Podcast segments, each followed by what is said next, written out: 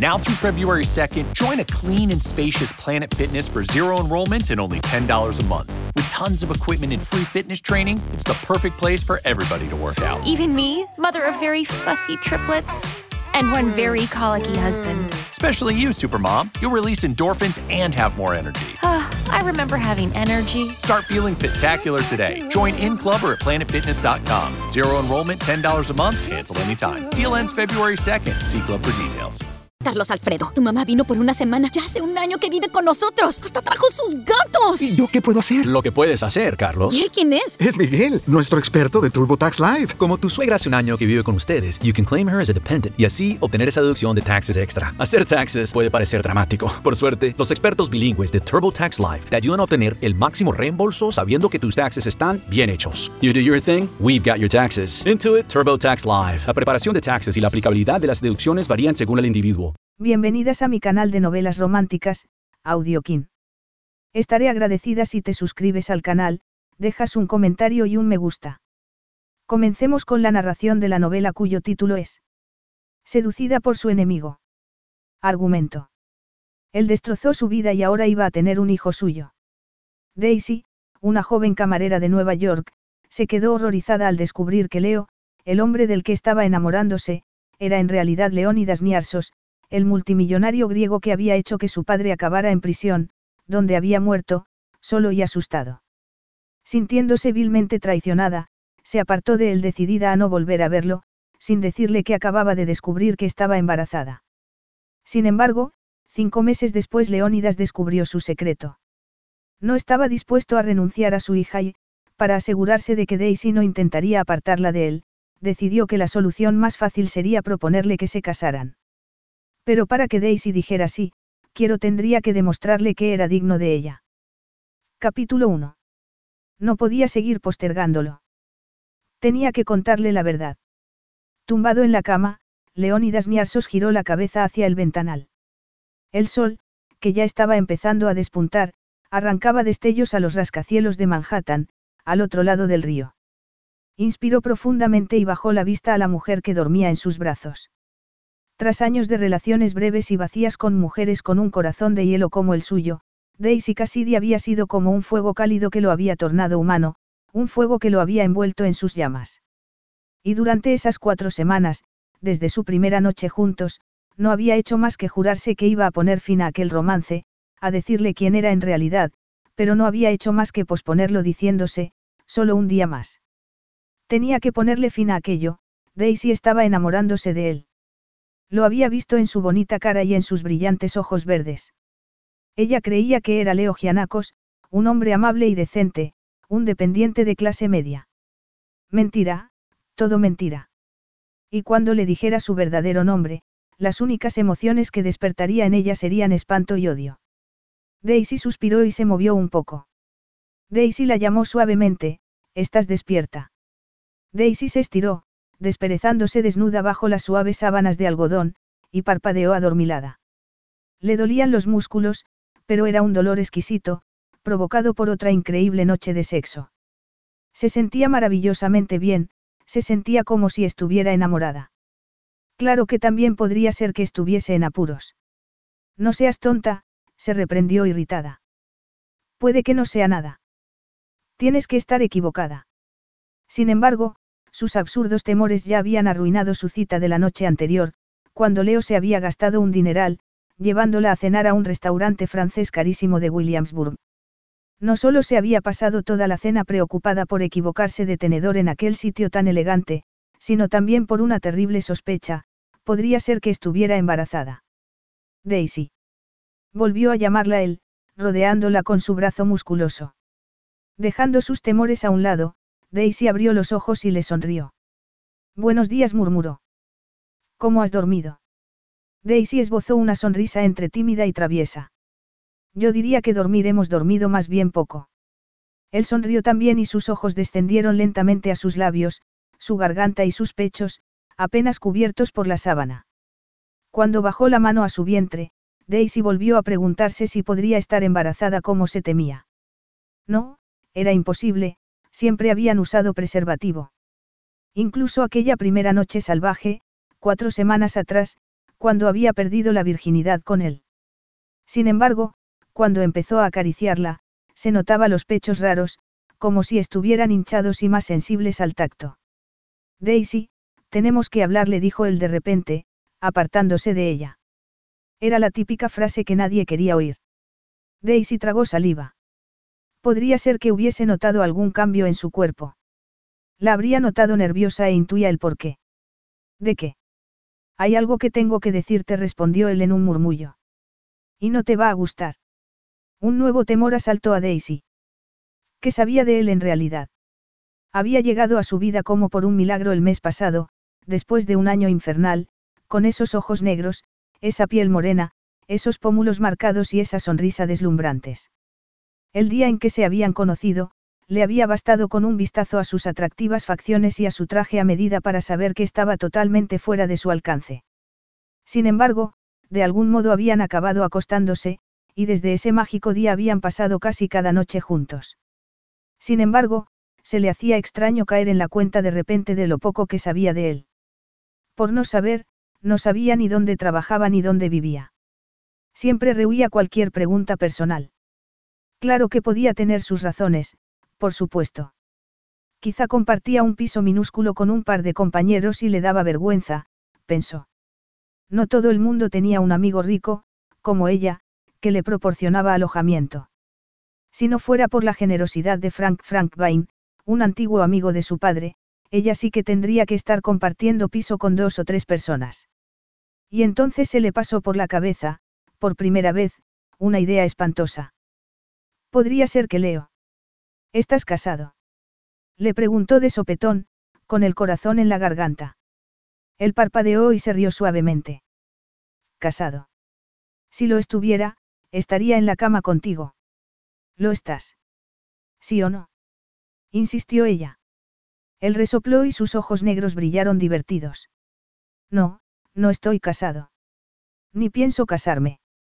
Nunca murmuró. Ese no es el problema. Daisy se quedó mirándolo. La aliviaba saber que no estaba casado, pero... No quería casarse. Ni siquiera en un futuro. Inspiró profundamente y le dijo. Es que sé tan poco de ti. No me has dicho dónde trabajas. Ni me has llevado a tu casa.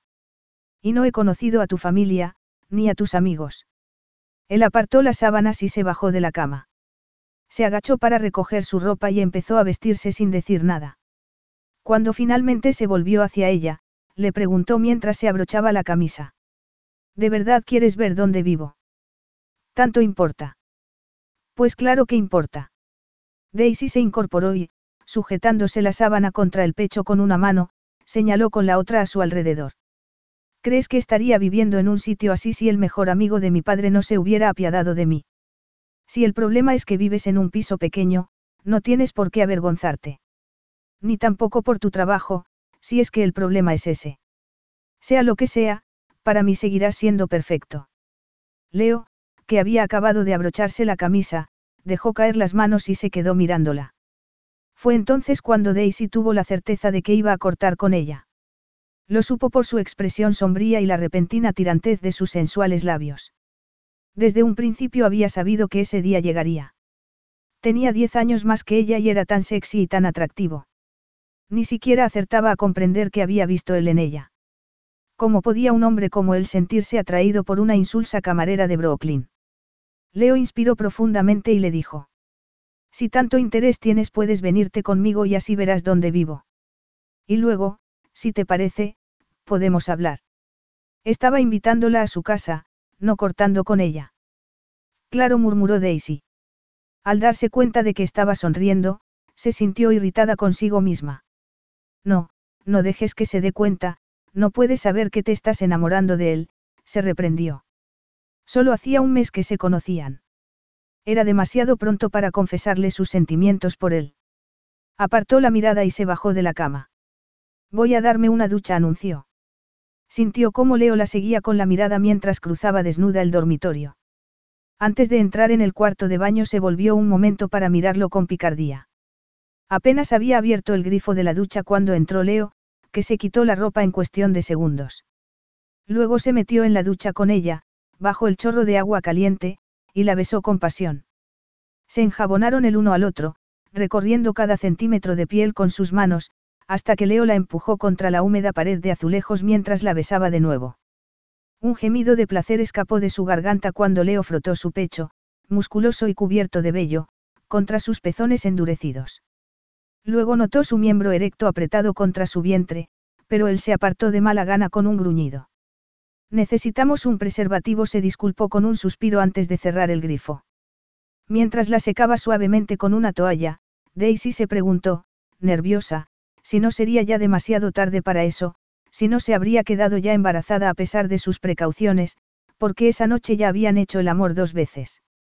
Leo la tomó de la mano para llevarla de vuelta al dormitorio y se tumbaron en la cama, donde empezaron a besarse de nuevo. Se notaba los pechos pesados y los pezones particularmente sensibles cuando Leo se puso a lamerlos, pero no tenía que ser porque estuviese embarazada, se dijo. De hecho, podía haber múltiples razones por las que llevara dos semanas de retraso en su periodo. No podía ser porque estuviera embarazada. Era imposible. Apartó esos pensamientos de su mente cuando Leo la besó con ternura en las mejillas y en la frente antes de besarla en los labios de nuevo, y al notar que se hundía dentro de ella gimió estasiada. Leo empezó a moverse, y con cada embestida de sus caderas el placer fue increciendo hasta que llegó al clímax, que él alcanzó también poco después. Al cabo de un rato yacían aún jadeantes el uno en brazos del otro con las sábanas revueltas a sus pies. No quiero perderte, murmuró Leo. ¿Perderme? inquirió ella, levantando la cabeza para mirarlo. ¿Por qué ibas a perderme? Él se rió con tristeza. Ven a mi casa y hablaremos, le dijo. ¿Hablar de qué? De mí. La seria expresión de Leo cuando se bajó de la cama y empezó a vestirse hizo que una sensación de pánico se apoderara de ella. Nerviosa, se levantó también y fue a por ropa interior, una camiseta y unos vaqueros limpios para vestirse también. Yo hoy no tengo turno en la cafetería, le dijo. Tú tienes que trabajar. Sí, pero puedo llegar un poco más tarde. Yo creía que los dependientes tenían que estar ya en los almacenes a la hora de abrir. ¿No abrís a las diez? inquirió mientras acababa de vestirse. Al ver que Leo no contestaba, insistió. No te despedirán si llegas tarde. Despedirme. Repitió él, como divertido. No replicó con una sonrisa algo forzada. Nos vamos. Cuando salieron del bloque de apartamentos al frío aire del mes de octubre, Daisy iba a echar a andar hacia la boca de metro más cercana, a un par de manzanas de allí, cuando Leo la detuvo. Espera, iremos en coche, le dijo. Por algún motivo parecía tenso de repente. Daisy sonrió y sacudió la cabeza. Venga ya, no querrás pagar un taxi con lo que te debió costar llevarme a cenar anoche a ese sitio tan caro. Podemos ir en metro, no hace falta que te arruines para impresionarme, le aseguró, aunque la halagaba que se esforzara tanto por conseguirlo. Bueno, no me refería a un taxi. Daisy oyó un ruido detrás de él. Ladeó la cabeza con el ceño fruncido. ¿Has oído eso? ¿El qué? Daisy miró por encima de su hombro. Parece el llanto de un bebé, respondió. Volvió a oírlo. Se escuchaba como amortiguado. Parecía más bien un gemido, o un sollozo. Rodeó a Leo para dirigirse al callejón de donde provenía el ruido. ¿A dónde vas? La llamó él. Tengo que averiguar qué. Daisy, no es problema tuyo, la cortó él, estará con su madre. Pero ella ya estaba entrando en el callejón, preocupada de que pudiera ser un bebé abandonado. Vio un saco de arpillera encima de un contenedor de basura. El ruido parecía salir de ahí. El saco se movió y se oyó un gemido. Daisy, no. exclamó Leo, que la había seguido. No sabes lo que es. Ella hizo caso omiso y alcanzó el saco. No pesaba casi nada. Lo depositó con suavidad sobre el asfalto, deshizo el nudo y abrió el saco. Dentro había un cachorrito, un perro de pelaje castaño claro. Gimoteaba y temblaba. Daisy lo acarició con ternura y la ira se apoderó de ella. ¿Quién puede haber sido tan cruel como para abandonarlo así? Algunas personas pueden ser auténticos monstruos, murmuró Leo. El cachorrito gimió lastimeramente y le lamió la mano a Daisy. Parece que está bien, dijo ella, pero será mejor que lo lleve a un veterinario para asegurarme. Alzó la vista y le preguntó a Leo, ¿quieres venir? Él torció el gesto. Al veterinario. No. Perdona que te deje plantado. Quizá podríamos vernos más tarde. Podría ir a tu apartamento esta noche. Esta noche. Leo apretó la mandíbula. Es que celebro una fiesta. El rostro de Daisy se iluminó. Genial. Me encantaría conocer a tus amigos. Está bien, murmuró él. Enviaré un coche para recogerte a las siete. Leo, no hace falta que. Ponte un vestido de cóctel, la interrumpió él. De acuerdo, musitó Daisy, intentando recordar si tenía siquiera un vestido de cóctel. Con el cachorrito en los brazos, se puso de puntillas y besó a Leo en la mejilla. Gracias por entenderlo, nos vemos en la fiesta. Daisy. Sí. Lo miró expectante, pero Leo se quedó callado antes de decir finalmente con voz ronca. Hasta esta noche. Se dio media vuelta y Daisy lo siguió con la mirada mientras se alejaba, con las manos en los bolsillos, preguntándose por qué estaría comportándose de un modo tan raro. Doctor López, por favor, es una emergencia. El amable veterinario, uno de los viejos amigos de su padre, miró al animalillo en sus brazos y la hizo pasar a su consulta. Después de examinar al cachorrito, le comunicó, para su alivio, que estaba bien de salud, aunque algo deshidratado. Es una hembra, no tendrá más de dos meses, añadió. Debieron abandonarla anoche. Es una suerte que no esté haciendo mucho frío, porque de otro modo no habría sobrevivido. Daisy se estremeció. Leo tenía razón, algunas personas podían ser auténticos monstruos, como esos horribles abogados que habían enviado a prisión a su padre con falsas acusaciones. Bondadoso y sensible, se había derrumbado y había muerto de una apoplejía. ¿Qué nombre le vas a poner? Le preguntó el veterinario. Daisy parpadeó. Yo. Bueno, ahora eres su dueña, no. Daisy miró a la perrita. No podía quedársela. Si ni siquiera tenía un apartamento propio. Dentro de poco Frank volvería de Europa y ella tendría que buscarse otro sitio donde vivir. Y con lo poco que ganaba no podría permitirse un apartamento de alquiler que admitiera mascotas. Sin embargo, tampoco podía abandonarla. Es verdad, no tiene a nadie más. Me la quedaré, respondió. Intentó no pensar en todo el dinero que tendría que gastarse en comida para perros y en las visitas al veterinario. Ya se me ocurrirá un nombre. El doctor López le dijo que no tenía que pagarle nada, pero ella insistió. No podía vivir eternamente de la caridad de los amigos de su padre. Bastante mal se sentía ya habiéndose aprovechado tanto tiempo de la amabilidad de Frank. Por mucho que él insistiera en que era ella quien le hacía un favor cuidando de su apartamento en su ausencia. Se preguntó si el artista de pelo cano seguiría pensando lo mismo cuando descubriera que había llevado un cachorro a su apartamento. Al salir del veterinario fue al supermercado más cercano para comprar comida para perros y otras cosas que necesitaría para su nueva mascota. Cuando ya se marchaba, se paró dudosa en el pasillo de artículos de parafarmacia antes de echar con disimulo en el carrito un test de embarazo. Solo iba a comprarlo para demostrarse que sus temores eran ridículos, se dijo.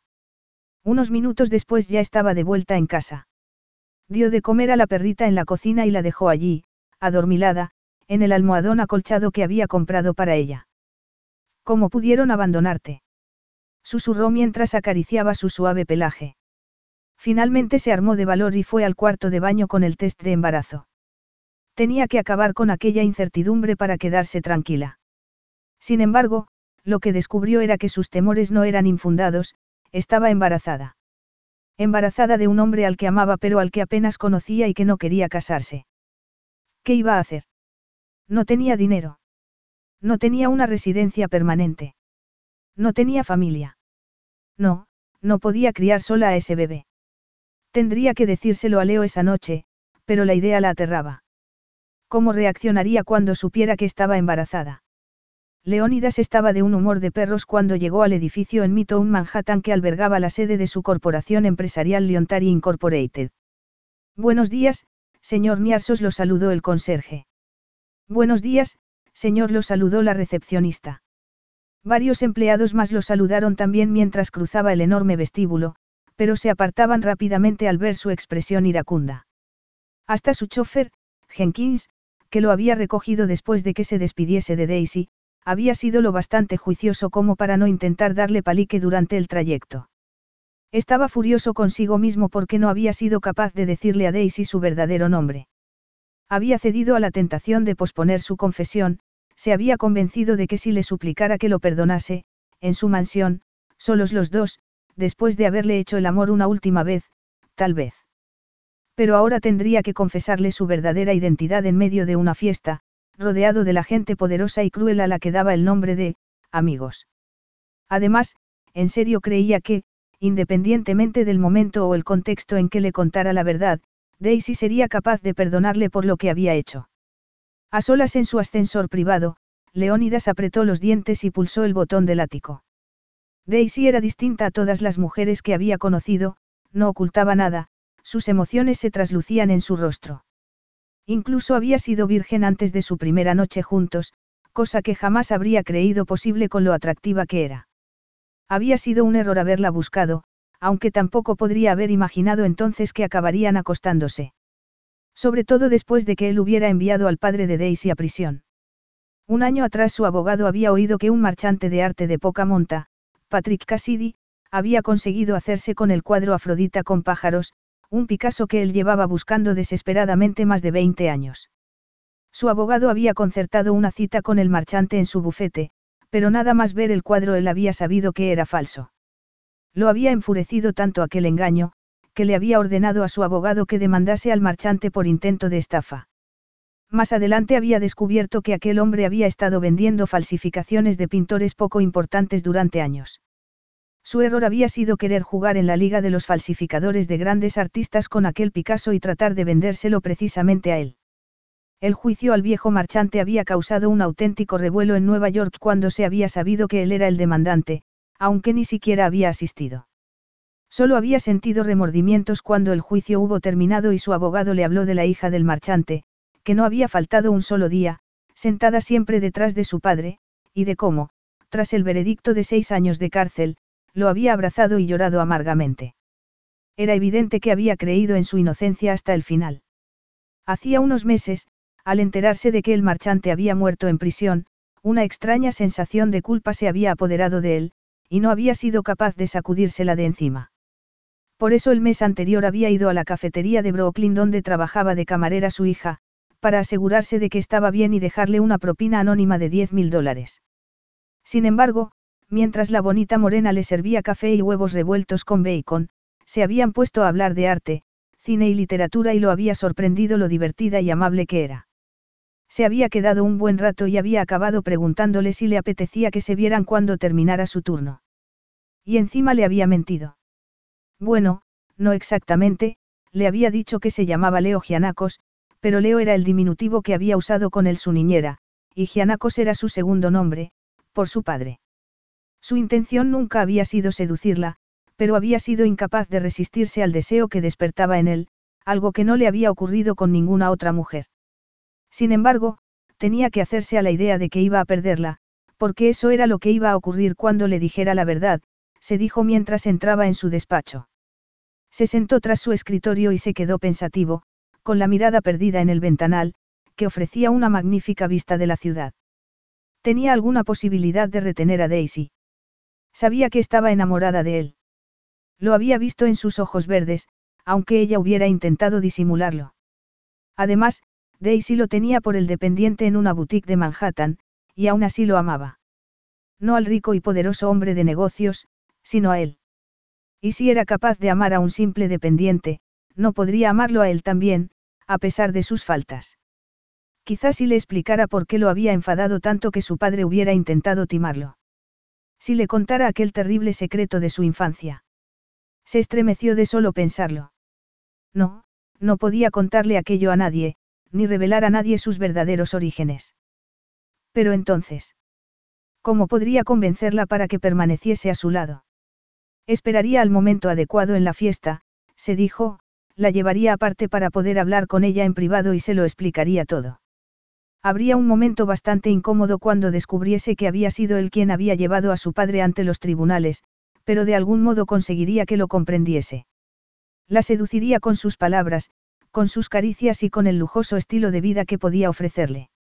Daisy estaba viviendo de prestado en el apartamento de un artista de mediana edad, ese viejo amigo de su padre, mientras que con él no tendría que volver a preocuparse por el dinero. Podría dejar su trabajo de camarera, pasarse el día de compras, almorzar con sus amigas y por las noches le haría apasionadamente el amor. Podrían viajar juntos por el mundo. La llevaría a bailar, a fiestas, a exposiciones de arte, a los clubs nocturnos y a los partidos de polo a los que iba la jet set. Y la colmaría de caros y exclusivos regalos. Bastaría todo eso para que lo perdonara por haber hecho que encarcelaran a su padre. Al fin y al cabo, no habría ido a prisión de no haber sido culpable, y estaba dispuesto a hacer todo lo posible para volver a ganarse a Daisy. Capítulo 2. Daisy alzó la vista y se quedó mirando con unos ojos como platos la impresionante casa colonial de cinco plantas, que casi podría decirse que era un palacete.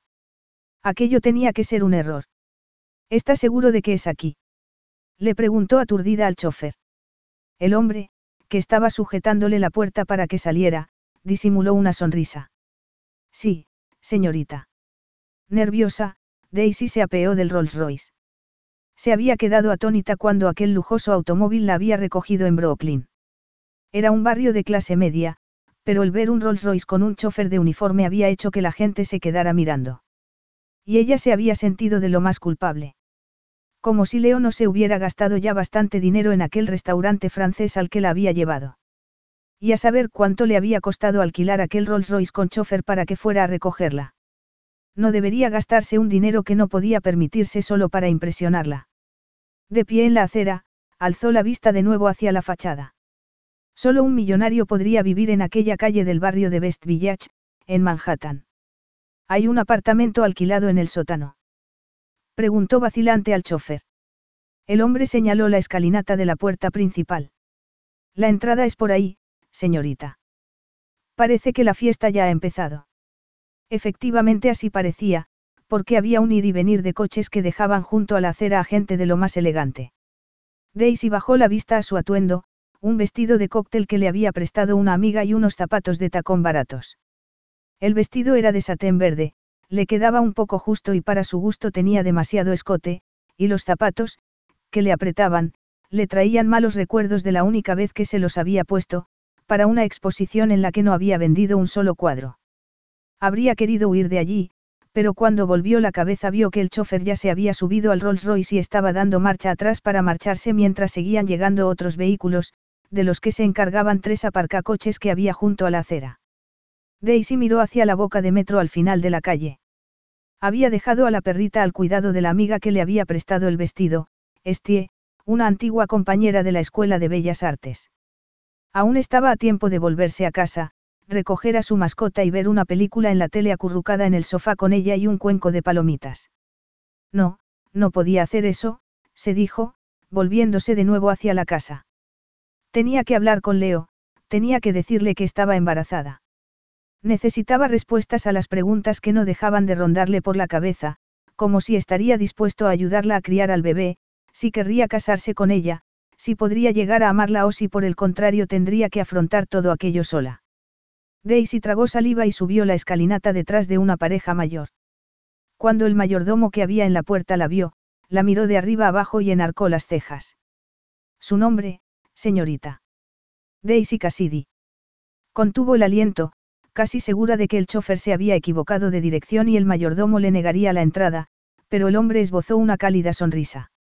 Ah, estábamos esperándola, señorita Cassidy. Bienvenida le dijo. La señora Berry la acompañará, dijo señalando con un ademán a una mujer regordeta y de cabello plateado que estaba a su lado. Soy el ama de llaves del señor Niarsos, le informó la mujer en un tono amable. Venga por aquí, por favor. Preguntándose aturdida quién sería el señor Niarsos, Daisy la siguió. Cruzaron el vestíbulo, que tenía una enorme lámpara de araña, y siguieron por una escalera de mármol a la larga hilera de invitados hasta unas puertas de doble hoja por las que entraron a un salón de baile. Daisy se quedó boquiabierta. Era tan grande que allí cabrían como 300 personas, y el techo debía estar por lo menos a 9 metros de altura.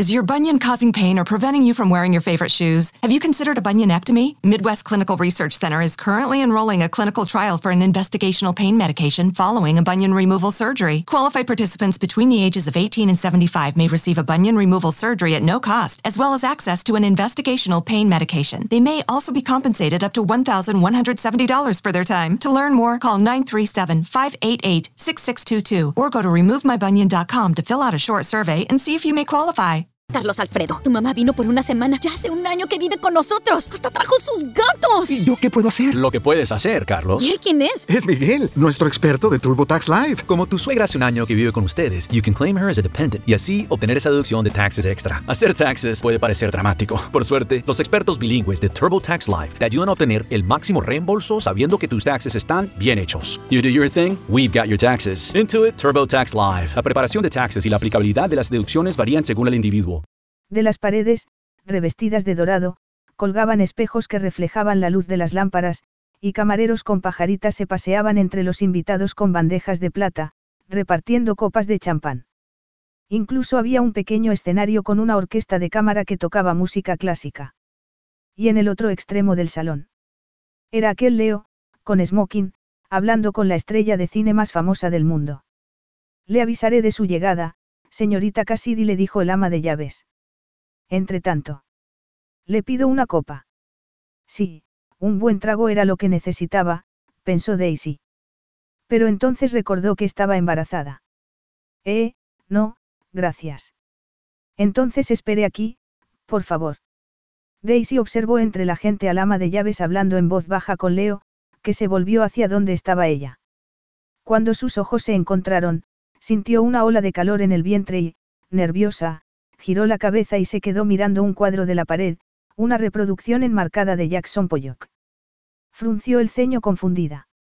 No, no era una reproducción, era un Jackson Pollock auténtico. Un Jackson Pollock colgado en el hogar de alguien. Claro que aquello no parecía un hogar, sino un palacio. Daisy oyó que Leo la llamaba a sus espaldas. Me alegra que hayas venido. Cuando se giró, Leo estaba tan cerca que las rodillas le flaquearon. ¿Cómo iba a decirle que se había enamorado de él? ¿Y cómo iba a decirle que estaba embarazada? Gracias por invitarme, murmuró. Se mordió el labio y paseó la mirada por el salón de baile. ¿Te han contratado como miembro del servicio? inquirió confundida. ¿Ahora trabajas aquí? No, trabajo para Liontari. Ese es el nombre de la tienda en la que eres dependiente. No, es una compañía que engloba varias marcas de lujo con boutiques en todo el mundo. Amusitó ella. Entonces. Trabajas en una de esas boutiques de lujo. Tu jefe es el dueño de esta casa. Es el quien da esta fiesta. No, Daisy. La casa es mía. Y la fiesta es un evento para recaudar fondos para. Esta casa es tuya. Lo interrumpió ella con incredulidad. ¿Pero cómo? Leo suspiró y le dijo. Nunca te he dicho mi nombre completo. Es Leónidas Gianacos. Niarsos. Se quedó mirándola, expectante. Niarsos. Repitió ella. Sí asintió él. Y volvió a quedarse mirándola, como si se supusiera que tenía que reaccionar de algún modo. Amusitó ella incómoda. ¿Y para qué dices que quieres recaudar fondos con esta fiesta? Él mencionó el nombre de un político que a Daisy le sonaba, pero solo vagamente. Paseó de nuevo la mirada a su alrededor. Era una fiesta de postín, desde luego. Había un montón de gente famosa, actores, deportistas, empresarios. Fue entonces cuando, a unos metros de ellos, vio a un hombre de pelo cano con traje de chaqueta y corbata que hizo que se le revolviera el estómago. Era Edgar Ross, el hombre que había hecho de abogado de la acusación en el juicio de su padre, un hombre despiadado que había trabajado para otro hombre aún más despiadado, un multimillonario extranjero. Daisy. La llamó Leo con voz preocupada. ¿Qué ocurre? SS. ¿Qué hace aquí? No puedo terminar la frase porque Ross se dirigía hacia ellos con una rubia del brazo. Buenas noches, señor Niarsos. Daisy se quedó boquiabierta mirando a Leo, que lo saludó con un apretón de manos. Buenas noches respondió él antes de saludar a la rubia con un asentimiento de cabeza. ¿Cómo está, señora Ross? Bien, gracias. Y gracias por invitarnos. Ross sonrió a Daisy de un modo extraño, como si estuviera intentando recordar dónde la había visto antes. Ella lo miró con frialdad, conteniendo a duras penas las ganas que tenía de darle un bofetón. Deseó haber aceptado esa copa de champán, así podría habérselo tirado a la cara. Admirando tu más reciente adquisición. Le preguntó Rosaleo. Por un momento Daisy pensó que se refería a ella, pero luego comprendió que hablaba del cuadro que colgaba de la pared. Leo se encogió de hombros. Es una inversión. Claro, claro, dijo Ross sonriendo. Al menos hasta que encontremos ese Picasso. ¿Eh? Ese Picasso. Para espanto de Daisy, de pronto todas las piezas encajaron. No podía respirar. Edgar Ross. El Picasso. El multimillonario que se decía que había estado detrás de la acusación a su padre. El empresario griego Leónidas Niarsos. Se volvió lentamente con los ojos muy abiertos. Leo la miró y la expresión de su rostro cambió de inmediato. No. murmuró. Daisy, espera. Pero ella ya estaba retrocediendo. Las rodillas le temblaban y dio un traspié cuando pisó mal y se le torció el tacón del zapato derecho. Se había enamorado de él. Era el primer y único hombre con el que había tenido relaciones, el hombre con el que había perdido la virginidad, el padre del bebé que llevaba en su vientre. No, Leo no existía. Aquel hombre frente a ella era Leónidas Niarsos, el multimillonario que había hecho que castigaran a su padre con la pena máxima cuando, si se hubiera encargado del caso un juzgado de lo civil probablemente solo le habrían impuesto una multa. Pero no, Leónidas Niarsos se había propuesto vengarse de él a toda costa, valiéndose de su dinero y su poder. Aquel hombre podrido de dinero que tenía multitud de propiedades y obras de arte se había enrabietado porque no había conseguido el juguete, del que estaba encaprichado y solo por eso había decidido destrozarle la vida a su padre. Un año atrás, cuando a su padre lo habían condenado por falsificación, se le había partido el corazón porque sabía que era inocente. Era un buen hombre, el mejor de los hombres. Él jamás habría infringido la ley. Aún no comprendía cómo podían haberlo declarado culpable, y el mazazo había sido todavía mayor cuando a los seis meses había muerto en prisión, solo, asustado y rodeado de extraños. Ese día se había jurado que, si se le llegaba a presentar la ocasión, se vengaría por lo que le habían hecho. Ella, que nunca había sentido el impulso de hacer daño a nadie, que siempre intentaba ver el bien en los demás, había querido venganza. Sin embargo, había sido tan ingenua que se había dejado engañar por Leo y se lo había dado todo, sus sonrisas, sus besos, su cuerpo, su amor. Incluso llevaba su semilla dentro de ella. Cielo santo. murmuró Edgar Ross, que se había quedado mirándola con los ojos muy abiertos. Es usted la hija de Cassidy. No la había reconocido con ese vestido. ¿Qué está haciendo aquí? Eso mismo se preguntaba ella. Se le estaba nublando la vista y se sentía como si fuera a desmayarse. Tenía que salir de allí, se dijo. Pero cuando estaba dándose la vuelta Leónidas la agarró por la muñeca para impedírselo. No. Suéltame. Le chilló apartando el brazo. Todas las cabezas se giraron hacia ellos y la orquesta dejó de tocar. Las facciones de Leónidas se endurecieron. Tenemos que hablar, le dijo entre dientes. ¿Hablar de qué? Le espetó Daisy, sintiendo que un profundo odio se apoderaba de ella. Se rió con amargura. Te has divertido seduciéndome y burlándote de mí. Daisy. Me lo has quitado todo. Lo cortó ella con voz ronca. Se sentía utilizada, y tan frágil como una hoja marchita que un golpe de brisa podría arrancar. ¿Cómo has podido mentirme, fingir que me querías? Yo no te he mentido. Sí que lo has hecho, insistió Daisy. Yo jamás he dicho que te quería. La gente los miraba y cuchicheaba. Daisy no podía creer que aquello estuviese ocurriendo. Como si no hubiese sufrido ya suficiente humillación el año anterior, cuando la prensa de Nueva York lo había llamado, estafador, y se había burlado de su padre diciendo que ni siquiera había sido capaz de hacer pasar aquella falsificación por auténtica. Se le saltaron las lágrimas al recordarlo, pero parpadeó con fuerza y se secó los ojos irritada con el dorso de la mano. Daisy. La interpeló Leónidas entre dientes. Si me das un momento, a solas, para explicártelo. Daisy se notaba temblorosa. Nada de lo que pudiera decirle disiparía la sensación que tenía de haber sido traicionada. Debería darle un bofetón, marcharse y no volver a mirarlo a la cara, pero... A pesar de lo que había hecho, seguía siendo el padre del bebé que llevaba en su vientre. Tenía que decirle que estaba embarazada. Te daré un minuto más cuyo. Leónidas le señaló con un ademán las puertas de entrada al salón de baile, y Daisy lo siguió, deseosa de alejarse de las miradas de los curiosos.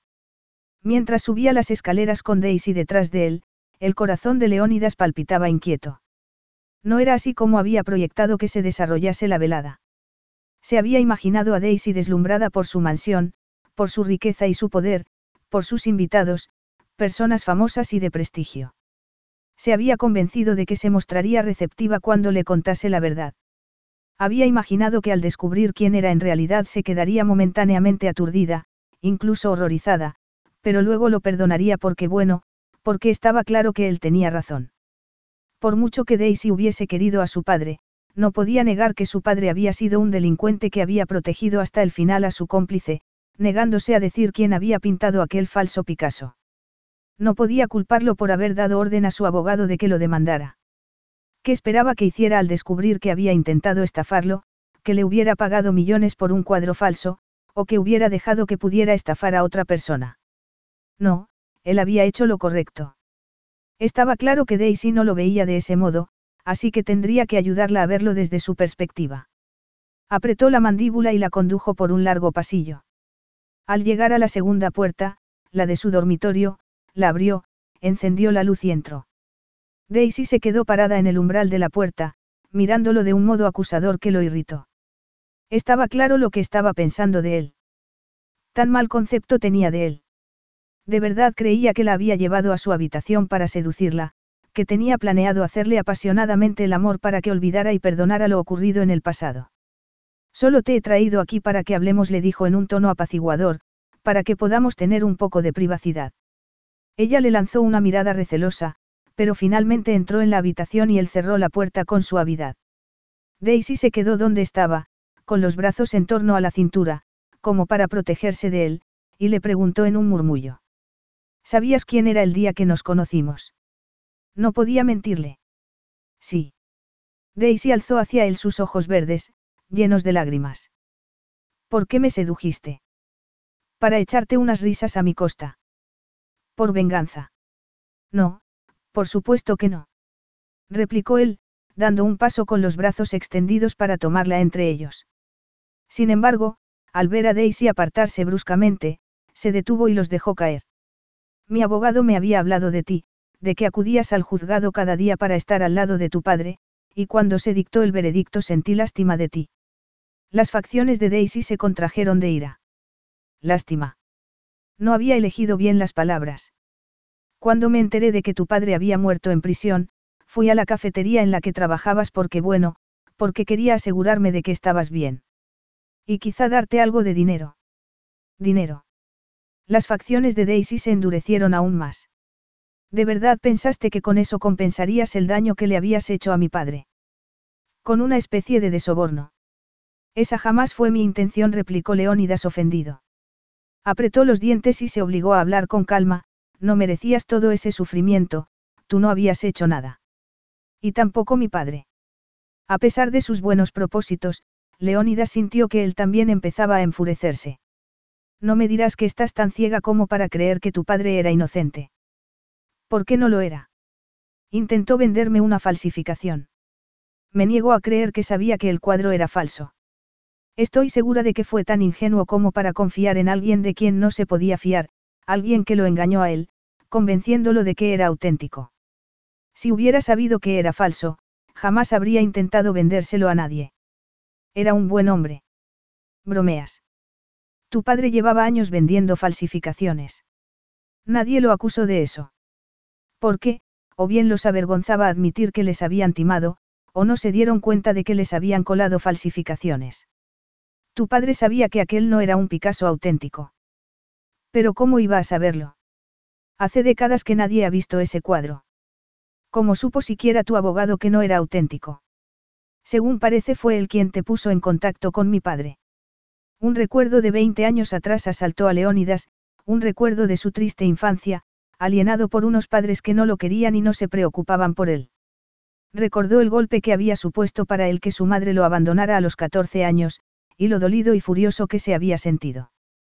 Casi podía sentir aún el frío metal de las tijeras en su mano, rajando el lienzo, y el cruel gozo que había experimentado al dar salida a su rabia. Fui yo quien supe que era falso, masculló, apartando la mirada. Nada más verlo en el despacho de Ross. Tú. Musitó Daisy, mirándolo furibunda. Y no podrías haberlo dejado correr. ¿Qué era para ti un Picasso más o un Picasso menos? Los hombros de Leónidas se tensaron. No quería pensar en lo que ese Picasso significaba para él, ni en por qué llevaba 20 años buscándolo desesperadamente. O sea, que según tú. Tendría que haber dejado que tu padre saliera impune. Le dijo con frialdad. Debería haber dejado que siguiese vendiendo falsificaciones. Mi padre era inocente. Insistió ella con una expresión fiera. Me juró, mirándome a los ojos, que lo era. ¿Por qué no podía soportar que supieras la verdad? Te quería demasiado. El bello rostro de Daisy se contrajo de angustia. Y yo lo quería, él dijo con voz quebrada. Se enjugó los ojos con el dorso de la mano. Pero te equivocas, mi padre jamás me habría mentido. No tenía ninguna razón para. Lo habrías perdonado. Sí. ¿Por qué lo querías? murmuró Leónidas, asintiendo con la cabeza. Inspiró profundamente y la miró a los ojos. Pues entonces perdóname a mí también la instó en un susurro. Daisy frunció el ceño. ¿Qué? Vamos, estás enamorada de mí. Los dos lo sabemos. Daisy entreabrió los labios. ¿Qué? ¿Cómo? Se te ve en la cara. Se te nota en la voz. Estás enamorada, murmuró Leónidas, dando un paso hacia ella. Daisy levantó una mano para detenerlo. Estaba enamorada de un hombre que no existe, le dijo, mirándolo furiosa. No de ti. Jamás podría amar a alguien como tú. Sus palabras se clavaron en él como una daga afilada, y trajeron a su mente ecos del pasado, de la áspera voz de su madre, deja de molestarme. Estoy harta de tus gimoteos. Déjame tranquila. Había pasado los últimos 30 años distanciándose de ese niño de cinco años, trabajando con ahínco para convertirse en un hombre rico y poderoso, asegurándose de que jamás volvería a depender de nadie. Pero ahora. ¿Por qué lo invadía de repente esa ira arrolladora? Jamás podrías amar a alguien como yo. Repitió levantando la barbilla. Y, sin embargo, sentías adoración por un mentiroso como tu padre. No lo llames así. El mentiroso eres tú. No te atrevas siquiera a mentar a mi padre. Era un delincuente. Y tú una tonta por no querer abrir los ojos le espetó él con brusquedad. En eso tienes razón, soy una tonta musitó Daisy. Estaba pálida y le temblaban las manos, que tenía apretadas junto a los costados. Pero tú eres un monstruo. Me lo quitaste todo, a mi padre, mi hogar, el respeto por mí misma, mi virginidad. Todos somos responsables de nuestros actos. Tu padre fue el único responsable de lo que le ocurrió, le dijo él, mirándola con frialdad. Y en cuanto a lo nuestro, no tomé nada de ti que tú no quisieras darme. Un gemido ahogado escapó de la garganta de Daisy, que se quedó mirándolo espantada. Me odio por haber dejado que me tocara siquiera murmuró. Alzó sus ojos llorosos hacia él y le dijo, ojalá pudiera hacerte tanto daño como me has hecho tú a mí. Leónida soltó una risa seca. No puedes. La ira volvió a tensar las facciones de Daisy. ¿Por qué? Tan pusilánime crees que soy. No. No se trataba de eso. Sospechaba que, si Daisy supiera lo que había sufrido en su infancia, satisfaría sus deseos de venganza, pero jamás se lo contaría. Mantendría esos recuerdos enterrados hasta el día de su muerte. Sí, enterrados en el cementerio que había bajo sus costillas, en lugar de un corazón. Te odio, dijo Daisy con voz entrecortada. No te mereces.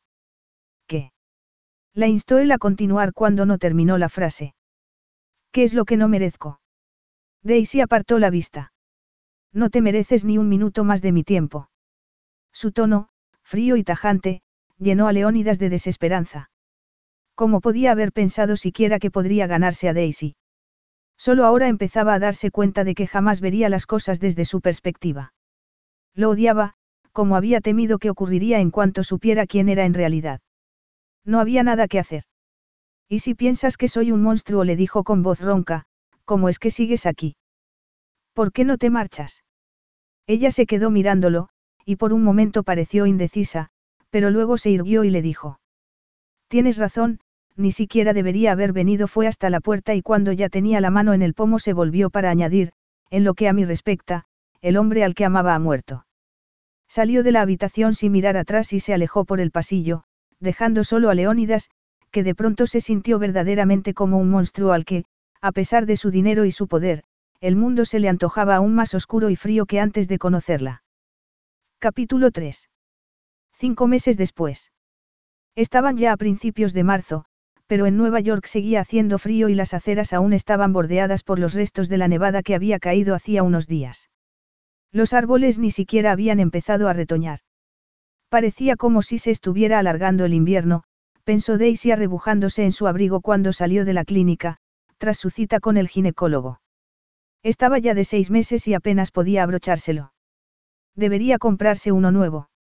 Estaba cansada y tenía un hambre atroz. Se había saltado el almuerzo tras un turno de seis horas en la cafetería para irse directamente a la clínica, y las consultas iban con retraso, así que había estado sentada en la sala de espera casi una hora. A pesar de todo, a pesar incluso del cielo plomizo que amenazaba lluvia, no podía dejar de sonreír mientras apretaba el paso. La revisión no podía haber ido mejor. El bebé estaba bien, el embarazo progresaba con normalidad y tras las horribles náuseas del primer trimestre y la incertidumbre del segundo, por fin estaba en el último. De pronto se sentía llena de esperanza. Tenía su gracia, hasta no hacía tanto había estado convencida de que no podría superar los golpes que le había ido asestando la vida, la enfermedad de su madre, su muerte, cuando ella tenía solo siete años, sus fracasos como artista, la condena a su padre y su fallecimiento repentino, enamorarse y quedarse embarazada de un hombre que luego había resultado ser Leónidas Niarsos. Había decidido criar sola a aquel bebé, en vez de con un hombre que no merecía ser su padre, y ahora se le hacía raro pensar que cinco meses atrás hubiera dudado siquiera de que fuera a ser capaz de hacerlo. Claro que tampoco le había quedado otra opción tras la discusión con Leónidas la noche de la fiesta. Pero estaba apañándoselas muy bien sola. Se sentía más fuerte y más sabia. Había renunciado a sus infantiles sueños de encontrar a su príncipe azul, y también a su sueño de convertirse en una artista algún día. Su pequeña ya sabía que iba a ser niña era lo único que importaba, se dijo poniéndose una mano en el vientre. Además, sus amigos se estaban volcando con ella. Claudia Bogler, su jefa, le había dado horas extras para que pudiera ahorrar un poco. También la había dispensado por todos los turnos a los que había faltado por las náuseas matinales y, cuando había empezado a resultarle difícil estar todo el día de pie, incluso había creado un puesto expresamente para ella, se sentaba junto a la caja y cobraba a los clientes. Y seguía viviendo en el apartamento de Frank, así que no tenía que gastar dinero en un alquiler. El artista de mediana edad había regresado a Nueva York en octubre, una semana después de su altercado con Leónidas. Y había enarcado una ceja al entrar, maleta en mano, y encontrarse a un cachorro viviendo en su apartamento, que estaba lleno de frágiles esculturas y adornos. Daisy le había puesto de nombre Sunny, para recordarse que, a pesar de sus preocupaciones, no todo eran nubarrones, sino que también se filtraban entre ellos rayos de sol, y que debía centrarse en eso, en todo lo bueno que había en su vida. Sin embargo, Sunny era una perrita muy juguetona, y ya había hecho alguna que otra travesura, como orinar en la alfombra y mordisquear las pantuflas de Frank. Daisy se había temido que fuera a ponerlas a las dos de patitas en la calle, pero para su sorpresa Frank se había mostrado muy comprensivo. Le había permitido que se quedara con la perrita y le había dicho que podía seguir viviendo en su apartamento el tiempo que quisiera, ya que él iba a volver a marcharse de todos modos, huyendo del frío de Nueva York, se iba a pasar el invierno en su casa de Los Ángeles. A principios de enero Daisy había pasado por una racha de horas bajas en la que se había sentido sola y asustada. Frank, que había regresado por asuntos de negocios, aunque solo se quedaría un par de días, la había encontrado toda llorosa, sentada en la alfombra junto a la chimenea encendida y con Sunny en el regazo. Cuando había alzado la vista, al oírlo entrar en el salón, de pronto. Frank se había agachado junto a ella, preocupado, y le había preguntado qué le ocurría. Tal vez porque lo veía como a un segundo padre, Daisy se había abierto a él y le había contado entre lágrimas que estaba embarazada y que no podía contar con el padre del bebé para ayudarla. Frank se había quedado aturdido y, tras consolarla lo mejor que había podido, había salido, pues tenía un compromiso. Había vuelto de madrugada, y a la mañana siguiente, mientras desayunaba con ella antes de irse al aeropuerto para tomar su vuelo de regreso a Los Ángeles, la había sorprendido, ofreciéndose abruptamente a casarse con ella. Abrumada, Daisy había balbuceado. Ese es muy amable por tu parte, Frank, pero la verdad es que no tengo intención de casarme. Y era la verdad. Aparte de que era mucho mayor que ella, y que obviamente solo le había hecho ese ofrecimiento por lástima, no tenía el menor deseo de casarse. Con que le hubieran roto el corazón una vez ya tenía bastante. Sin embargo, le había dado la extraña impresión de que Frank parecía desilusionado por su negativa. Lo que pasa es que no te lo esperabas, le había dicho este. Ya cambiarás de opinión. Pero bueno, te cases conmigo o no, puedes quedarte todo el tiempo que quieras, había añadido con suavidad. Incluso, si quieres, puedes quedarte aquí para siempre. Había sido bastante incómodo, y se había sentido aliviada cuando Frank se había vuelto a Los Ángeles.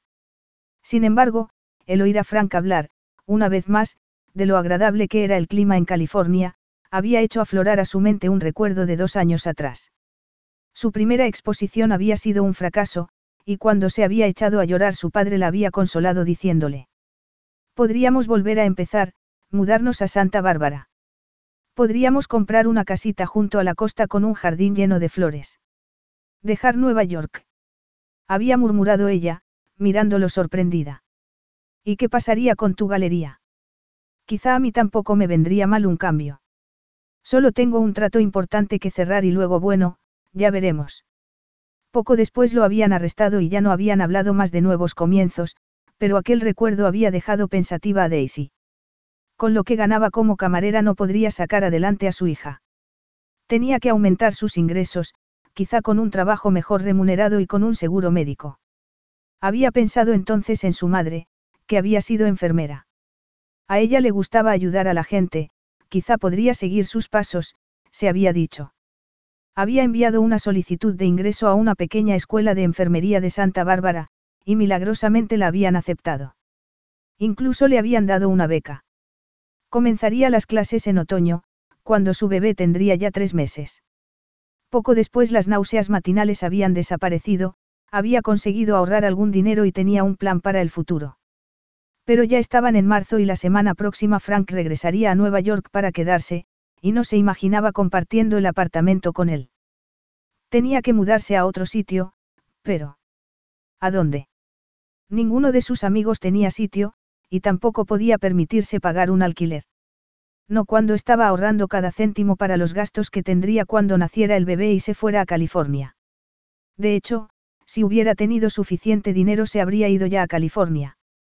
Allí en la ciudad de Nueva York temía chocarse algún día accidentalmente con Leónidas. Si llegara a descubrir que estaba embarazada, tal vez intentaría quitarle la custodia de su hija. Pero es que allí tenía un trabajo, amigos y, por incómoda que se sintiese, al menos tenía un lugar donde vivir gracias a Frank. Solo tenía que aguantar hasta el verano.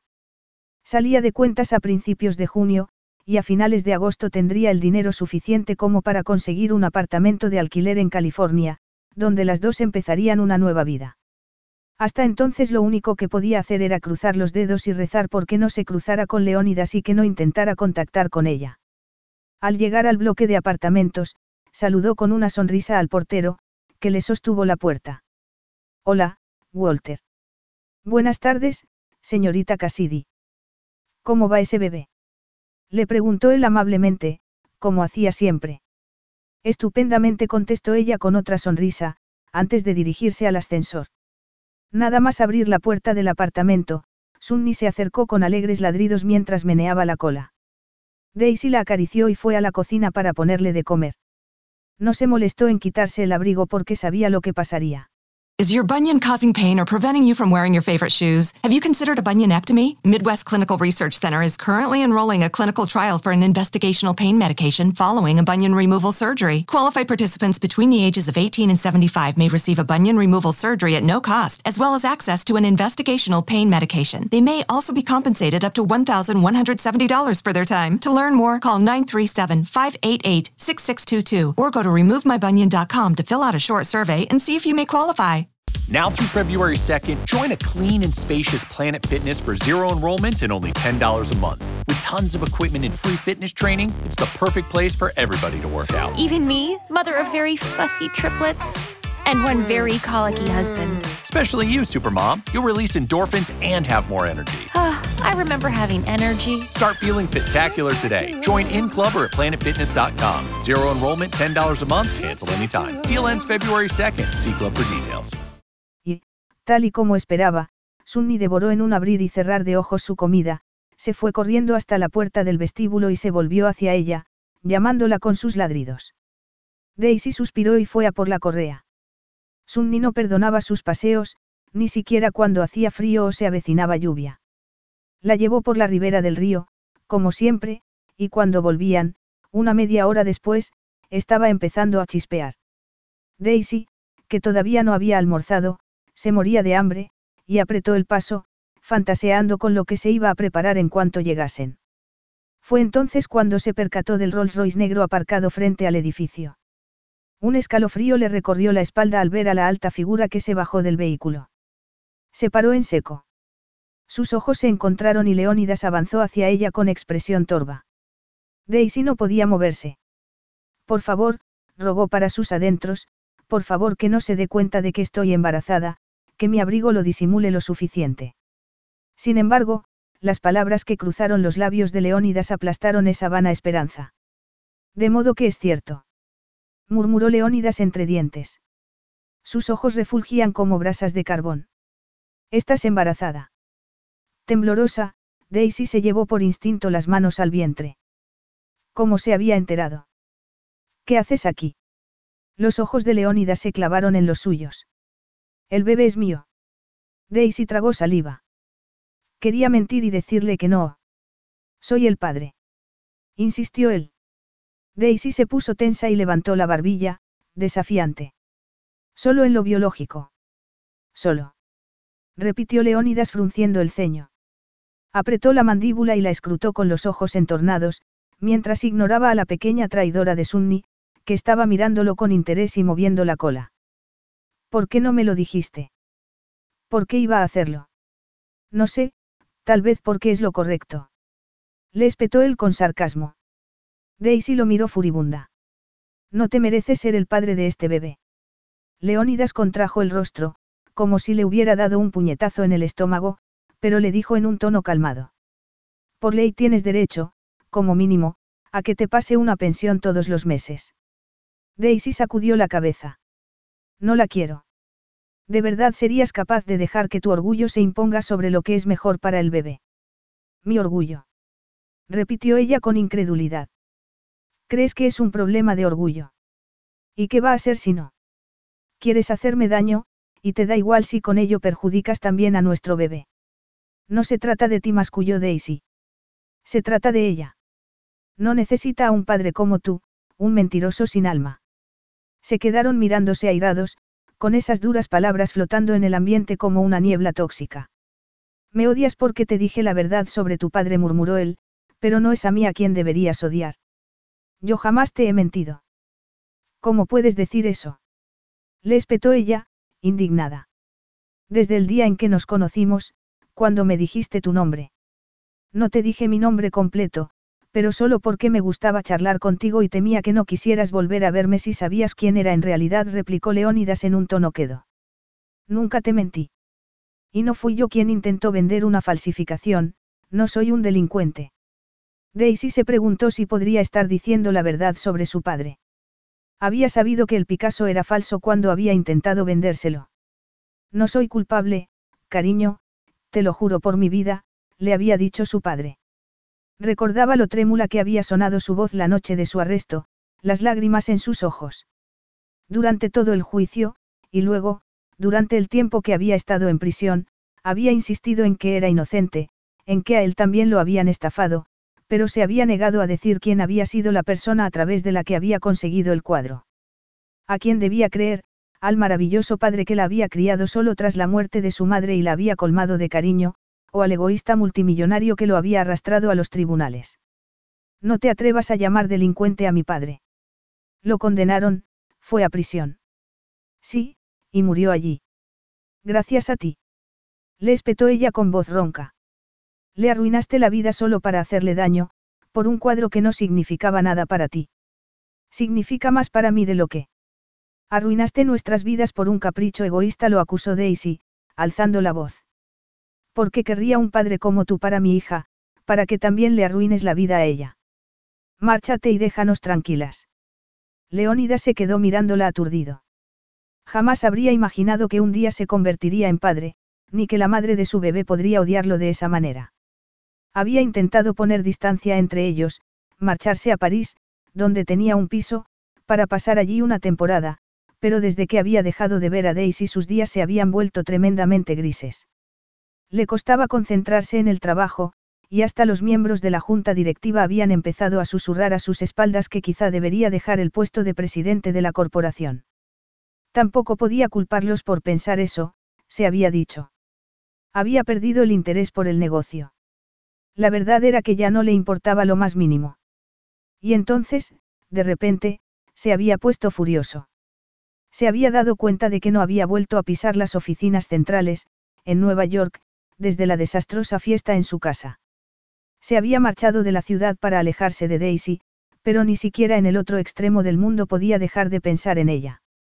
Había llamado al jefe de su equipo de seguridad y le había dado orden de que siguieran a Daisy y lo informaran de sus actividades y movimientos en el día a día. Quería saber dónde estaba y qué estaba haciendo. Luego había llamado al piloto de su jet privado para decirle que preparara el vuelo de regreso a Nueva York. No iba a seguir huyendo de ella. No había hecho nada malo. Nada pero no le agradaba la idea de que pudiera coincidir con ella en algún evento en Manhattan, o verla del brazo de otro hombre. Esperaba que el jefe de su equipo de seguridad le dijese que se había mudado a Miami o, mejor aún, a Siberia. Fuera como fuera, quería estar preparado. Sin embargo, no se había esperado en absoluto la información que recibió, Daisy estaba embarazada de seis meses. No habían logrado averiguar quién podría ser el padre, pero él lo sabía perfectamente. En su primera noche juntos había descubierto que Daisy era virgen, y durante los meses que habían estado juntos le había sido fiel, de eso no tenía la menor duda. El bebé tenía que ser de él. Durante el vuelo de regreso a Nueva York el día anterior no había podido dejar de darle vueltas al asunto, preguntándose si Daisy ya habría sabido que estaba embarazada la noche de la fiesta. Había llegado tarde a su casa en el West Village y nada más meterse en la cama se había quedado profundamente dormido. A la mañana siguiente se había despertado tarde y había ido a la oficina, pero no había aguantado más que un par de horas allí antes de llamar a su chofer para que lo llevara a Brooklyn. Le había dicho que aparcara frente al bloque de apartamentos donde Daisy vivía, y se había quedado sentado en el coche, cada vez más tenso, mientras intentaba decidir si debería entrar en el edificio o no. Porque cuando hubiera confirmado que lo que le habían dicho era verdad, que estaba embarazada, no habría vuelta atrás. Y entonces la había visto aparecer calle abajo, paseando a su perrita. Estaba más hermosa que nunca. El embarazo había hecho sus curvas más rotundas, haciéndola aún más sexy, había otorgado un brillo especial a sus ojos verdes, y la piel de su rostro estaba radiante. Ni siquiera vas a dejar que te ayude con la manutención. Le preguntó airado. La expresión de Daisy se ensombreció, como si ella misma se hubiese dado cuenta de que estaba llevando aquello demasiado lejos. Eres un monstruo, y no te necesitamos, murmuró obstinadamente, y entró a toda prisa en el edificio con su mascota. Oyó en su mente el eco de la voz enfurecida de su madre, pequeño monstruo. Ojalá no hubieras nacido. El corazón le martilleaba en el pecho y todo su cuerpo se había puesto tenso. Esas habían sido las palabras que le había gritado su madre la última vez que la había visto, a los 14 años. Acababan de volver del funeral del hombre que siempre había creído que era su padre, cuando su madre le había dicho la verdad y que se marchaba para no volver. Con el corazón roto, había agarrado unas tijeras en un arranque de rabia y había desgarrado con ellas el cuadro preferido de su madre. y ella, furiosa, le había quitado el Picasso de las manos y lo había increpado de aquel modo tan cruel. Había muerto una semana después, en el terremoto de Turquía, y el cuadro había desaparecido. No le quedaban más parientes, pero ahora, de pronto, había descubierto que iba a tener una hija. Sangre de su sangre. Alzó la vista hacia la fachada del bloque de apartamentos y entornó los ojos. Le gustara a Daisy o no, iba a formar parte de la vida de su hija. Apretó los puños y entró en el edificio. Sin embargo, cuando se dirigía al ascensor, el portero le bloqueó el paso. ¿Puedo ayudarlo, señor? Vengo a ver a Daisy Cassidy, gruñó él, malhumorado. Sé qué planta es y el número de su apartamento, gracias. Tendrá que esperar aquí, contestó el hombre. Fue hasta la mesa de recepción y levantó el auricular del teléfono. Su nombre, por favor. Leónidas Niarsos. El portero pulsó un par de teclas y esperó. Tras unas breves palabras con Daisy, alzó la vista y le dijo. Lo siento, pero la señorita Cassidy me pide que le comunique que no tiene nada que decirle y que quiere que se marche. Leónidas maldijo para sus adentros. Dígale que escoja, o habla ahora conmigo, o tendrá que hacerlo con mis abogados. El portero enarcó las cejas y transmitió el mensaje por el aparato. Colgó con un suspiro y le dijo. Dice que suba. Gracias, masculló él. Ya en el ascensor pulsó el botón de la quinta planta, se irguió y apretó la mandíbula con decisión. No iba a dejar que Daisy le robara a su hija. El ascensor se abrió. Salió al pasillo, caminó hasta el apartamento 502 y llamó con los nudillos. Cuando la puerta se abrió se encontró con una Daisy furiosa y con el rostro bañado en lágrimas. A pesar de todo lo ocurrido, a Leónida se le encogió el corazón al verla así. Daisy se mordió el labio, como intentando contenerse para no decirle lo que le querría decir. Se había quitado el abrigo e iba vestida con sencillez, con una blusa de color blanco y manga larga y unos leggings negros. ¿Cómo te atreves a amenazarme con tus abogados? Lo increpó. ¿Y tú, cómo te atreves a intentar robarme a mi hija? Le espetó él. Era la primera vez que regresaba a aquel apartamento desde que Daisy y él habían dejado de verse. Estaba tal y como lo recordaba, salvo por el gran almohadón para perros que había junto a la chimenea, donde dormitaba la perrita que Daisy había rescatado. Inspiró profundamente, recordando con tristeza lo feliz que había sido allí con ella, en esas horas robadas en las que solo había sido, Leo, y nada más. Me dijiste que este apartamento era de un amigo de tu padre, Frank Vine murmuró mientras cruzaba la puerta. Daisy cerró tras él. ¿Y qué? ¿Cómo es que ha dejado que te quedes a vivir aquí tanto tiempo? ¿Hay algo entre vosotros? No es asunto tuyo, contestó ella en un tono gélido, pero no, solo es una buena persona que me está ayudando. ¿Y por qué debería creerte? Piensa lo que quieras, aunque tampoco entiendo por qué debería importarte, dijo ella, mirándolo desafiante. Estoy segura de que no te habrá faltado compañía femenina desde que me echaste de tu casa. No era verdad. No había estado con ninguna otra mujer en esos cinco meses. Claro que eso no iba a confesárselo a Daisy. Levantó la barbilla y replicó. Yo no te eché. Me preguntaste por qué seguía allí y me dijiste que me fuera. Tiene gracia, lo que yo recuerdo es que tú me insultaste, acusándome de ser un mentiroso, y que dijiste que querías hacerme tanto daño como te había hecho yo a ti, murmuró Leónidas. Dejó escapar una risa amarga. Y supongo que encontraste la manera, no. Ocultándome que estabas embarazada. Se quedaron mirándose fijamente, y cuando Leónidas bajó la vista, contra su voluntad, a los labios de Daisy, ésta se estremeció. Eres un bastardo mascullo. Poco podía imaginar lo ciertas que eran sus palabras. Leónidas inspiró profundamente y reprimió el dolor y la inseguridad que le provocaba pensar en eso. La miró a los ojos y le dijo. Pues antes no parecías pensar eso, cuando nos pasábamos horas en la cama. Me deseabas, tanto como yo a ti. Daisy tragó saliva y dio un paso atrás. Eres encantador cuando quieres serlo, respondió. Apretó la mandíbula. Pero detrás de esa fachada de hombre guapo, rico y encantador no hay nada. La opinión que tengas de mí no viene a cuento, le dijo él, irritado. Ahora lo que importa es el bebé. Lo único que intento es responsabilizarme de mi hija. ¿Cómo? amenazándome con mandarme a tus abogados. Le espetó ella. No iba en serio. Masculló Leónidas. Lo dije porque te negabas a que habláramos siquiera. Y con razón. Daisy. Le dijo él en un tono quedo. ¿De qué tienes tanto miedo? Ella se quedó mirándolo un buen rato antes de apartar la vista. Vi lo que tus abogados y tu dinero consiguieron en los tribunales con mi padre. Me da miedo que intentes quitarme a mi hija no porque la quieres, sino por despecho, porque puedes. Leónidas suspiró. Jamás haría algo así. Jamás. Pero también es mi hija. No puedo rehuir mi responsabilidad. No quiero que un día se pregunte por qué no estuve a su lado, por qué no te ayudé a criarla, si es que no la quería. Daisy bajó la vista y preguntó en un hilo de voz. ¿Y qué propones que hagamos? Leónidas se quedó pensativo un momento, preguntándose cómo podría asegurarse de que formaría parte de la vida de su hija sin necesidad de abogados, sin temer constantemente que Daisy decidiera desaparecer en cualquier momento o casarse con otro hombre. Y entonces, de repente, se le ocurrió una solución muy sencilla. De un solo plumazo lo tendría todo atado y bien atado. Era algo que jamás se habría planteado, de lo que siempre había renegado, pero en cuanto se le pasó por la cabeza sintió que su tensión se disipaba. Esbozó una sonrisa y le dijo. Nuestro bebé necesita un padre, necesita un apellido y quiero que sea el mío. La miró a los ojos y añadió, y quiero que también se convierta en el tuyo. Daisy se quedó mirándolo horrorizada. ¿Qué estás diciendo? La solución no podría ser más sencilla, Daisy, solo tienes que casarte conmigo. Capítulo 4. Casarse con él.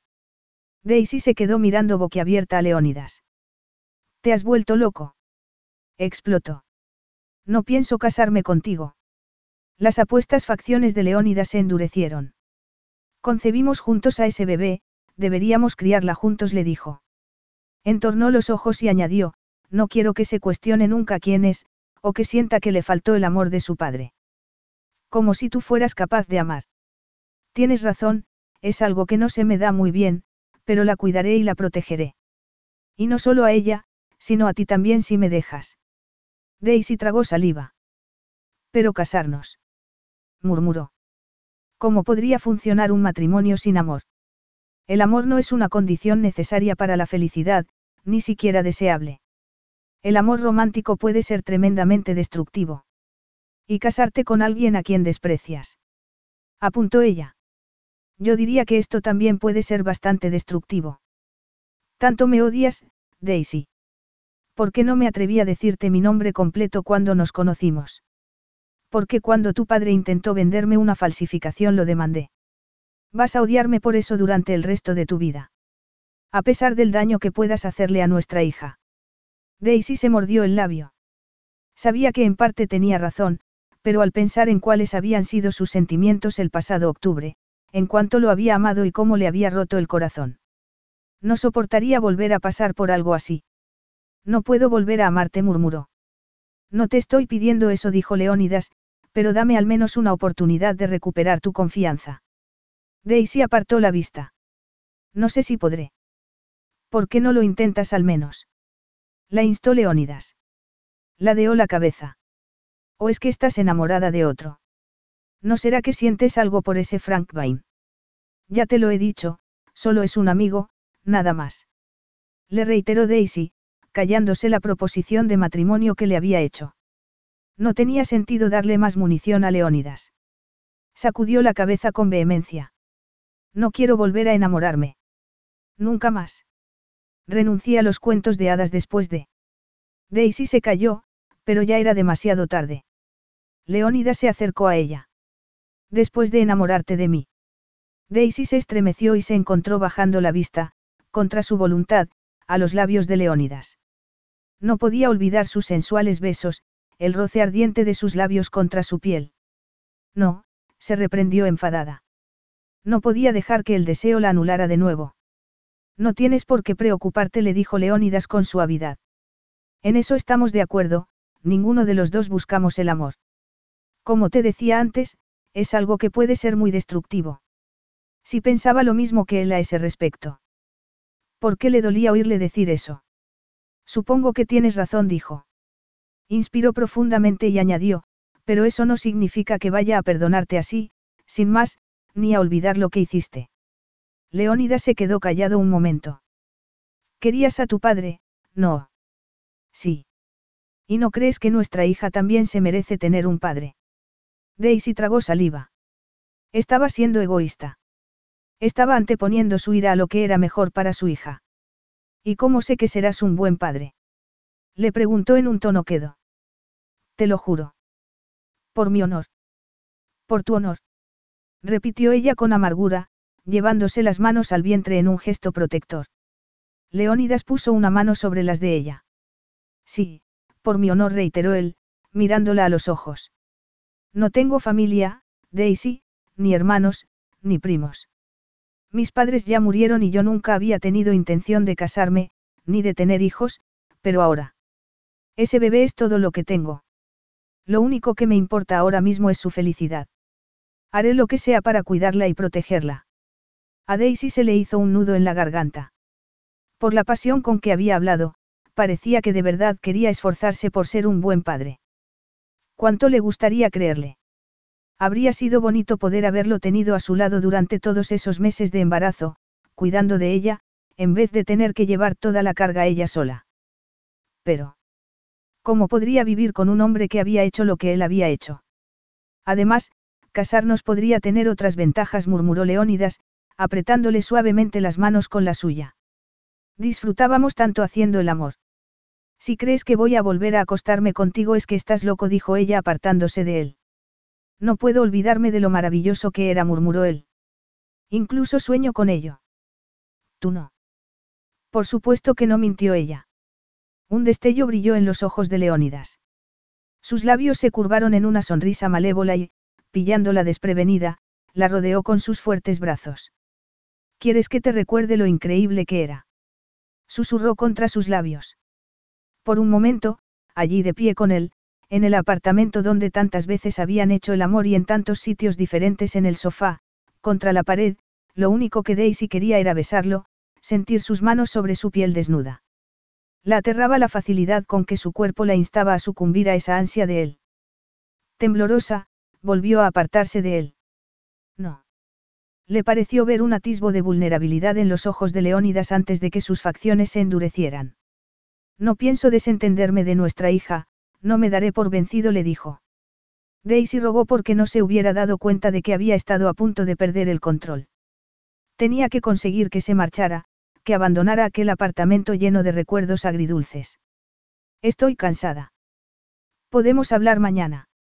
No respondió él, obstinadamente. Tenemos que resolver esto. Sunni se levantó de su almohadón, se acercó a Leónidas para olisquearlo y lo miró esperanzado, como esperando unas caricias.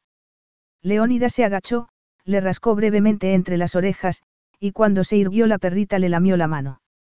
Traidora, pensó Daisy, mirando a su mascota con los ojos entornados. ¿Tienes hambre? Le preguntó Leónidas.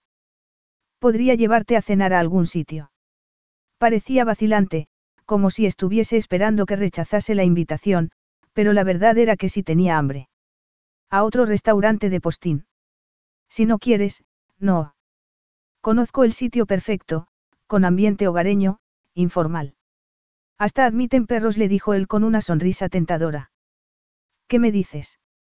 Daisy se sintió irritada por cómo reaccionó su cuerpo a esa sonrisa, con un cosquilleo eléctrico que la recorrió de arriba abajo. Está bien, masculló de mala gana. Pero solo cenar y nada más. Leónidas miró a Daisy, que iba sentada a su lado en el asiento trasero del Rolls Royce con su perrita en el regazo. Tenía girada la cabeza hacia la ventanilla con cara enfurruñada, pero al menos la había convencido para que cenara con él. Nunca se había imaginado casándose, y mucho menos siendo padre, pero ahora estaba decidido a ser un buen marido y un buen padre. Toda su vida se había sentido impelido a demostrar su valía. Se recordaba a sí mismo, siendo aún un crío, intentando complacer al que siempre había creído que era su padre, un hombre cruel que lo llamaba, estúpido, e, inútil. A pesar de sus esfuerzos, había continuado burlándose de él y hostigándolo, mientras su madre lo ignoraba por completo a menos que tuvieran compañía. Para ellos las apariencias eran lo único que importaba y, aunque en privado tenían agrias discusiones, Los dos querían que los demás pensaran que eran un matrimonio perfecto con un hijo perfecto y que formaban la familia perfecta. Pero la realidad era que se hallaban muy lejos de ser ninguna de esas cosas. Siempre le había parecido que sus padres se odiaban, aunque no tanto como lo odiaban a él. Desde los cinco años, cuando se había dado cuenta de que a otros niños sus padres los abrazaban y los elogiaban, había llegado a la conclusión de que había algo anormal en él, algo que hacía que sus padres se avergonzasen de él y lo despreciaran, por más que se esforzase. A sus 14 años los dos habían muerto, y no le había quedado nadie en el mundo. El juez había designado un tutor que administraría su herencia hasta que él alcanzase la mayoría de edad. A los 21 años, recién salido de la Universidad de Princeton, había tomado las riendas del negocio de sus padres, Gianni, al borde de la quiebra tras siete años de inepta gestión por parte de su tutor. Fue entonces cuando decidió que no necesitaba una familia, ni amor, que el éxito sería lo que lo ayudaría a mostrar al mundo su valía. Y había logrado lo que nadie habría esperado de un heredero, había reflotado la compañía. La había rebautizado con el nombre de Liontari y a lo largo de los siguientes 15 años la había convertido en un imperio global a base de voluntad, mucho trabajo y algo de suerte. Sin embargo, ni sus logros empresariales, ni los acuerdos multimillonarios que había firmado lo habían hecho sentir tan triunfante como el haber conseguido esa noche que Daisy aceptara cenar con él. Aquello era algo personal. Durante el tiempo que había estado con Daisy, había sido muy estimulante para él haber podido bajar la guardia con ella, en vez de tener que mantenerse todo el tiempo a la altura de lo que se esperaba de Leónidas Niarsos, el exitoso hombre de negocios. A ojos de Daisy no había sido más que un hombre corriente, un don nadie, cosa que para ella no le había restado un ápice de su valía como persona. Con ella había podido ser el mismo, en vez de tener que estar siempre preparado para la batalla, para atacar o defenderse. Había podido mostrarle su lado tonto, compartiendo risas y bromas con ella. Para sus adentros siempre había sabido que aquello no podía durar, pero ahora las cosas eran distintas. Se casaría con Daisy y criarían juntos a su hija, que tendría una infancia distinta a la que él había tenido. Siempre se sentiría querida, siempre contaría con el apoyo de sus padres. Tenía que convencer a Daisy de que era lo mejor, pero ¿cómo? Seguía mirando enfurruñada por la ventanilla y le temblaba ligeramente el labio inferior, como si estuviera conteniéndose para no llorar. Un matrimonio en el que marido y mujer se detestaban y mantenían una guerra fría era lo último que quería. Lo que quería era que se entendieran, que fueran amigos, compañeros. Solo así podrían crear juntos un verdadero hogar para su hija. Inspiró profundamente. Tenía que cortejar a Daisy, ganársela, convencerla de que era digno de su confianza y su estima, sino de su amor. Pero ¿cómo? La pálida luz de la luna brillaba sobre la ciudad cuando el chofer aparcó frente a su mansión en el West Village. Daisy giró la cabeza hacia él y le dijo con el ceño fruncido. Creía que ibas a llevarme a un restaurante. Él se encogió de hombros. Aquí tendremos más privacidad, respondió antes de apearse del vehículo. Luego lo rodeó, abrió la puerta de Daisy y le ofreció su mano, pero ésta la rechazó y se bajó con su perrita en brazos. No estoy segura de que esto sea buena idea, murmuró Daisy, mirando la fachada con ansiedad. Solo vamos a cenar. Aún recelosa, Daisy subió la escalinata de la entrada con él. Cuando entraron, Leónidas encendió la luz del vestíbulo, cerró la puerta y la ayudó a quitarse el abrigo. ¿Y tu mayordomo? Le preguntó Daisy, con una sonrisilla maliciosa. Dejó el trabajo hace unos meses. Lo dejó. He estado viviendo en París desde la última vez que nos vimos, así que supongo que se cansaría de no tener que hacer nada, contestó él, encogiéndose de hombros. La señora Berry y el resto del servicio sí siguen trabajando aquí, pero a esta hora ya se habrán ido a casa. Daisy lo miró nerviosa. Entonces. Estamos solos. Leónida se quitó el abrigo y lo colgó en el armario, junto al de ella. Eso supone un problema para ti. Daisy apartó la vista. No, por supuesto que no. No es que tenga miedo ni nada. Bien, porque no tienes nada que temer de mí, murmuró él, tomándola de la barbilla para mirarla a los ojos.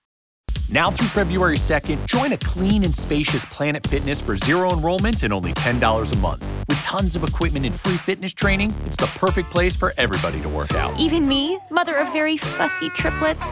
and one very colicky husband. Especially you, Supermom. You'll release endorphins and have more energy. I remember having energy. Start feeling spectacular today. Join in club or at planetfitness.com. Zero enrollment, $10 a month, cancel anytime. Deal ends February 2nd. See club for details.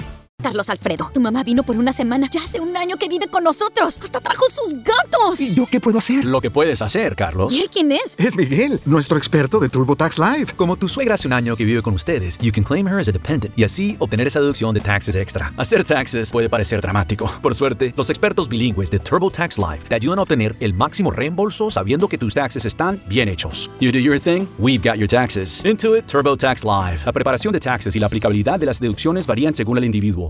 El aire se cargó de electricidad. Leónida se inclinó hacia ella y de pronto sonó el timbre de la puerta. Será la cena, dijo él con una sonrisa. Daisy lo miró sorprendida. Has hecho un pedido a domicilio. La cocinera no está, que te iba a dar de cenar si no. No querría envenenarte con mi comida quemada. Daisy esbozó una sonrisilla y él sonrió también porque sabía que estaba recordando la vez que había intentado cocinar para ella y casi se le habían carbonizado los espaguetis con salsa marinera de bote que había intentado prepararle. Sin embargo, cuando la sonrisa de Daisy se disipó, supo que estaba pensando en todo lo que había pasado después. Esa era una batalla que no podía ganar, así que se dio la vuelta y fue a abrir. Pagó al repartidor, tomó las bolsas y cuando hubo cerrado la puerta se giró hacia Daisy. Bueno, cenamos. Ella miró las bolsas. ¿Qué es? Comida china, contestó él. Se me ocurrió pedirla porque sé que te gusta mucho, pero si prefieres otra cosa. Añadió vacilante. Has pedido pollo kung pao. Lo interrumpió ella. Claro. Pues eso es justo lo que me apetece. Leónidas la condujo hasta la cocina, que era enorme, y de allí pasaron a un comedor con un gran ventanal y puertas cristaleras que daban a un patio privado. Allí fuera, a la luz de la luna, estaba nevando suavemente. Tienes tu propio patio, aquí, en medio de Manhattan. exclamó Daisy, sorprendida, mientras él dejaba las bolsas sobre la mesa. Leónida se encogió de hombros. Por eso la compré. Me gusta tener espacio y aire fresco. Daisy frunció el ceño. A ti. ¿Te gusta el aire fresco? Leónida se rió.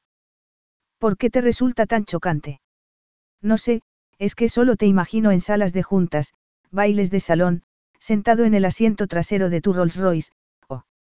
Déjame adivinarla, cortó él, divertido, sentado en la cámara acorazada de un banco, contando montones de monedas de oro como el tío Gilito.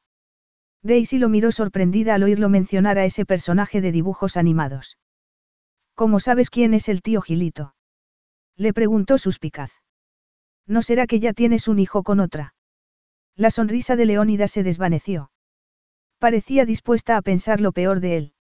No, pero una vez fui niño, igual que tú. ¿Veías esos dibujos en Grecia? No, aquí en Estados Unidos.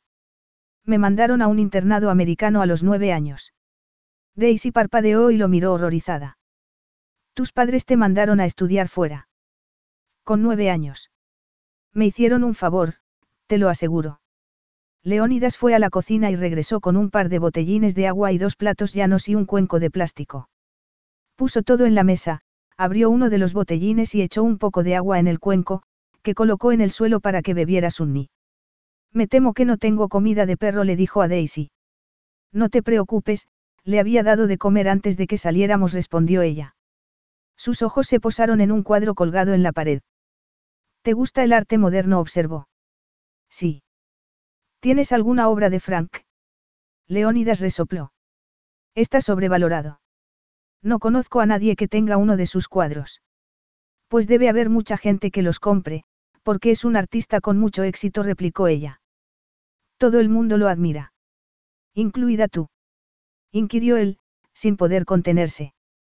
Daisy lo miró sorprendida. No irás a decirme que tienes celos. Tal vez. Pues nunca los habías tenido. Leónida se encogió de hombros. Eso era antes. ¿Antes de qué? Antes de que dejaras de mirarme como solías hacerlo. Lo echaba de menos, echaba de menos aquellos días en que Daisy lo miraba como si lo fuera todo para ella. Eso fue hace mucho tiempo, murmuró Daisy con las mejillas encendidas, agachándose para acariciar a Sunni. Antes de que descubriera que el hombre al que amaba no era más que un sueño. Leónidas bajó la vista. Podríamos volver a empezar, encontrar un nuevo sueño juntos. Tal vez Daisy trató de sonreír. No lo sé. Pero no es la primera vez que uno de mis sueños se va al traste. Te he contado alguna vez lo estrepitosamente que fracasé cuando me decidí a participar en una exposición en una galería de arte. No. Pues no vendí ni un cuadro. Ni siquiera por lástima le explicó ella sonrojándose.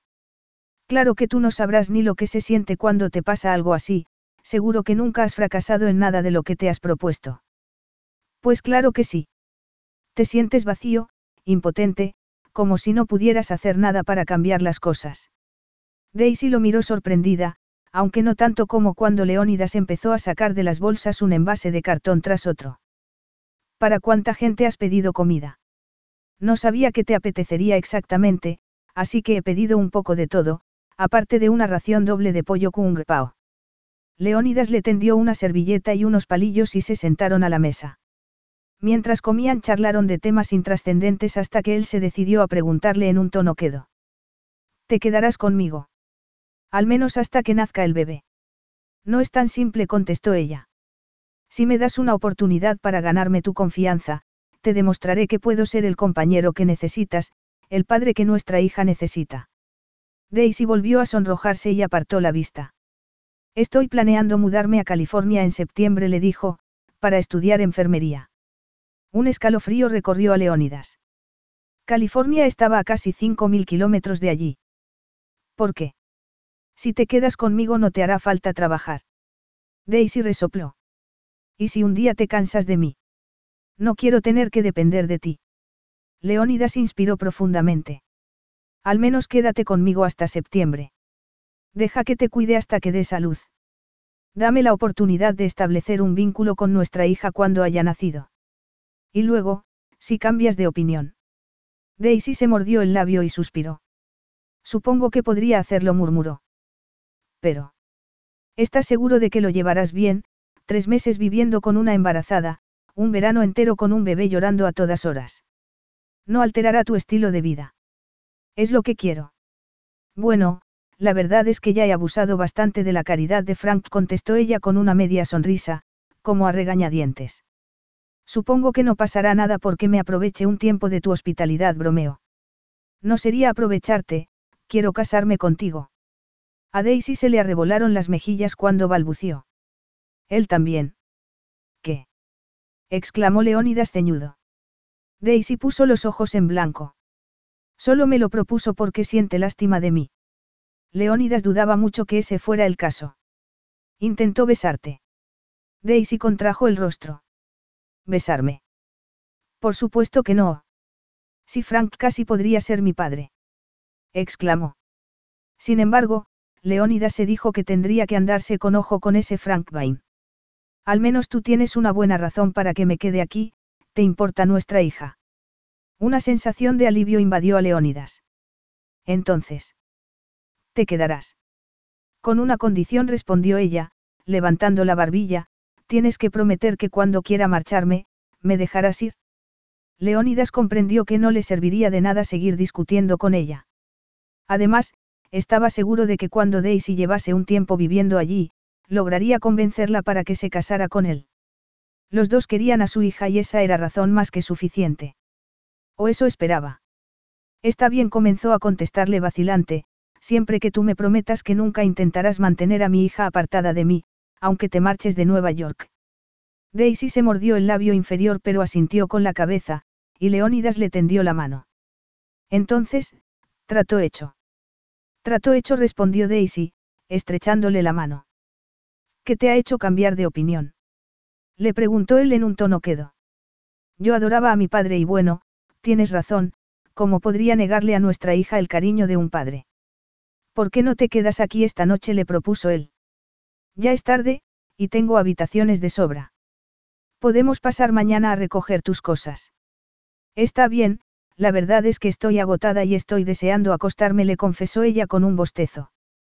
Subieron a la segunda planta y Leónidas la condujo a la mejor habitación de invitados, decorada con mucha elegancia en colores crema y rosa pálido. Tienes tu propio cuarto de baño, le dijo a Daisy.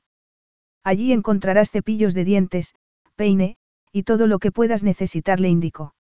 Bueno, pues te dejo ya. Que descanses. Gracias, respondió ella suavemente. Al llegar a la puerta, Leónidas se volvió y le dijo.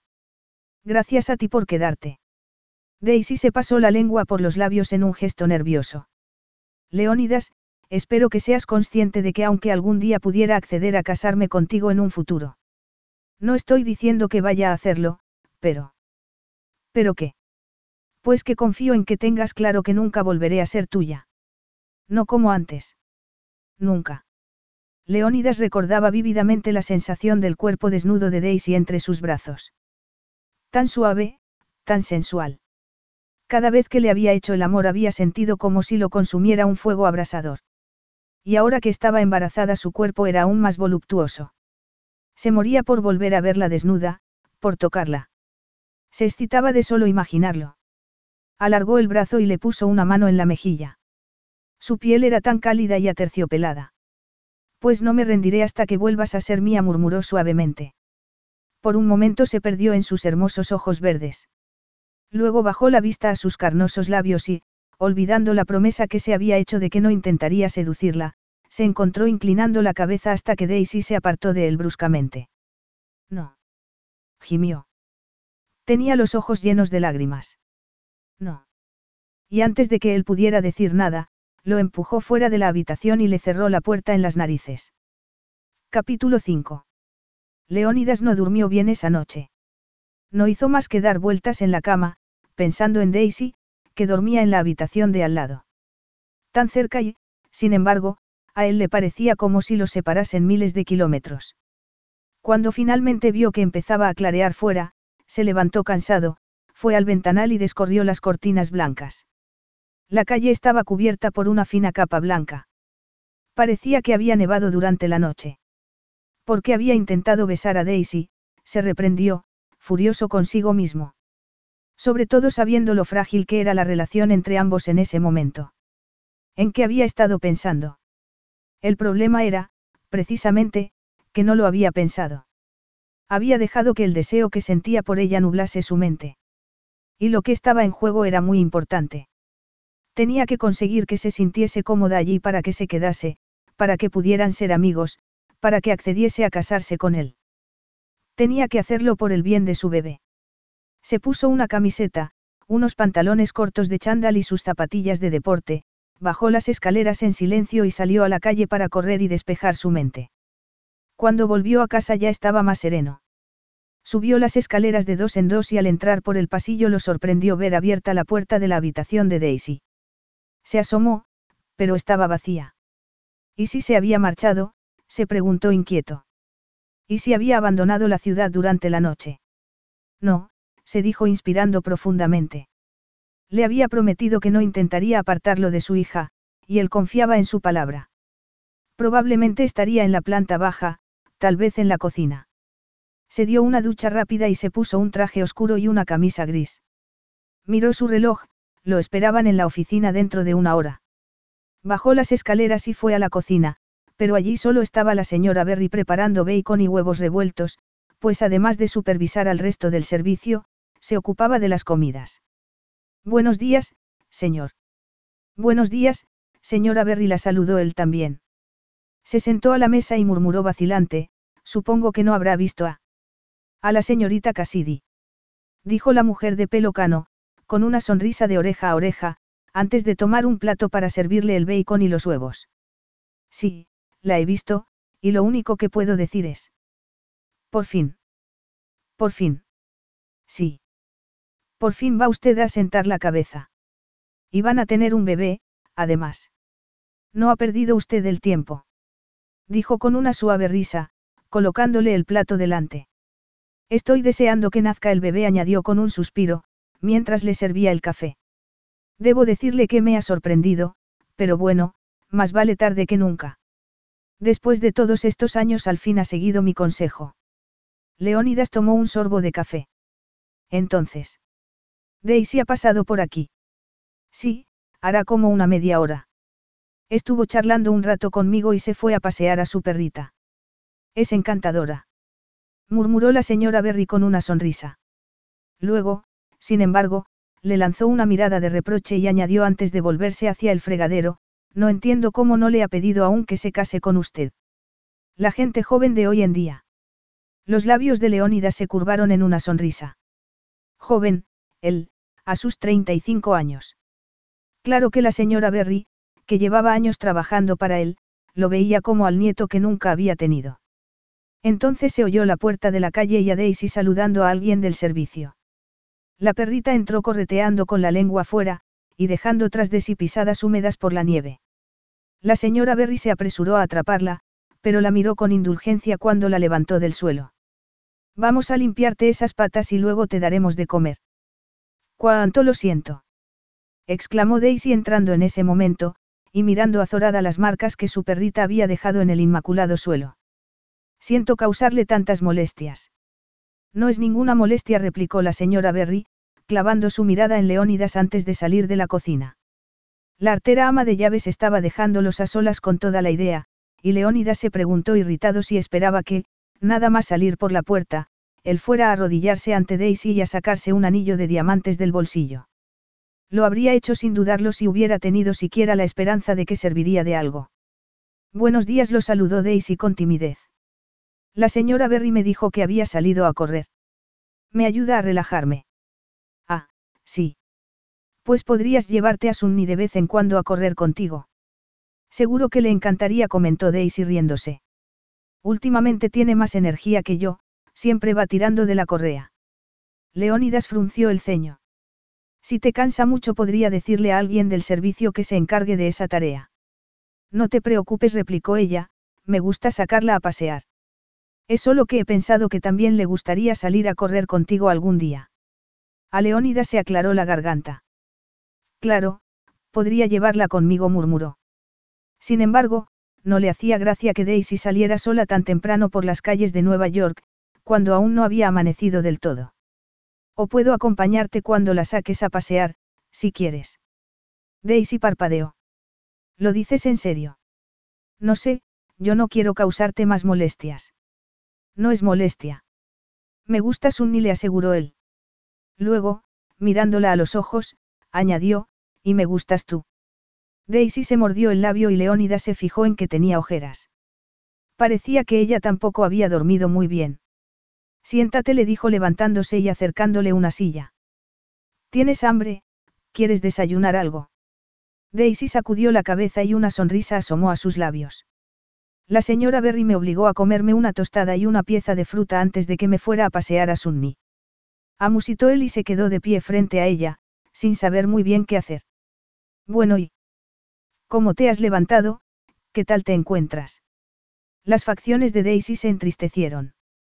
Entrelazó las manos, como si ella también se sintiera incómoda, y balbució. Creo que esto es un error. Aquello no iba por buen camino. Un error. Daisy se remetió un mechón castaño por detrás de la oreja y murmuró. Creo que no debería quedarme aquí. Leónidas la miró consternado y de pronto comprendió. ¿Por qué anoche estuve a punto de besarte? adivinó. Ella asintió, rehuyendo su mirada. Tenía que calmarla, hacer que se sintiera segura, se dijo Leónidas. Inspiró profundamente y le dijo con suavidad. No tienes que tenerme miedo. No te tengo miedo. Tengo miedo de... ¿De qué? La instó él a continuar cuando se quedó callada. En cuanto Daisy levantó la mirada, lo supo. Supo que, por más que ella intentara fingir lo contrario, sentía el mismo cosquilleo eléctrico por dentro que él cada vez que sus ojos se encontraban y ella miraba hacia otro lado, nerviosa, cada vez que él bajaba la vista a sus labios. Tenía miedo de sí misma, de su propio deseo. Inspiró profundamente y le dijo. ¿Y si te prometo que no intentaré besarte? Se hizo un tenso silencio. ¿De verdad te comprometerías a eso? inquirió ella finalmente. Pues claro. No intentaré volver a besarte a menos que tú quieras que lo haga. Daisy se mordió el labio y respondió vacilante. Está bien, si tengo tu palabra me quedaré. Leónidas suspiró aliviado. Estupendo respondió, intentando no pensar en lo difícil que le sería resistir la tentación. Bueno, tengo que irme al trabajo. Al trabajo. Soy el presidente y principal accionista de Liontari. Liontari. Es el nombre de unos grandes almacenes, o algo así. Es un consorcio internacional de varias marcas muy famosas. Probablemente las conozcas. Vertigris, por ejemplo. No me suena. ¿Qué es? Una marca de champán. Ah. Bueno, la verdad es que no bebo apenas. A Leónidas le sorprendió que no conociera Vertigris. Era conocido mundialmente, igual que Cristal o Don Perignon. ¿Te suenan los relojes Ridenbaum, o las joyas Helios? ¿O los bolsos Cialov? Al ver que Daisy sacudía la cabeza a cada pregunta, Leónidas optó por un cambio de planes. ¿Sabes qué? Me parece que no iré a la oficina. Soy el jefe, así que puedo permitírmelo. Iremos a recoger tus cosas al apartamento de Vain y luego te llevaré de tiendas al verla fruncir el ceño, añadió. Podemos comprar unas cuantas cosas. ¿Qué cosas? Para tu embarazo, y para el bebé. No necesito que me compres nada. En realidad sería una manera de ayudarme, le dijo él en un tono desenfadado, considéralo una especie de, estudio de mercado. Me gustaría conocer tu opinión sobre nuestras marcas. No sé de qué ayuda podría serte mi opinión. De una gran ayuda, te lo aseguro. Pero más que eso, lo que de verdad quiero es que comprendas lo que hago, le dijo él con una breve sonrisa. No es lo que me pedías, comprender mi mundo. Eso fue antes de que. Hay tantas cosas que no pude mostrarte hace meses. La interrumpió Leónidas. Daisy lo miró vacilante. Pero es que no sé si puedo dejar a Sunny aquí sola. La señora Berry puede echarle un ojo. Parece que se le dan bien los perros. Daisy se quedó callada un momento, como si estuviera sopesándolo. Bueno, no quiero causarle molestias, pero supongo que si no estamos mucho tiempo fuera. Murmuró finalmente. Leónidas tomó su mano izquierda y le acarició el dedo anular con el pulgar. Podríamos ir a Helios para mirar anillos de compromiso, le dijo, como quien no quiere la cosa. Daisy se estremeció y Leónidas vio una sombra de vulnerabilidad en sus ojos antes de que apartase la mano. No contestó tajante. Nada de anillos. En fin, no podía decirse que no lo hubiera intentado. Bueno, pero debe haber alguna cosa que necesites, para ti o para el bebé. Daisy echó la cabeza hacia atrás con aire pensativo y apoyó con un suspiro la mano en su vientre hinchado. Supongo que no me vendría mal un abrigo nuevo, admitió. Este ya casi no puedo abrochármelo, añadió, tocando uno de los botones. Ah, y sí que tengo que pasar por casa de Frank, para recoger mi uniforme. Mañana tengo turno en la cafetería. Leónidas frunció el ceño. No me digas que piensas seguir trabajando. Pues claro. ¿De verdad creías que iba a dejar mi trabajo? Y dejar a mi jefa en la estacada. ¿Pero por qué ibas a querer? Leónidas apretó los dientes antes de continuar. No tienes que seguir trabajando como camarera. No te hace falta, yo cuidaré de ti. Daisy plantó una mano en la cadera y le espetó. Estás diciéndome que no trabaje. Leónidas enarcó una ceja y replicó. ¿Y tú, vas a decirme que es sensato que estés horas de pie en tu sexto mes de embarazo? Daisy lo miró vacilante y dejó caer la mano. Bueno, me lo pensaré durante el trayecto a Brooklyn, dijo finalmente. Se quedó callada un momento y le preguntó. Podríamos te importaría que fuéramos mejor en metro. ¿Qué problema tienes con mi coche? Daisy puso los ojos en blanco. Es un Rolls Royce. Conducido por un chofer de uniforme. ¿Y qué? Pues que es un poco excesivo, ¿no te parece? Aunque se había propuesto complacerla en todo lo que pudiera, Leónidas prefería no tener que pisar el metro si podía evitarlo, así que llegaron a un acuerdo, su chofer, Jenkins, vestido con ropa de calle en vez de con su uniforme, los llevaría en otro de sus vehículos, un Range Rover.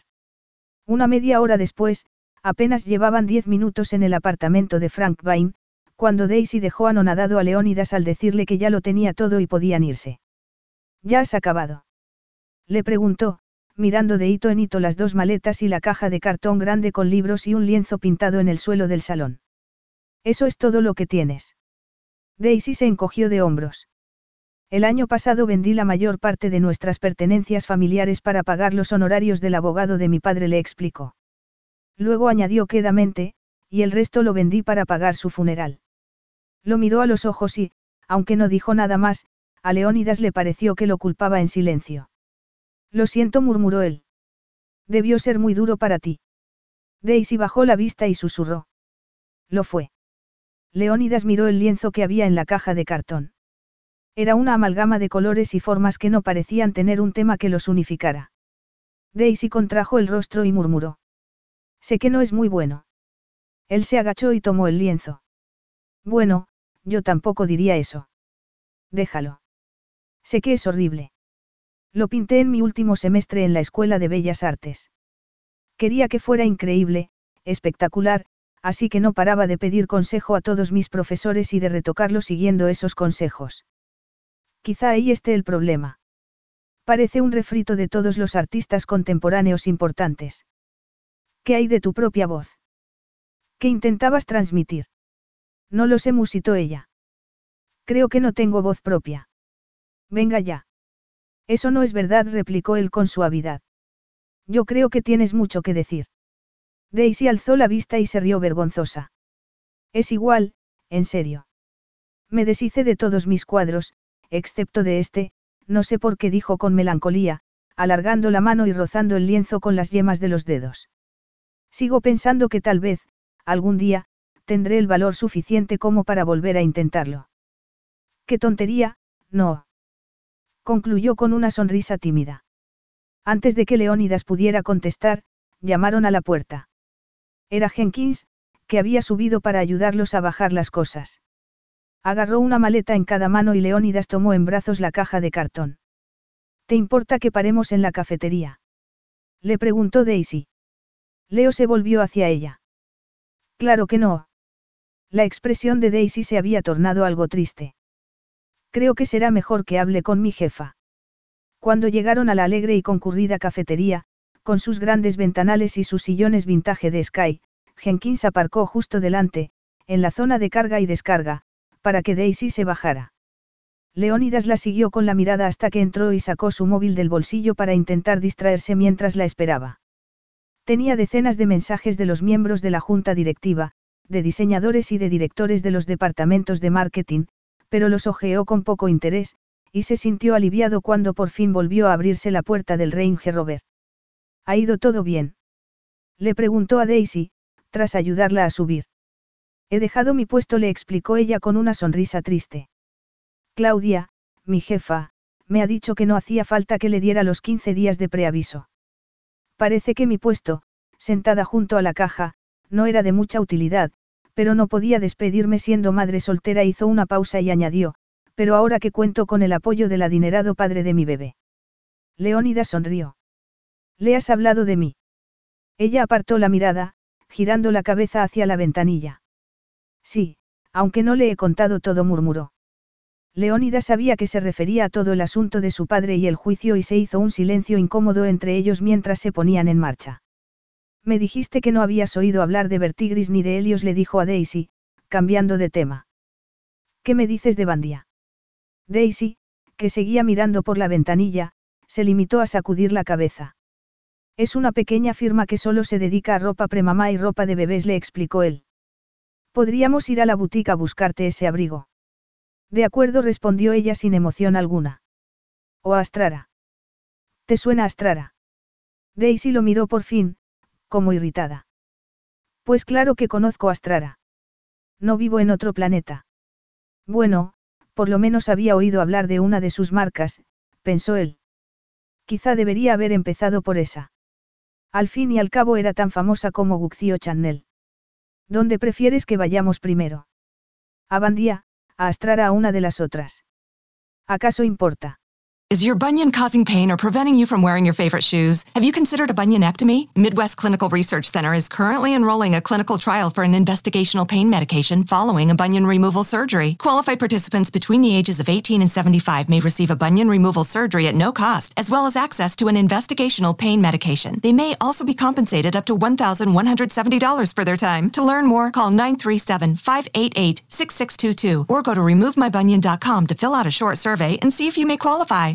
Carlos Alfredo, tu mamá vino por una semana. Ya hace un año que vive con nosotros. Hasta trajo sus gatos. ¿Y yo qué puedo hacer? Lo que puedes hacer, Carlos. ¿Y él quién es? Es Miguel, nuestro experto de TurboTax Live. Como tu suegra hace un año que vive con ustedes, you can claim her as a dependent y así obtener esa deducción de taxes extra. Hacer taxes puede parecer dramático. Por suerte, los expertos bilingües de TurboTax Live te ayudan a obtener el máximo reembolso sabiendo que tus taxes están bien hechos. You do your thing, we've got your taxes. Intuit TurboTax Live. La preparación de taxes y la aplicabilidad de las deducciones varían según el individuo.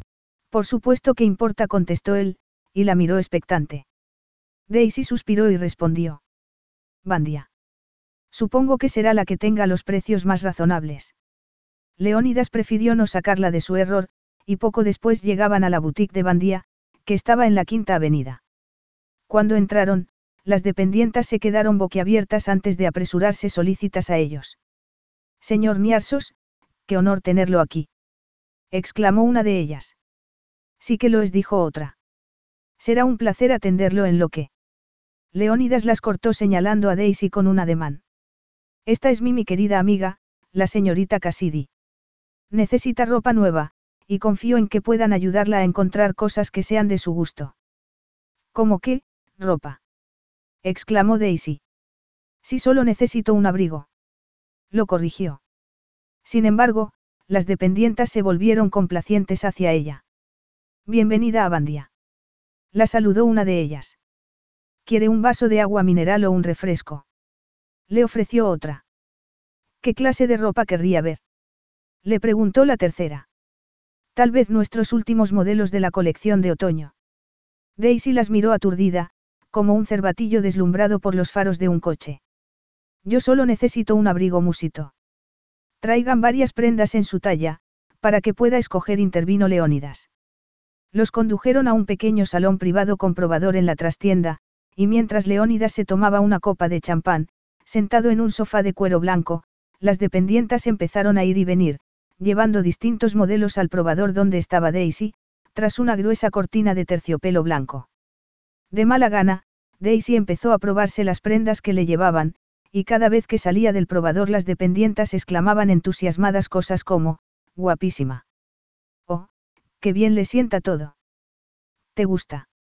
Le preguntó Leónidas, esperanzado, cuando salió con un vestido de tipo túnica. Como cada vez que se lo había preguntado con las prendas que se había probado antes, Daisy se encogió de hombros. No está mal. No está mal. Repitió él con incredulidad. Un vestido premamá de mil dólares. No es tan cómodo como las camisetas grandes que suelo ponerme para estar en casa. Por no mencionar que puedes comprarte tres por diez dólares, respondió ella. Leónidas no podía estar más contrariado. La había llevado allí con la esperanza de impresionarla, pero saltaba a la vista que no estaba funcionando.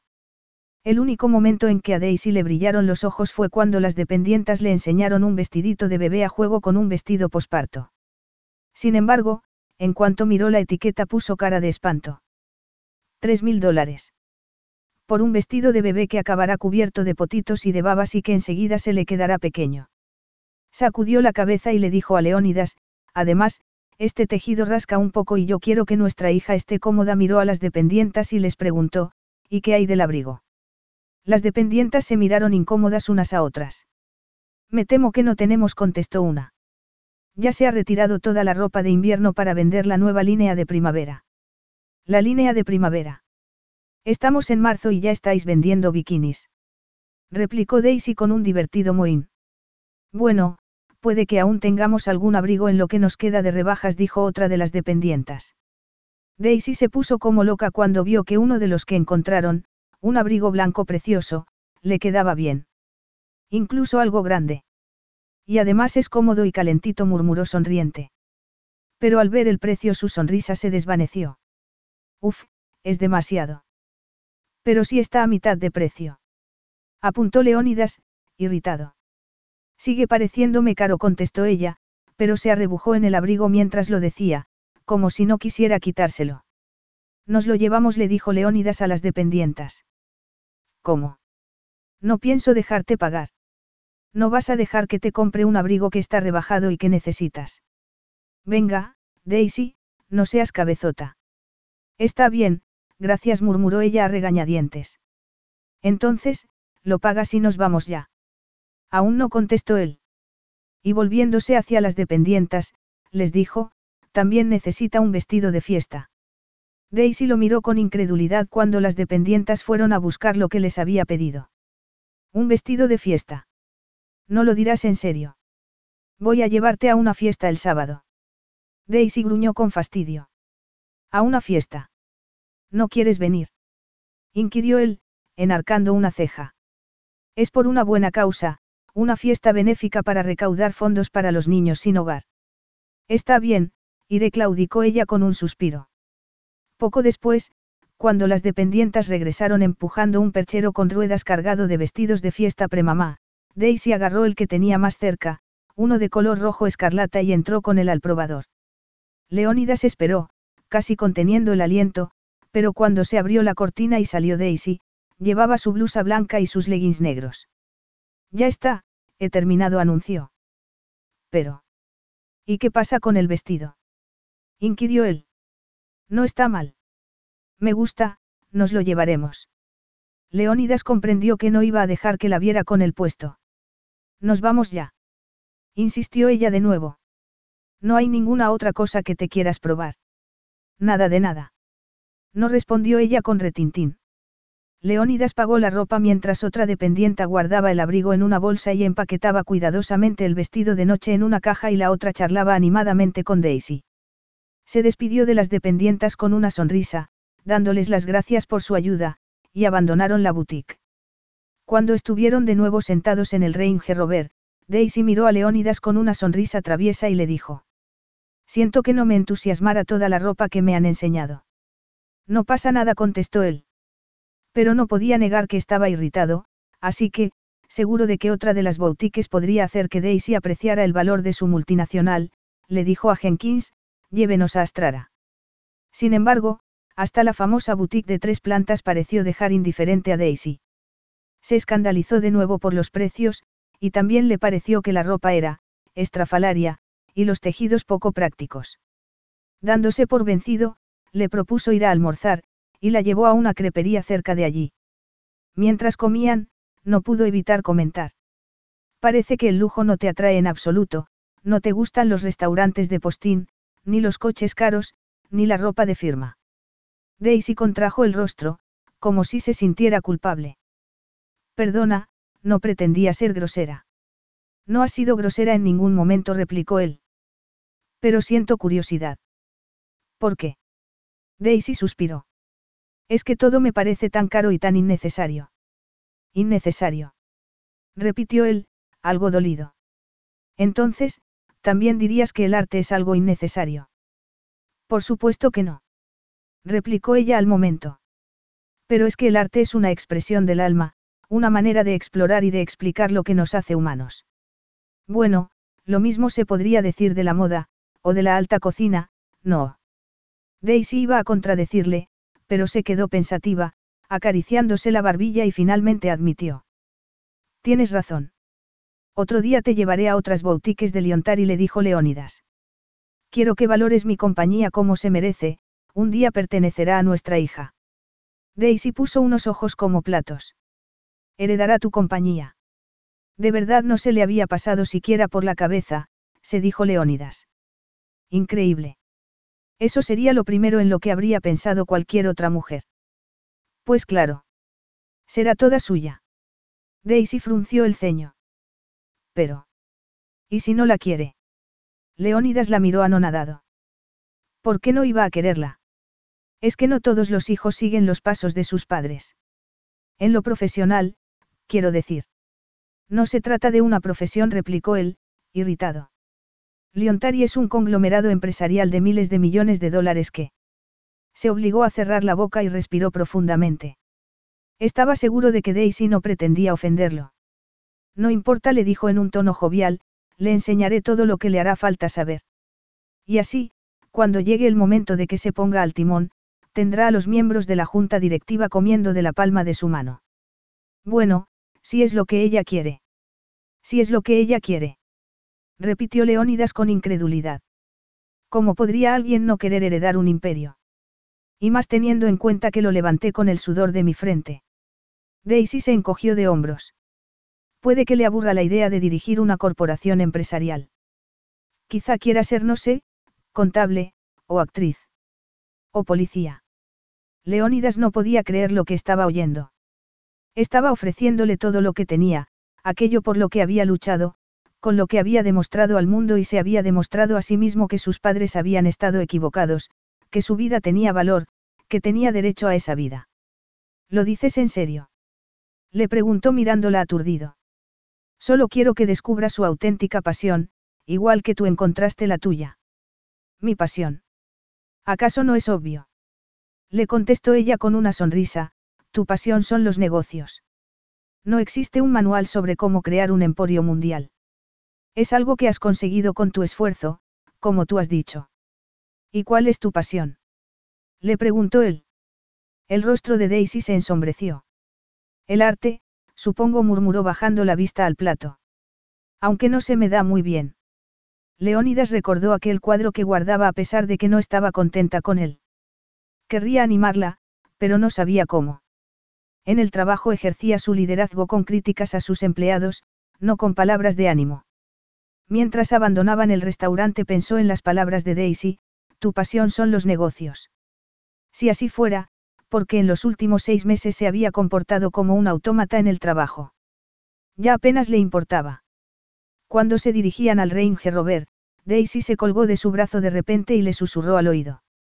Gracias por invitarme a almorzar, y por el abrigo y el vestido luego se echó hacia atrás y con los ojos brillantes añadió, y gracias por pasar el día conmigo. Leónidas la miró, con el corazón latiéndole con fuerza por lo extrañamente íntimo que era tener el brazo de Daisy entrelazado con el suyo, y de pronto no pudo imaginar una pasión mayor que la que sentía por ella. Capítulo 6.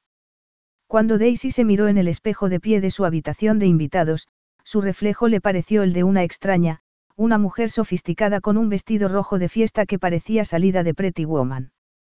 El vestido se deslizaba suavemente por su vientre hinchado, tenía un escote algo atrevido y también una abertura a ambos lados en la falda que insinuaba sus piernas.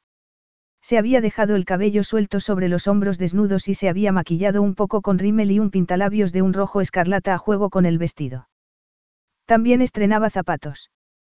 Esa mañana, justo cuando se le había ocurrido que no podía ponerse unas manoletinas negras con el vestido, habían aparecido delante de la puerta de su habitación unas sandalias de tiras de su número como por arte de magia, sin duda por cortesía de Leónidas. Lanzó una mirada a su móvil, sobre el tocador, y volvió a invadirla una sensación de vértigo. Al salir de la ducha, una hora antes, había echado un vistazo a su cuenta bancaria para ver si le habían cobrado ya el depósito para la escuela de enfermería. Una vez desapareciera esa cantidad de su cuenta le quedaría muy poco, así que estaba nerviosa por si había olvidado algún gasto que había hecho y le rechazaban el cheque, o algo así. Sin embargo, al entrar en su cuenta se había quedado sin aliento. No solo estaban allí los pocos cientos de dólares que le quedaban, sino también un millón de dólares más. Leónidas la había convertido en una mujer rica. Su primera reacción había sido porque, si ella no le había pedido ni un centavo. Pero luego había comprendido que no era para ella, no exactamente. Era para su bebé, para asegurarse de que, pasase lo que pasase, ella no tuviese que preocuparse por nada. Debería quedarse con ese dinero, aunque fuera por el bebé. Al fin y al cabo, ya había dejado su trabajo. Cuando había ido a la cafetería a decirle a su jefa que lo dejaba, ésta se había mostrado aliviada. La verdad es que no necesitaba a una empleada sentada junto a la caja, le había confesado, pero sabía que te dolían los pies cuando tenías que servir mesas, y no podía despedirte en tu estado. Luego había mirado el Range Rover a través del escaparate y había añadido. Y fíjate lo bien que te va ahora. Es como un cuento de hadas. ¿Por qué has dicho que ese tipo, que es un millonario, quiere casarse contigo? No. Daisy había contraído el rostro al oírle decir eso. Bueno, no he dicho que sí. Estás loca. Le había espetado Claudia, escudriñando a Leónidas a través del cristal. Y encima es guapísimo. Entonces había fruncido el ceño y le había preguntado de repente. ¿Se lo has dicho a Frank? Pues no creo que le importe mucho, había contestado ella con una sonrisa vergonzosa. Seguro que se alegrará de que por fin vaya a irme de su apartamento. Pero si está enamorado de ti. Daisy había puesto los ojos en blanco. Venga ya.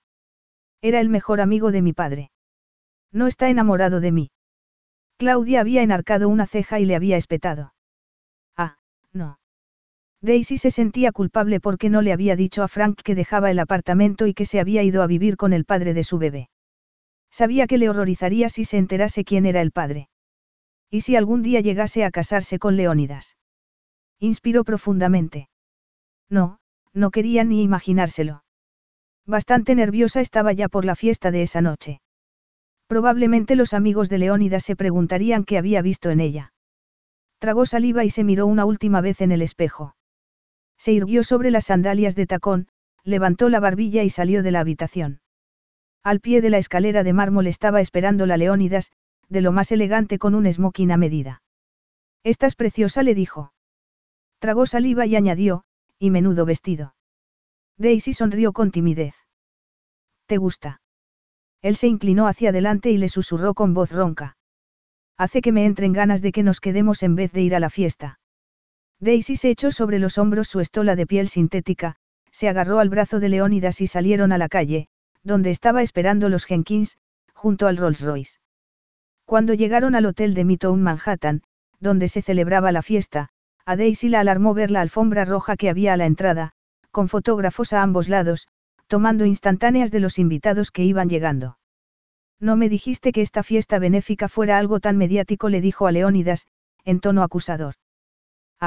No. Respondió él, con una sonrisa traviesa. Bueno, piensa que es por los niños sin hogar. Daisy miró nerviosa por la ventanilla a los elegantes invitados que iban desfilando por la alfombra roja mientras los fotógrafos disparaban sus cámaras.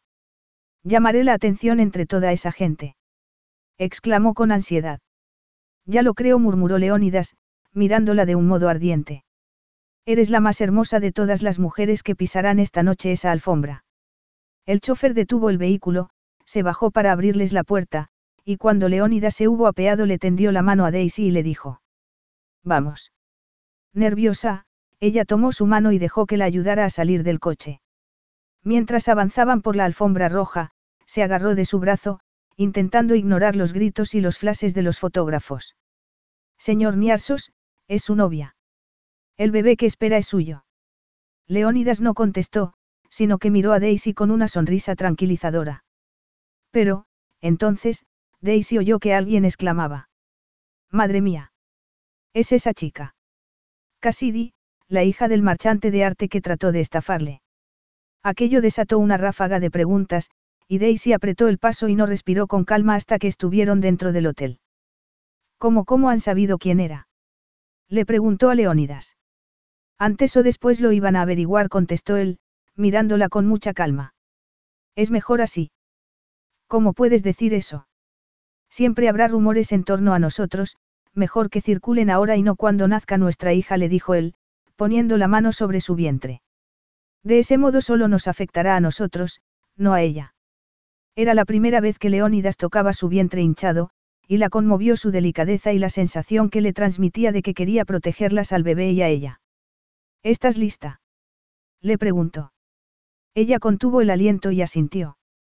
El salón de baile del hotel era enorme. Una orquesta tocaba baladas de los años 40 y varias parejas giraban por la pista. Alrededor de esta había colocadas grandes mesas redondas, cada una con un elaborado centro de rosas rojas y blancas. Leónidas tomó un par de copas de la bandeja de un camarero que pasaba, una de champán para él y otra de mosto para ella. Le tendió a Daisy la suya y le señaló una mesa alargada en el otro extremo del salón.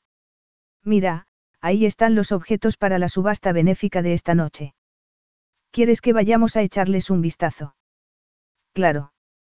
Lo que fuera con tal de sentirse menos fuera de lugar, pensó Daisy mientras lo seguía.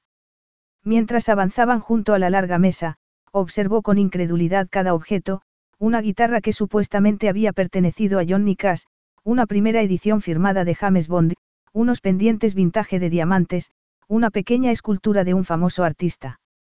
Tan embobada estaba que casi se chocó con Leónidas, que se había parado al final de la mesa, delante del último objeto. Oye, se quejó Daisy frunciendo el ceño. Casi haces que derrame mí. Leónidas lanzó una mirada hacia la mesa y luego la miró a ella con las cejas enarcadas. Daisy miró también hacia la mesa y de pronto sintió que se iba a desmayar. Es mi, es mi. Sí, es tu cuadro, asintió él. Su cuadro, su patético desastre de proyecto final para la Escuela de Bellas Artes estaba ahí, junto a todos esos objetos tan increíbles por los que aquella gente rica sí estaría dispuesta a pujar. Se sentía como en una de esas horribles pesadillas en las que estás en medio de un montón de gente que se ríe y te señala hasta que te das cuenta de que estás desnuda. Miró a Leónidas horrorizada. ¿Pero qué has hecho? Darte otra oportunidad. Otra oportunidad. Gimió ella. ¿Para qué? Para humillarme delante de toda esta gente. No, otra oportunidad para que vuelvas a soñar, le dijo él con suavidad, a creer en ti misma. A Daisy, que estaba temblando por dentro, le entraron ganas de agarrar el cuadro y salir corriendo de allí, antes de que ninguna de aquellas personas tan sofisticadas pudiera burlarse de él. Demasiado tarde, pensó, tensándose cuando una pareja se acercó por detrás. ¿De quién es este cuadro? murmuró la mujer. No está firmado. El hombre escudriñó la tarjeta que acompañaba al cuadro. Aquí dice que el artista desea permanecer en el anonimato. Qué extraño. murmuró la mujer, volviéndose para llamar a una amiga. Nan, ven, a ver de quién crees que puede ser este cuadro. A Daisy le ardían las mejillas y el corazón le latía tan deprisa como si hubiese corrido varios kilómetros sin parar. Leónidas la asió del brazo con suavidad y se la llevó lejos de allí. Piensa que es para recaudar dinero para los niños sin hogar, le recordó. No recaudarán nada con eso, si se ella. Nadie pujará por él. Se sentía como si Leónidas le hubiera tendido una emboscada, justo cuando había empezado a confiar en él. Que creía en ella. ¿Cómo? Cuando ni ella creía en sí misma. Poco después, cuando se sentaron en su mesa para la cena, Daisy apenas probó bocado y apenas habló con los otros invitados por lo nerviosa que estaba. En los días que llevaba en casa de Leónidas, este se había desvivido para que se sintiera cómoda. En vez de pasarse el día en el trabajo, como se esperaría de un magnate empresarial, había pasado con ella todo el tiempo que había podido, ya fuera viendo alguna película en la tele con ella, sacando juntos a Sunny de paseo o jugando con ella algún juego de mesa. Había empezado a pensar que le importaba, que sentía algo por ella.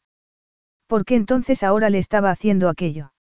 No te preocupes más, le susurró Leónidas entre plato y plato. Y luego, con una sonrisa y un brillo juguetón en los ojos, añadió, todo irá bien, ya lo verás. Están preparados para pujar. Canturreó el subastador desde el estrado. Los invitados, sentados alrededor de las mesas, de las que se habían retirado los platos, respondieron con un murmullo excitado. Leónidas rodeó a Daisy con el brazo y le susurró. No te agobies, intenta disfrutar de la subasta. Daisy bebió un sorbo de agua para intentar calmarse y se dijo que pronto aquello habría acabado. Bien, pues vamos allá. Dijo el subastador por el micrófono. Para empezar tenemos este. Todo lo que se fue subastando se vendía rápidamente. El público era todo sonrisas mientras unos pujaban contra otros, como si estuviesen haciéndolo con dinero ajeno y ninguna suma fuese demasiado elevada. Y entonces. El último objeto de la noche es este cuadro de un artista anónimo, anunció el subastador. ¿Alguien quiere pujar por él? Preguntó en un tono vacilante. Eh, empecemos la puja por 200 dólares. Era la puja más baja de la noche, con mucho. Y Daisy sabía que nadie estaría dispuesto siquiera a pagar eso. Se preparó para un largo e incómodo silencio, después del cual Leónida seguramente pujaría por lástima, para ahorrarle la vergüenza. Hasta él se vería obligado a admitir que no tenía ningún talento. Estaba ya al borde de las lágrimas cuando de repente. 200 dólares. Gritó alguien detrás de ellos. ¿Quién había sido? se preguntó Daisy, girando la cabeza y parpadeando. 300. Ofreció una mujer de una mesa próxima. Era una completa extraña para ella. No conocía a nadie allí, a excepción de Leónidas. 500. Dijo otra persona. Mil dólares. Gritó un hombre mayor. La puja se volvió cada vez más rápida y más reñida, y Daisy vio anonadada cómo iba subiendo la cifra, cinco mil, diez mil, veinte mil, cincuenta mil. Cien mil dólares. Daisy ya estaba hiperventilando. Y. Leónidas seguía callado, hasta que. Un millón de dólares. Su profunda voz resonó junto a ella. Daisy giró la cabeza hacia él, aturdida, y él le dedicó una cálida sonrisa. Vendido al caballero de la mesa número 13. Anunció el subastador. El resto de ocupantes de su mesa se arremolinaron en torno a Leónidas para estrecharle la mano y felicitarle por haber ganado aquella puja. Daisy estaba temblando de emoción. No podía creerse lo que acababa de ocurrir. Leónidas había comprado su cuadro, pero no lo había hecho por lástima. No había intervenido en la puja hasta el final, y habían sido otros los que habían pujado antes que él, un puñado de extraños que no tenían ni idea de que ella era la autora del cuadro. Podría ser que estuviera equivocada y sí que tenía algo de talento después de todo. Cuando todo el mundo volvió a sus asientos, Leónidas se volvió hacia ella y le dijo. Nos vamos. Solo tengo que firmarles un cheque por el cuadro y podremos irnos. Daisy asintió y unos minutos después abandonaban el hotel. Fuera llovía, y corrieron para no mojarse hasta la calle adyacente, donde les esperaba el Rolls Royce, aunque se mojaron de todos modos, y se subieron a él entre risas. Llévenos a casa, Jenkins le dijo Leónidas al chofer, que asintió y puso el vehículo en marcha. A casa. Murmuró Daisy, y pensó que, de repente, la mansión del West Village le parecía casi su hogar. Por un momento se quedaron mirándose el uno al otro, sonrientes, y fue como si el aire se cargara de electricidad. Daisy apartó la vista abruptamente y giró la cabeza hacia la ventanilla. Sentía los ojos de Leónidas fijos en ella, pero no se atrevía a mirarlo. Emociones contradictorias se agitaban en su interior. Cuando llegaron, la casa estaba en silencio y a oscuras. Todos los miembros del servicio se habían ido ya. Tu perrita debe estar dormida, le dijo Leónidas a Daisy, riéndose suavemente mientras cerraba tras ellos, si estuviera despierta habría salido corriendo a recibirnos. Pulsó el interruptor y se encendió la lámpara de araña sobre sus cabezas. Leónidas le quitó de los hombros la estola, la colgó en el armario y bajó la vista a Daisy, que seguía callada. Contrajo el rostro, como preocupado, y le preguntó. Daisy, ¿he hecho algo que te haya molestado? Si es así, te pido perdón. Pensé que sí. No tienes que pedirme perdón, replicó ella en un murmullo. Me has demostrado que crees en mí, cuando ni siquiera yo creía en mí misma. Leónidas la miró a los ojos. Pues claro que creo en ti, le dijo con sencillez. Siempre lo he hecho. Daisy puso las manos en los hombros de su chaqueta, húmeda por la lluvia, y apretó sus labios contra los de él. Cuando los suaves labios de Daisy tocaron los suyos, Leónidas sintió como si lo recorriera una corriente eléctrica, desde la punta del cabello, hasta los dedos de los pies. Había estado obligándose a cumplir la promesa que le había hecho de que no la tocaría, pero cada día, cada hora, había sido una agonía. Lo único que quería hacer era precisamente eso, acariciarla, besarla, hacerla suya otra vez. Y ahora, de repente, era ella la que estaba besándolo a él. Enredó las manos en su cabello y la atrajo hacia sí, besándola con ardor y enroscando su lengua con la de ella. Se sentía fuera de control, como si el ansia desatada en su interior pudiera consumirlos a ambos. Se apartó de Daisy y la miró con el corazón desbocado. Ven a la cama conmigo, le susurró, deslizando el dorso de los dedos por su garganta. Notó cómo se estremecía. Agachó la cabeza para besarla en el cuello y le susurró al oído de nuevo, vente conmigo.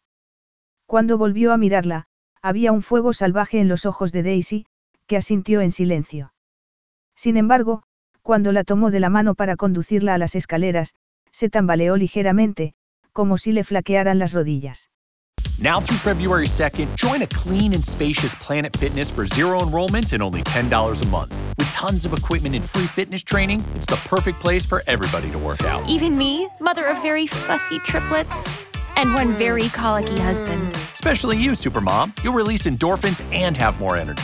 Ah, I remember having energy. Start feeling spectacular today. Join in club or at planetfitness.com. Zero enrollment, $10 a month, cancel anytime. Deal ends February 2nd. See club for details. Carlos Alfredo, tu mamá vino por una semana. Ya hace un año que vive con nosotros. Hasta trajo sus gatos. ¿Y yo qué puedo hacer? Lo que puedes hacer, Carlos. ¿Y él quién es? Es Miguel, nuestro experto de TurboTax Live. Como tu suegra hace un año que vive con ustedes, you can claim her as a dependent y así obtener esa deducción de taxes extra. Hacer taxes puede parecer dramático. Por suerte, los expertos bilingües de TurboTax Live te ayudan a obtener el máximo reembolso sabiendo que tus taxes están bien hechos. You do your thing, we've got your taxes. Intuit TurboTax Live. La preparación de taxes y la aplicabilidad de las deducciones varían según el individuo. Leónidas la alzó en volandas y la llevó al piso de arriba, a su dormitorio. La depositó de un modo casi reverencial en la enorme cama de matrimonio, iluminada tenuemente por las farolas de la calle. El cabello castaño de Daisy se desparramó sobre los almohadones. Leónidas se quitó la chaqueta del smoking y la corbata y las arrojó al suelo. Luego se descalzó y se sentó en la cama, junto a ella. Le quitó una sandalia y luego la otra, arrojándolas también al suelo, y se inclinó para besarla con ternura. Cuando sus labios se separaron, los ojos de Daisy estaban llenos de lágrimas y había una sonrisa trémula en sus labios. Leo. Susurró. El corazón de Leónidas palpitó con fuerza. Leo. Lo había llamado Leo. Era como lo había llamado tiempo atrás, antes de saber quién era en realidad, cuando aún lo amaba. Leónidas se estremeció por la emoción que lo embargaba y la besó de nuevo, estrechándola con fuerza entre sus brazos mientras lo asaltaban recuerdos del otoño pasado, de los momentos felices que había pasado junto a ella. Pero ahora ahora Daisy sabía quién era y aún así había sido ella quien había dado el primer paso, había sido ella quien lo había besado. A pesar de saber la verdad, aún lo deseaba. No, no conocía toda la verdad, se dijo tragando saliva. Y jamás debía llegar a conocerla. No quería ni siquiera pensar en ello.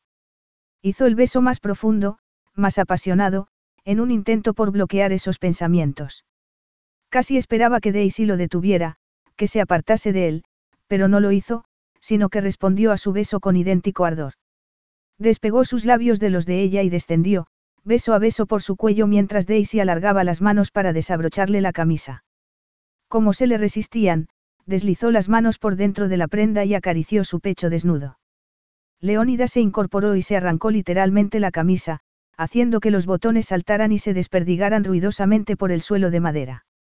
Luego le bajó a Daisy la cremallera del vestido y tiró de él hacia abajo con delicadeza, dejando al descubierto un sujetador blanco sin tirantes, su vientre hinchado y unas braguitas de encaje blancas. Le sacó el vestido por los pies y lo arrojó al suelo. Casi no podía respirar cuando la miró de arriba abajo. Era tan hermosa. Bésame le pidió ella en un susurro. Leónidas no se hizo de rogar. Sus labios dejaron un reguero de besos desde su garganta hasta el borde del sujetador blanco de satén. Se lo desabrochó, se lo quitó, y se quedó mirando sus voluptuosos senos estasiado. Conteniendo el aliento, los asió por debajo con las palmas de las manos. Daisy entreabrió los labios y cerró los ojos con una expresión de placer. Leónidas le acarició los pezones, haciendo que se endurecieran. Luego bajó la cabeza, tomó uno en su boca y empezó a lamerlo y succionarlo, mientras Daisy se aferraba a la colcha con ambas manos. Leónidas levantó la cabeza y besó con ternura su vientre hinchado antes de besarla también en los labios. Y entonces, le puso una mano en la mejilla y, mirándola a los ojos, le susurró. Cásate conmigo, Daisy. Capítulo 7. Casarse con él. Daisy abrió los ojos sobresaltada. Estaba desnuda debajo de él, derritiéndose con sus caricias y sus besos. Lo deseaba. Como lo deseaba, pero... Casarse con él. Yo no creo que... Se estremeció de placer cuando la mano de Leónidas bajó lentamente por su cuello hasta llegar al valle entre sus senos. Y entonces, de pronto, al mirarlo, vio al hombre del que se había enamorado el otoño pasado. Leo su Leo. El maravilloso Leo con el que tanto se había reído, charlado, con el que había paseado de la mano por las calles de Nueva York alfombradas de hojas. No era verdad que le hubiera arrancado su virginidad. Era ella quien se había entregado a él. Y, sin embargo, casarse con él. Eso sería como traicionarse a sí misma después de cómo la había engañado. Podría perdonarse alguna vez si lo hiciese. No puedo casarme contigo, le respondió en un murmullo. ¿Por qué no? Le insistió él, apoyando la cabeza en su pecho. Quiero estar contigo siempre. Murmuró con voz trémula. Cuando volvió a levantar la cabeza para mirarla, Daisy vio que sus ojos se habían humedecido. No, era imposible. Leónidas Niarsos, el implacable hombre de negocios, al borde de las lágrimas. Si él mismo le había dicho que no tenía corazón. Y, sin embargo, era como si, de algún modo, de pronto volviera a ser su Leo. Bajó la vista a su torso bronceado y no pudo resistirse a tocarlo. Su piel era como una capa de satén sobre duro acero, se dijo mientras sus dedos acariciaban el vello oscuro y los duros pezones antes de bajar hacia los músculos de su abdomen. Era una ilusión la sombra de vulnerabilidad que veía en sus ojos.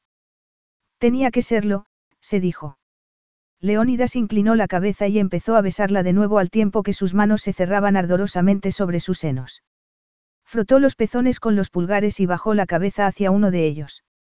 Daisy sintió el calor húmedo de su boca engullendo su areola, y gimió cuando la lengua de Leónidas empezó a trazar círculos en torno al tirante pezón. Leónidas le separó las piernas y se arrodilló entre sus muslos para bajarle lentamente las braguitas. Al ver cómo las arrojaba al suelo, Daisy se estremeció de deseo. Cerró los ojos y empujó la cabeza contra los almohadones cuando Leónidas se inclinó, agachando la cabeza entre sus piernas, y notó el calor de su aliento. Y entonces, por fin, hizo lo que ansiaba que hiciera. La lengua de Leónidas acarició sus pliegues, lamiéndola sensualmente, primero con delicadeza, luego con más insistencia, deslizándose entre ellos y haciéndola gemir de placer. Una tensión exquisita la atenazaba por dentro, excitándola más y más, hasta que alcanzó el éxtasis con un grito ahogado. Aún estaba jadeante, tratando de recobrar el aliento, cuando Leónidas se incorporó y, colocándose entre sus piernas, la penetró de una embestida certera con un gruñido de placer. Se quedó quieto un momento, permitiendo que su sexo se adaptara a aquella invasión, y luego se retiró un poco para hundirse de nuevo en ella más despacio. Sin embargo, los músculos de sus brazos, apoyados a ambos lados de ella, parecía que fuesen a estallar por el esfuerzo que le estaba costando contenerse, y una gota de sudor le rodó por la frente. Y entonces, de repente, sacó su miembro de ella, y los hizo rodar a ambos sobre el colchón para que Daisy quedara encima de él. Tómame, le dijo con voz ronca y los ojos brillantes de deseo. Nunca antes le había pedido que tomara el control en la cama. Daisy vaciló. Su miembro erecto era tan grande. Se colocó con cuidado, bajando sobre él poco a poco y lo notó hundiéndose dentro de ella, centímetro a centímetro. El placer que sentía era casi insoportable. Bajó la vista al rostro de Leónidas. Estaba mirándola con adoración, como conteniendo el aliento, como si apenas pudiese contenerse, y Daisy sintió que su confianza en sí misma aumentaba. Empezó a cabalgar sobre él, despacio al principio, y cuando comenzó a moverse más deprisa Leónidas emitió un gemido ahogado y la agarró por los muslos con sus grandes manos. Daisy más despacio no puedo no puedo. Pero ella siguió moviéndose, inmisericorde, cada vez más deprisa. Sus pechos se balanceaban mientras sacudía las caderas adelante y atrás hasta que, clavándole las uñas en los hombros a Leónidas con un grito de placer, alcanzó un nuevo orgasmo, aún más increíble. Él explotó también, derramando su semilla en ella con un intenso gruñido y Daisy se derrumbó sobre él, sudorosa y maravillosamente agotada. Daisy. Mi Daisy. murmuró él, rodeándola con sus fuertes brazos y besándola en la sien. El corazón de Daisy palpitaba con fuerza. ¿Cómo podía haber pensado que no sería capaz de volver a amarlo? Abrió los ojos en la penumbra, agitada por la revelación que la sacudió en ese momento, seguía enamorada de él, siempre lo había estado, incluso en el abismo del resentimiento y el dolor al saber que la había engañado. Jamás había dejado de amarlo. Se volvió hacia él y contempló un instante su apuesto rostro, iluminado por la luz plateada de la luna que entraba por la ventana, antes de decirle en un susurro. Sí. Leónidas se quedó muy quieto. Sí. Los ojos de Daisy se llenaron de lágrimas, lágrimas que no comprendía. Eran lágrimas de dolor o de alegría. Enredó sus dedos en el pelo negro de Leónidas y trató de creer que eran de alegría. Sí, me casaré contigo, respondió. Se casaron cuatro días después. La boda fue una ceremonia sencilla e íntima, que se celebró en el salón de baile de la mansión de Leónidas. A Daisy le pareció que era lo mejor. Lo último que quería era que el evento atrajese la atención de los medios. La prensa había publicado fotos de ellos del día de la fiesta benéfica junto con el bombazo, de que Leónidas Niarsos había dejado embarazada a la hija del hombre al que había demandado por una falsificación y que había acabado en prisión. Y a raíz de eso, durante unos cuantos días, los paparazzis habían estado apostados en su calle. Daisy casi se había sentido prisionera, temiendo salir fuera. Y cuando ya habían decidido que celebrarían la boda en casa, Daisy no había podido dejar de preguntarse si sus amigos podrían pasar con todo ese enjambre de reporteros y fotógrafos.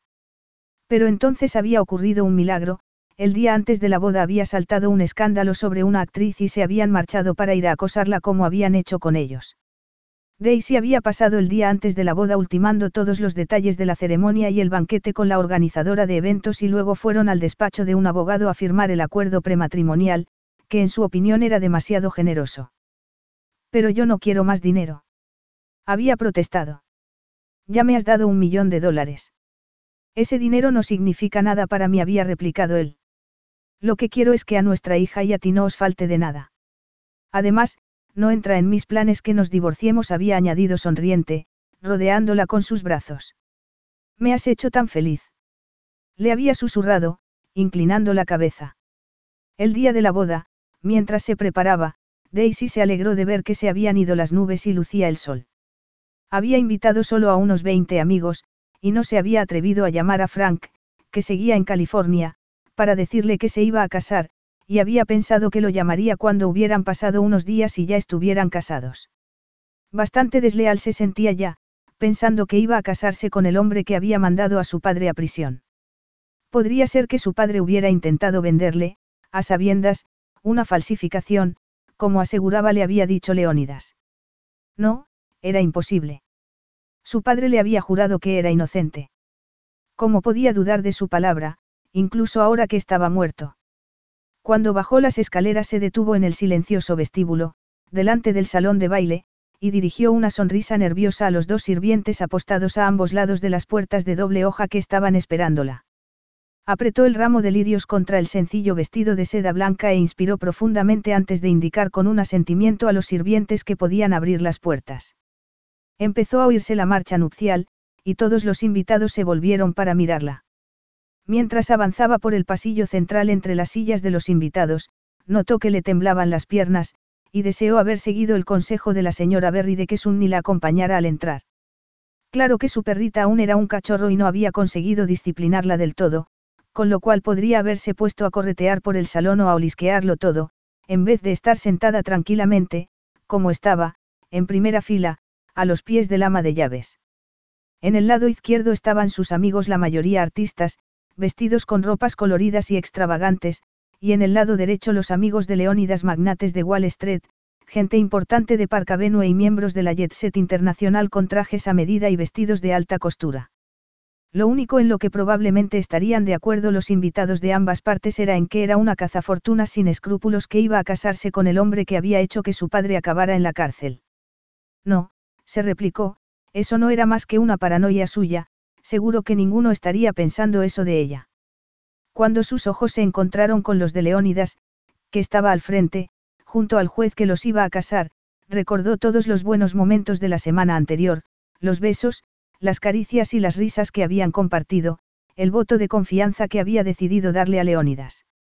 Al fin y al cabo, iban a ser una familia. Apretó el ramo con fuerza entre sus manos y se detuvo a su lado. El juez inspiró y comenzó a hablar. Queridos amigos, nos hemos reunido hoy aquí. De pronto un tremendo revuelo a sus espaldas. Daisy se volvió y vio a un hombre de pelo cano forcejeando con dos guardias de seguridad, intentando entrar en el salón. Frank. ¿Qué estaba haciendo allí? ¿Cómo se había enterado de qué? No puedes casarte con él. Gritó Frank. No lo hagas, Daisy. Yo puedo cuidar de ti. Leónidas le hizo un gesto a otros dos guardias de seguridad cerca de ellos y se apresuraron a ayudar a sus compañeros. Entre los cuatro lo agarraron y se lo llevaron, forcejeando aún y gritando. No te cases con él. Es un mentiroso. Tu padre era inocente. Fue a la cárcel por su culpa. Las puertas del salón se cerraron con un golpe seco que retumbó y se hizo un incómodo silencio. ¿Eh? ¿Quieren que siga? Les preguntó el juez, vacilante. Los invitados se miraban unos a otros y miraban a Daisy y a Leónidas.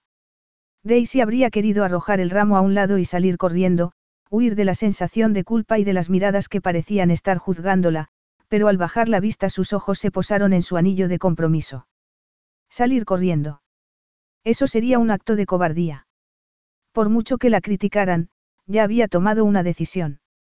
Estaba ligada a Leónidas, no solo por su hija, sino también por su palabra, dada libremente cuatro días antes. Lo miró a los ojos, esbozó una sonrisa y respondió con un asentimiento de cabeza al juez, que retomó la ceremonia. Leónidas la besó cuando el juez los declaró marido y mujer, pero fue un beso extrañamente formal. Cuando estaban recibiendo las felicitaciones de los invitados, los amigos de Daisy parecían tan incómodos como se sentía ella. Algunos incluso desviaban la mirada mientras le dirigían una sonrisa fingida. Durante el banquete se sirvieron el mejor champán, los mejores vinos y un menú elaborado por un prestigioso chef, pero a pesar de la deliciosa comida, de la música y de que todos los invitados se reían, charlaban y bailaban como si estuvieran pasándolo en grande, Daisy se sentía vacía por dentro. Leónida se mostraba extrañamente distante, y después de varias horas con una sonrisa forzada en la cara le dolían las mejillas. Cuando por fin todos los invitados se hubieron marchado y ya solo quedaban ellos dos en el salón de baile, Leónida se volvió hacia Daisy. Al fin solo señora Niarsos le dijo en un tono quedo. Daisy tragó saliva. El corazón le palpitó con fuerza cuando su marido la atrajo hacia sí. Se sentía tan bien entre sus fuertes brazos. Aquel matrimonio no podía ser un error. ¿Sabías que iba a venir Vain? Le preguntó Leónidas, enarcando una ceja. Daisy sacudió la cabeza. Lo siento, murmuró azorada. No sé cómo pudo enterarse de que nos casábamos. Yo no le dije. No pasa nada, la cortó él. No lo culpo por sentirse atraído por ti. Cualquiera se sentiría atraído por ti, le susurró. Inclinó la cabeza para besarla con ternura y cuando se irguió añadió con una sonrisa, el piloto nos está esperando. El piloto. Voy a llevarte a Grecia de luna de miel, a la isla en la que nací, le explicó él. Luego, añadió con una media sonrisa, quería que fuera una sorpresa. La señora Berry ya ha preparado tu equipaje. Volaremos de noche y llegaremos allí por la mañana. Pero. ¿Y? La señora Berry se ocupará de ella. Me ha prometido que la cuidará muy bien. Pocos minutos después despegaban a bordo del jet privado de Leónidas. Daisy, que estaba agotada por el estrés de los últimos días, se quedó dormida en los brazos de su marido, y no volvió a despertarse hasta una hora antes de que aterrizaran en la pequeña isla del Egeo. Mientras bajaban del avión, Daisy miró a su alrededor, parpadeando por el brillante sol. Se alegraba de haberse cambiado la ropa antes de que aterrizaran por un vestido de tirantes blanco y sandalias. Leónidas también se había cambiado, e iba vestido con un aire más informal, con una camisa blanca con las mangas dobladas y unos chinos en color beige. Para su sorpresa, no los recogió un chofer, sino que los esperaba un descapotable, aparcado cerca del hangar. Tomaron una carretera que discurría junto al acantilado, y Daisy, con el cabello azotado por la cálida brisa, miró maravillada el pueblo que asomó a su izquierda. Nunca había visto nada tan bonito, pensó, fijándose en las casas encaladas de tejados azules, con el mar turquesa de fondo. Al poco rato tomaron un desvío, y Leónidas paró frente a las puertas de una verja y se bajó para teclear un código en el panel de seguridad. Mientras las puertas se abrían volvió a subirse al coche, y cuando cruzaron la verja Daisy se quedó boquiabierta. Ante ellos se alzaba una villa preciosa cuyos terrenos se extendían hasta una playa privada. ¿Aquí es donde te criaste? Preguntó, volviéndose hacia Leónidas. Pues eras el niño más afortunado de la tierra. Él esbozó una sonrisa algo forzada. Es un sitio muy bonito, sí, pero no puedo decir que fuera muy feliz aquí. Aparcaron en un garaje separado de la casa principal. Leónidas sacó su equipaje del maletero y fueron hasta la entrada. Los recibió una mujer bajita de pelo blanco que saludó efusivamente a Leónidas en griego, con lágrimas de alegría y un gran abrazo. Te presento a María, mi vieja niñera le dijo Leónidas a Daisy. Ahora su marido y ella son los guardeses de la villa. Encantada la saludó Daisy afectuosamente, tendiéndole la mano. La mujer bajó la vista a su vientre hinchado y la miró confundida. Leónidas le dijo en su idioma algo que hizo que a la mujer se le escapara un gemido de sorpresa. Ignoró la mano tendida de Daisy y le dio un abrazo, soltándole una retaíla en griego. Dice que ella también está encantada de conocerte, le tradujo Leónidas, sonriente, y que ya iba siendo hora de que me casara. Apareció un criado joven para llevarse sus maletas, y tras cruzar unas palabras más con Leónidas, María se marchó a sus quehaceres. Ven, almorzaremos en la terraza, le dijo Leónidas a Daisy. Te encantará. Mientras la conducía por la enorme casa, Daisy iba mirándolo todo con curiosidad. Era una vivienda elegante y bien cuidada, pero algo anticuada y fría, casi como un museo. ¿Cuánto hace que no venías? Le preguntó cuando entraron en lo que él le dijo que era la sala de música. Era impresionante, con altos techos, un piano de cola, grandes ventanales, y unas puertas cristaleras. ¿Unos cuantos años? Cinco, tal vez contestó Leónidas, rascándose la cabeza. Cinco años. Repitió ella, anonadada. Leónidas apartó la vista. No tengo demasiados buenos recuerdos de este lugar. A los nueve años me mandaron a un internado, y no he venido demasiado por aquí desde que murieron mis padres. ¿Qué edad tenías? Catorce años. Daisy se quedó callada un momento antes de preguntarle con suavidad. ¿Y por qué escogiste este sitio para nuestro viaje de luna de miel? ¿Por qué? Leónidas inspiró profundamente, porque ya iba siendo hora de que volviera. Además añadió con una sonrisa que no resultó demasiado alegre, no es el sueño de cualquier novia, pasar la luna de miel en una isla griega. Esto es mucho más de lo que jamás habría soñado, respondió ella, entrelazando su mano con la de él. Siento lo de tus padres. Mi madre murió cuando yo tenía solo siete años, de cáncer. Fue muy duro. Y luego, cuando mi padre. Daisy se cayó, pero ya era demasiado tarde, y se sintió mal cuando sus ojos se encontraron. Se interpondría siempre entre ellos el trágico recuerdo de su padre. Ven, es aquí, murmuró Leónidas, soltándole la mano. Cuando cruzaron las puertas cristaleras, Daisy se detuvo boquiabierta. La amplia terraza, bordeada por una barandilla blanca de piedra, se asomaba al brillante mar azul, y a sus espaldas la bugambilla trepaba por las paredes de la casa. Es precioso. murmuró Daisy con emoción. Nunca imaginé que pudiera haber algo tan hermoso. Sí que lo hay, dijo Leónidas con voz ronca, rodeándola con sus brazos. Mientras la besaba, con el aroma de las flores y el olor a mar flotando en el aire, Daisy sintió el calor del sol en los hombros y la brisa que agitaba su vestido y su cabello. Leónidas la deseaba, la idolatraba. Pero podría llegar a amarla. Una vez le había dicho que era incapaz de amar. Y, sin embargo, no le había dicho ella también a él que no podría volver a amarlo cuando descubrió quién era en realidad. Sí, se lo había dicho y se había equivocado, porque en ese momento, mientras Leónidas la besaba con pasión, sintió que lo amaba más que nunca. Una voz de mujer dijo algo a sus espaldas, y cuando se separaron vieron a María, que sostenía una bandeja con una sonrisa de oreja a oreja. Leónidas le dio las gracias con una sonrisa y tomó la bandeja de sus manos. Devoraron con apetito el almuerzo que les habían preparado pescado frito, ensalada, aceitunas y una tabla de quesos, y estaba todo tan delicioso que cuando ya no podía comer más Daisy se echó hacia atrás en la silla de mimbre y suspiró, sintiéndose maravillosamente dichosa. Miró a su marido, que tenía la mirada perdida en el mar azul. Sus facciones estaban tan relajadas que hasta parecía más joven como distinto. ¿No tendrás papel, para dibujar? Le preguntó de improviso. Leónida se volvió hacia ella riéndose. ¿Para qué? Quiero hacer un retrato tuyo. Ahora. Sí, ahora.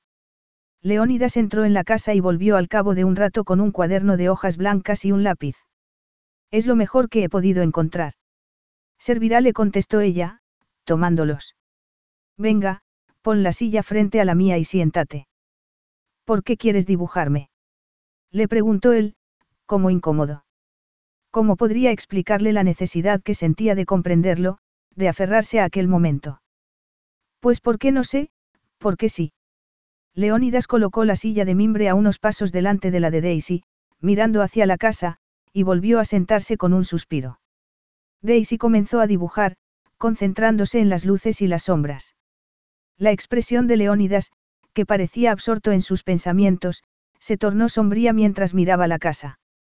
En un intento por que se relajara de nuevo, Daisy trató de sacarle conversación. Entonces. Pasaste tus primeros años aquí. Sí respondió él con desgana. Sé que me has dicho que no fuiste muy feliz aquí, pero algún buen recuerdo tendrás de este lugar, no. Tengo buenos recuerdos de María, murmuró él, y la luz volvió a sus ojos. También de la comida, del pueblo y de su gente.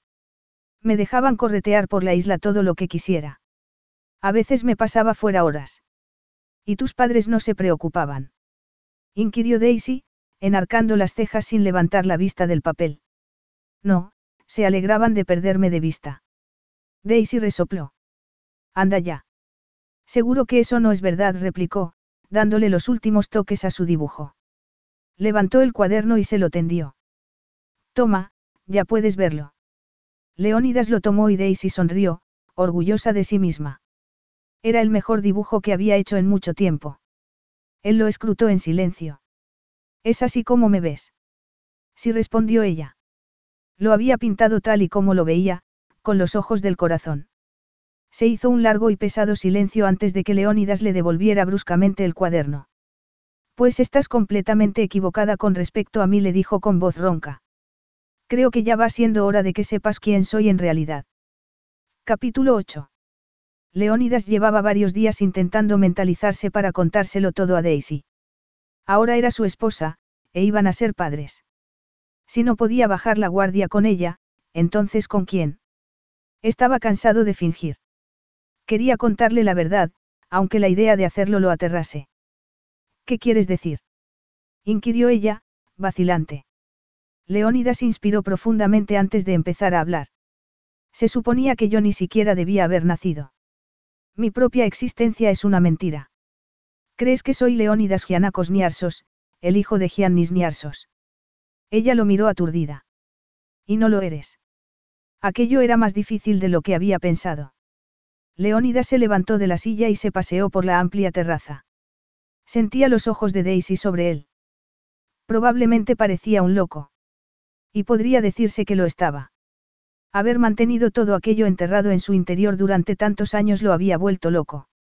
Se apoyó en la barandilla y fijó la vista en el mar bañado por el sol. Mis padres se casaron por amor, continuó. Era algo inusual entre la gente rica de la época, aquí en Grecia. Y los dos eran muy jóvenes. Mi padre era el heredero de la compañía Niarsos, que fabricaba productos de lujo en cuero, mientras que mi madre, a su vez, era la heredera de una fortuna que su familia había acumulado gracias a una compañía naviera que habían vendido. La dote que aportó al matrimonio no fue solo su fortuna, sino también un valioso Picasso. Afrodita con pájaros. Susurró Daisy. Sí asintió él, girando la cabeza hacia ella. Según parece mis padres estaban locos el uno por el otro, prosiguió, fijando la vista en el mar de nuevo, pero los años fueron pasando y no conseguían concebir un hijo. La que todos habían tenido por la pareja perfecta no lo era. Sus amigos, que habían envidiado la ardiente pasión entre ellos, ahora se burlaban de ellos con muestras de fingida lástima. Y cuando resultó que la culpa de que no pudieran concebir era de mi padre, mi madre se lo contó a sus amigas y el amor entre ellos se evaporó en una nube venenosa de ira y acusaciones. Claro que de todo eso yo me enteré solo años después, añadió, girando un momento la cabeza hacia Daisy. Esta se había puesto pálida. Y entonces naciste tú. Exacto, asintió él con una sonrisa amarga. Nueve meses después nací yo y eso salvó su matrimonio. Pero en realidad no. Daisy dejó el cuaderno y el lápiz en la mesa, se levantó y fue junto a él. Is your bunion causing pain or preventing you from wearing your favorite shoes? Have you considered a bunionectomy? Midwest Clinical Research Center is currently enrolling a clinical trial for an investigational pain medication following a bunion removal surgery. Qualified participants between the ages of 18 and 75 may receive a bunion removal surgery at no cost, as well as access to an investigational pain medication. They may also be compensated up to $1,170 for their time. To learn more, call 937-588-6622 or go to removemybunion.com to fill out a short survey and see if you may qualify. Now through February 2nd, join a clean and spacious Planet Fitness for zero enrollment and only $10 a month. With tons of equipment and free fitness training, it's the perfect place for everybody to work out. Even me, mother of very fussy triplets and one very colicky husband. Especially you, Supermom. You'll release endorphins and have more energy. I remember having energy. Start feeling spectacular today. Join in club or at planetfitness.com. Zero enrollment, $10 a month, cancel anytime. Deal ends February 2nd. See club for details. ¿Qué ocurrió? Leónidas bajó la vista a la playa. Desde que tengo memoria, cada cosa que hacía o decía alteraba a mi padre, que no hacía más que gritarme que era un estúpido y un inútil. Mi madre se limitaba a evitarme. No descubrí el porqué hasta que cumplí los 14 años, después del funeral de mi padre. Me compraban la ropa más cara, estudiaba en los mejores colegios.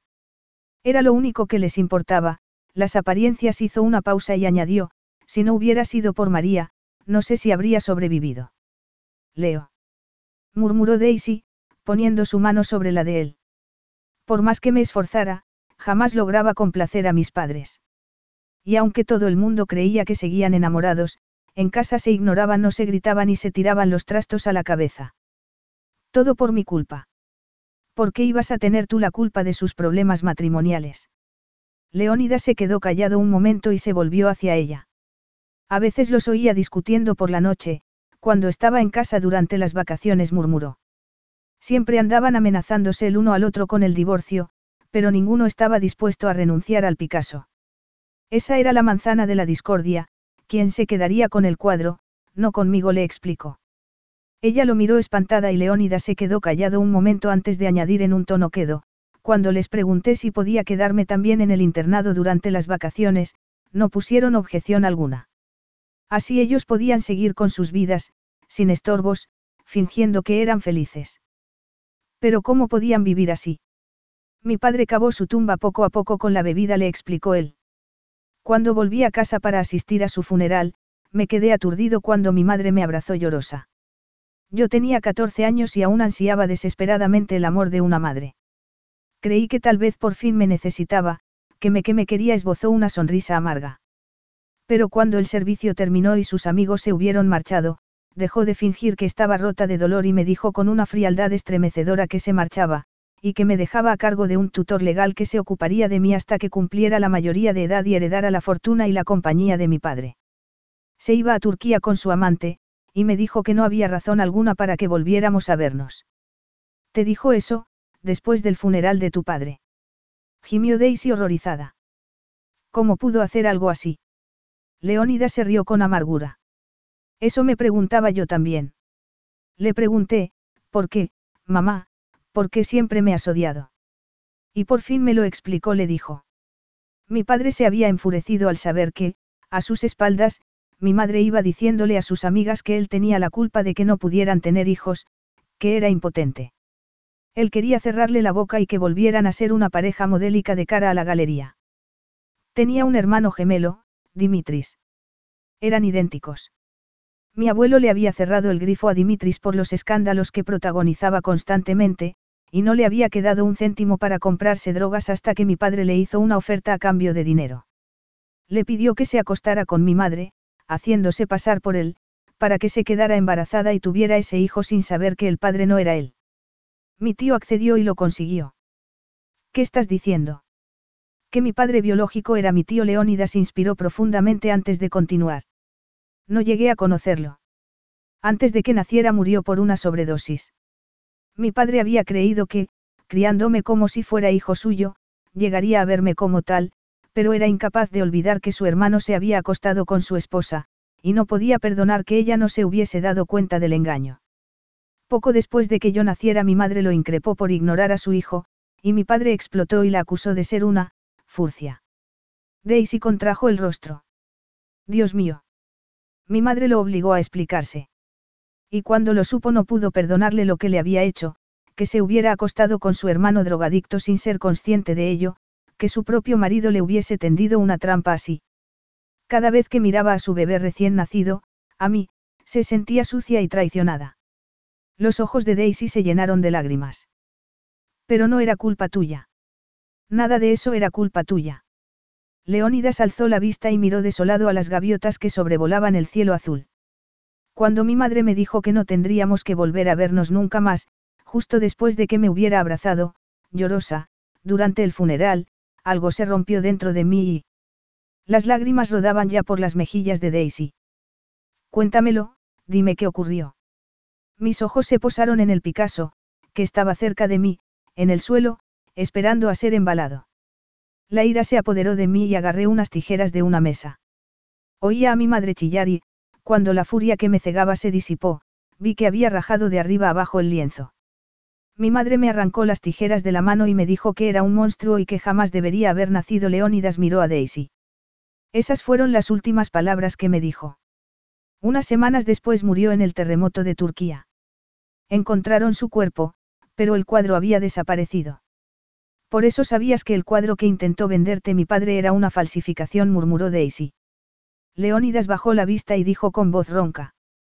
Creía que si encontraba el cuadro quizá podría llegar a comprenderlo. ¿El qué?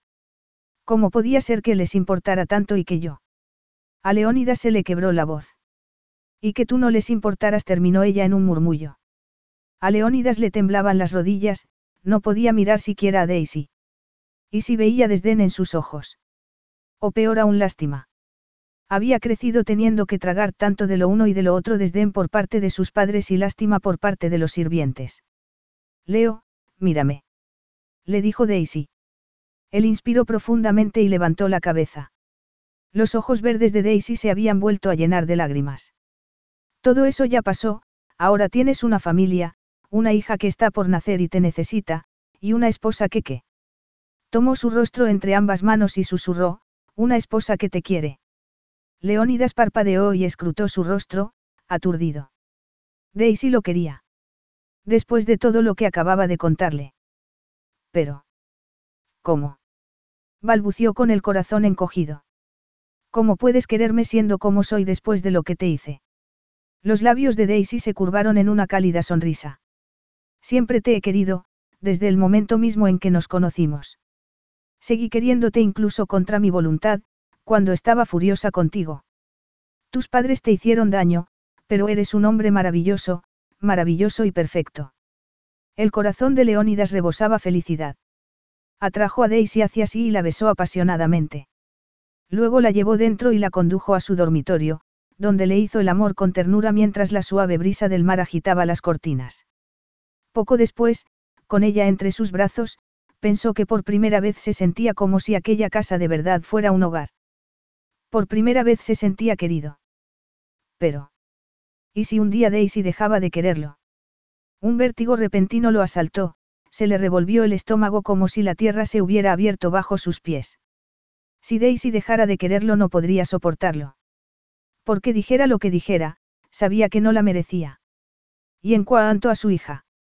Basta, se reprendió desesperado, cerrando los ojos con fuerza. Tenía que apartar esos pensamientos, se dijo, vivir el momento presente. Daisy lo amaba, e iba a asegurarse de que aquel fuese el viaje de luna de miel perfecto.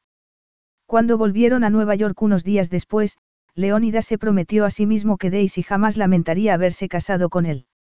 Aunque su frío corazón no fuera capaz de amar, al menos podría demostrarle que le importaba cada día mediante sus actos. Y durante los tres primeros meses de su matrimonio Daisy parecía muy feliz mientras planeaban cómo iba a ser el cuarto del bebé, iban al teatro o iban juntos a unas clases de preparación para el parto. Para poder pasar más tiempo con ella empezó a poner en un segundo plano el trabajo, y no se arrepentía de ello. De hecho, descubrió, para su sorpresa, que era más feliz dedicándole menos horas al trabajo. Sin embargo, todo cambió el día que nació el bebé. Ese día, a principios de junio, Leónidas tomó finalmente en brazos a su hijita en la habitación del hospital. La pequeña parpadeó y abrió los ojos, frunció el ceño y empezó a berrear de repente, como si le doliera algo. No es nada, solo que tiene hambre, le dijo la enfermera. Pero a Leónidas las manos se le habían puesto frías y sudosas. Tómala. Contigo está mejor. Le dijo balbuceante a Daisy, acercando el bebé a sus brazos. Daisy tomó a la pequeña, arrullándola con suaves palabras. Le ofreció el pecho, y al poco la niña estaba mamando. Leónidas se sintió aliviado cuando cesaron los llantos. Daisy sonrió a su bebé, acariciando sus deditos maravillada. Alzó la vista hacia Leónidas y le dijo. No te lo tomes como algo personal. No te preocupes, masculló él. Pero sabía que sí era personal. Su propia hija no podía soportar que la tocara. De algún modo la pequeña recién nacida sabía, igual que lo habían sabido sus padres, que no era digno de su amor. Aunque Daisy, con su buen corazón, estuviera ciega a sus defectos, estaba seguro de que su amor por él no duraría. Y tampoco lo salvaría. Era cuestión de tiempo que Daisy se diera cuenta de lo que su hija ya sabía.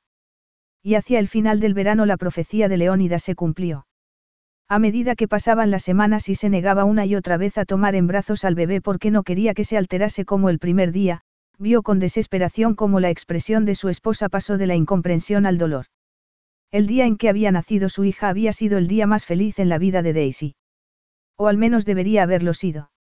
El parto había sido difícil, pero ya se le había olvidado cuando por fin tuvo al bebé en sus brazos.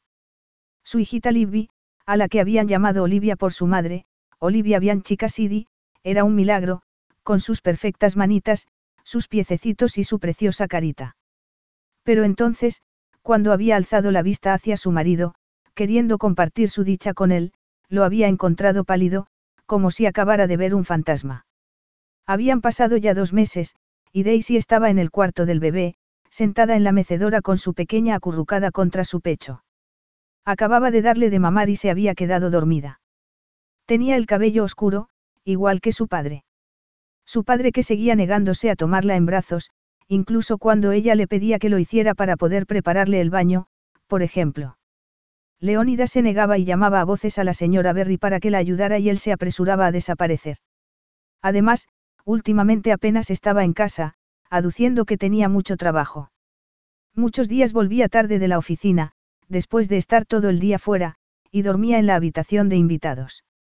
En el mes de marzo, durante su luna de miel, cuando le había hablado de su trágica infancia, se le había partido el corazón, pero aquello también le había dado esperanza.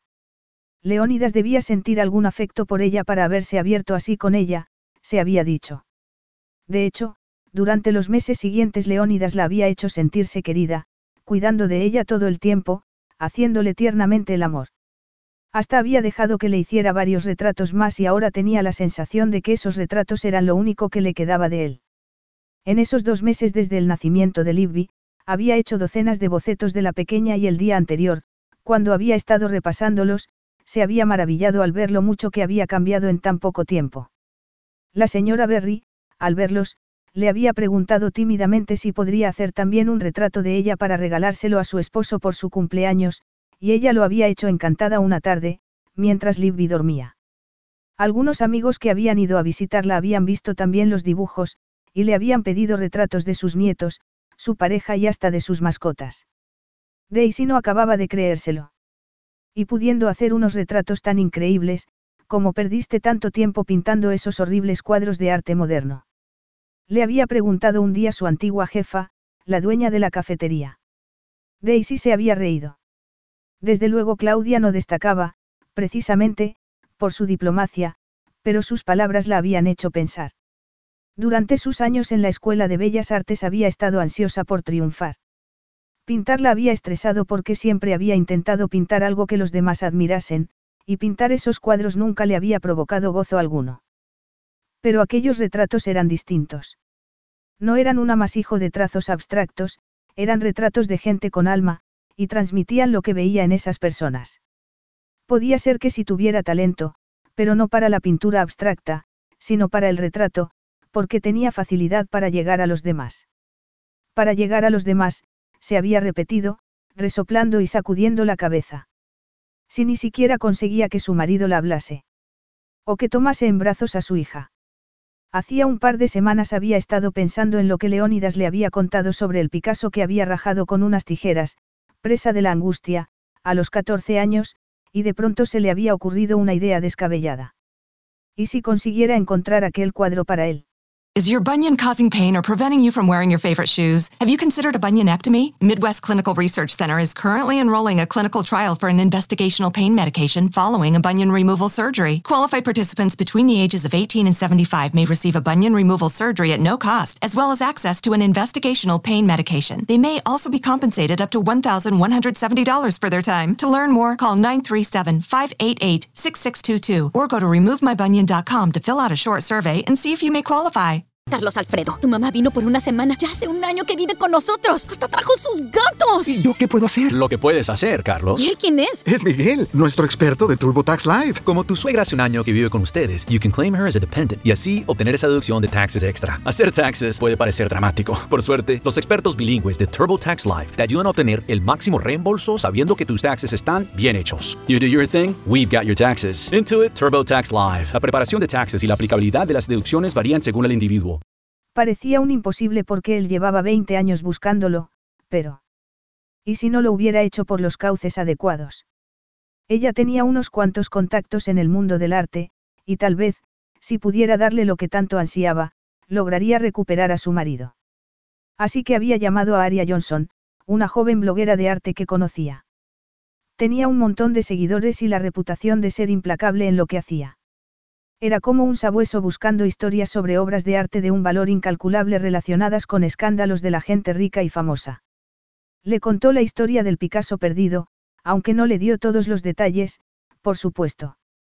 No le dijo cómo había sido concebido Leónidas, ese era un secreto que se llevaría a la tumba. Solo le dijo que el cuadro había desaparecido al morir su madre en el gran terremoto de Turquía 20 años atrás. Sí, conozco esa historia, le había dicho Aria. La gente lleva años buscando ese cuadro, misión imposible. ¿Por qué si no se le habría ocurrido a tu padre que podría falsificarlo? Mi padre no. Solo encontraron el cuerpo de la mujer, no había ni rastro del cuadro, la había cortado Aria. Aunque se encontraron otros cuerpos en la casa, los de sus sirvientes, y el de un hombre joven que nadie reclamó. ¿Y entonces? Podrías investigarlo. Le había insistido Daisy. Una viuda con dinero. Um. Era guapa. Supongo había contestado ella. ¿Qué importaba si el Eniniarsos había sido o no hermosa? ¿Hay algo más que puedas contarme? Le había preguntado Aria. Daisy había tragado saliva, vacilante. Le parecía que sería como traicionar las confidencias que Leónidas le había hecho, pero... Como si no podría Aria cerciorarse de que el cuadro, si lo encontrase, era el auténtico. El lienzo tiene un corte, le había dicho finalmente. Alguien lo rajó con unas tijeras. ¿Alguien? Daisy había evadido la pregunta. Te estaría tan agradecida si pudieras encontrarlo. Naturalmente te pagaré. Me conformo con que pagues los gastos de mis pesquisas, la había cortado Aria. Lo único que me interesa es la historia. Así habían cerrado el trato. Daisy se había sentido como si estuviera haciendo un pacto con el diablo, pero estaba desesperada. Bajó la vista a Libby, que respiraba tranquila en sus brazos, y a Sunni, que ya estaba enorme y se esteaba junto a la mecedora, y se preguntó si Aria habría conseguido hacer algún avance en su investigación. Y entonces, de repente, la puerta del cuarto del bebé se abrió de par en par y golpeó la pared. Su perra se despertó y se levantó. El bebé se despertó también y se puso a llorar a pleno pulmón. Daisy alzó la vista, sobresaltada, y vio en el umbral a Leónidas, mirándola furioso. ¿Tanto me odias? Le preguntó con voz gélida.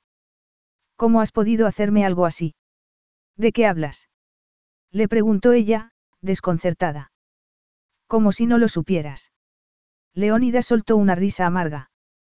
Debería haber imaginado que me traicionarías. Capítulo 9.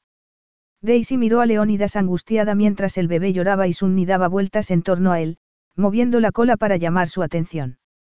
Ignoró al animal y se quedó mirando a su esposa, que se había puesto a acunar a su hija, arrullándola para que se calmase. Le había hecho daño, mucho daño. No debería haberle contado las cosas que le había contado de su pasado. Cuando Libby se quedó dormida, Daisy alzó la vista hacia él. ¿Qué es eso de que te he traicionado? Le preguntó, mirándolo con el ceño fruncido. Leónidas trató de no alzar la voz para no despertar a la niña. Sé que has estado hablando con Aria Johnson. Ah, eso Daisy pareció relajarse y esbozó una sonrisa. Estaba intentando ayudarte. Sé lo que ese Picasso significa para ti, y le pedí que tratara de encontrarlo. No pensé que. No, no lo pensaste, la cortó él, furioso, porque si lo hubieras pensado no le habrías contado a esa mujer, que se dedica a buscar basura sobre los demás, que había rajado el lienzo con unas tijeras. ¿Qué? gimió Daisy. Yo no le dije que hubiera sido tú. Pues sabe que fui yo. Me ha llamado cuando estaba en la oficina. Ha estado hurgando en el pasado de mi madre. Daisy palideció y le preguntó en un susurro. ¿Y qué es lo que ha descubierto? Según parece mi madre tenía varios amantes, tanto en Grecia como en Turquía. Ha averiguado el paradero de todos excepto del último, que aparentemente también murió en el terremoto. Uno de esos hombres sabía quién era mi verdadero padre porque mi madre se lo había confesado. Así que ahora esa mujer sabe que no soy hijo de Giannis Niarsos, sino de su hermano drogadicto. Me pidió que lo confirmara o lo desmintiera. ¿Y qué le dijiste? Musitó Daisy. Le colgué el teléfono. Casi rugió Leónidas.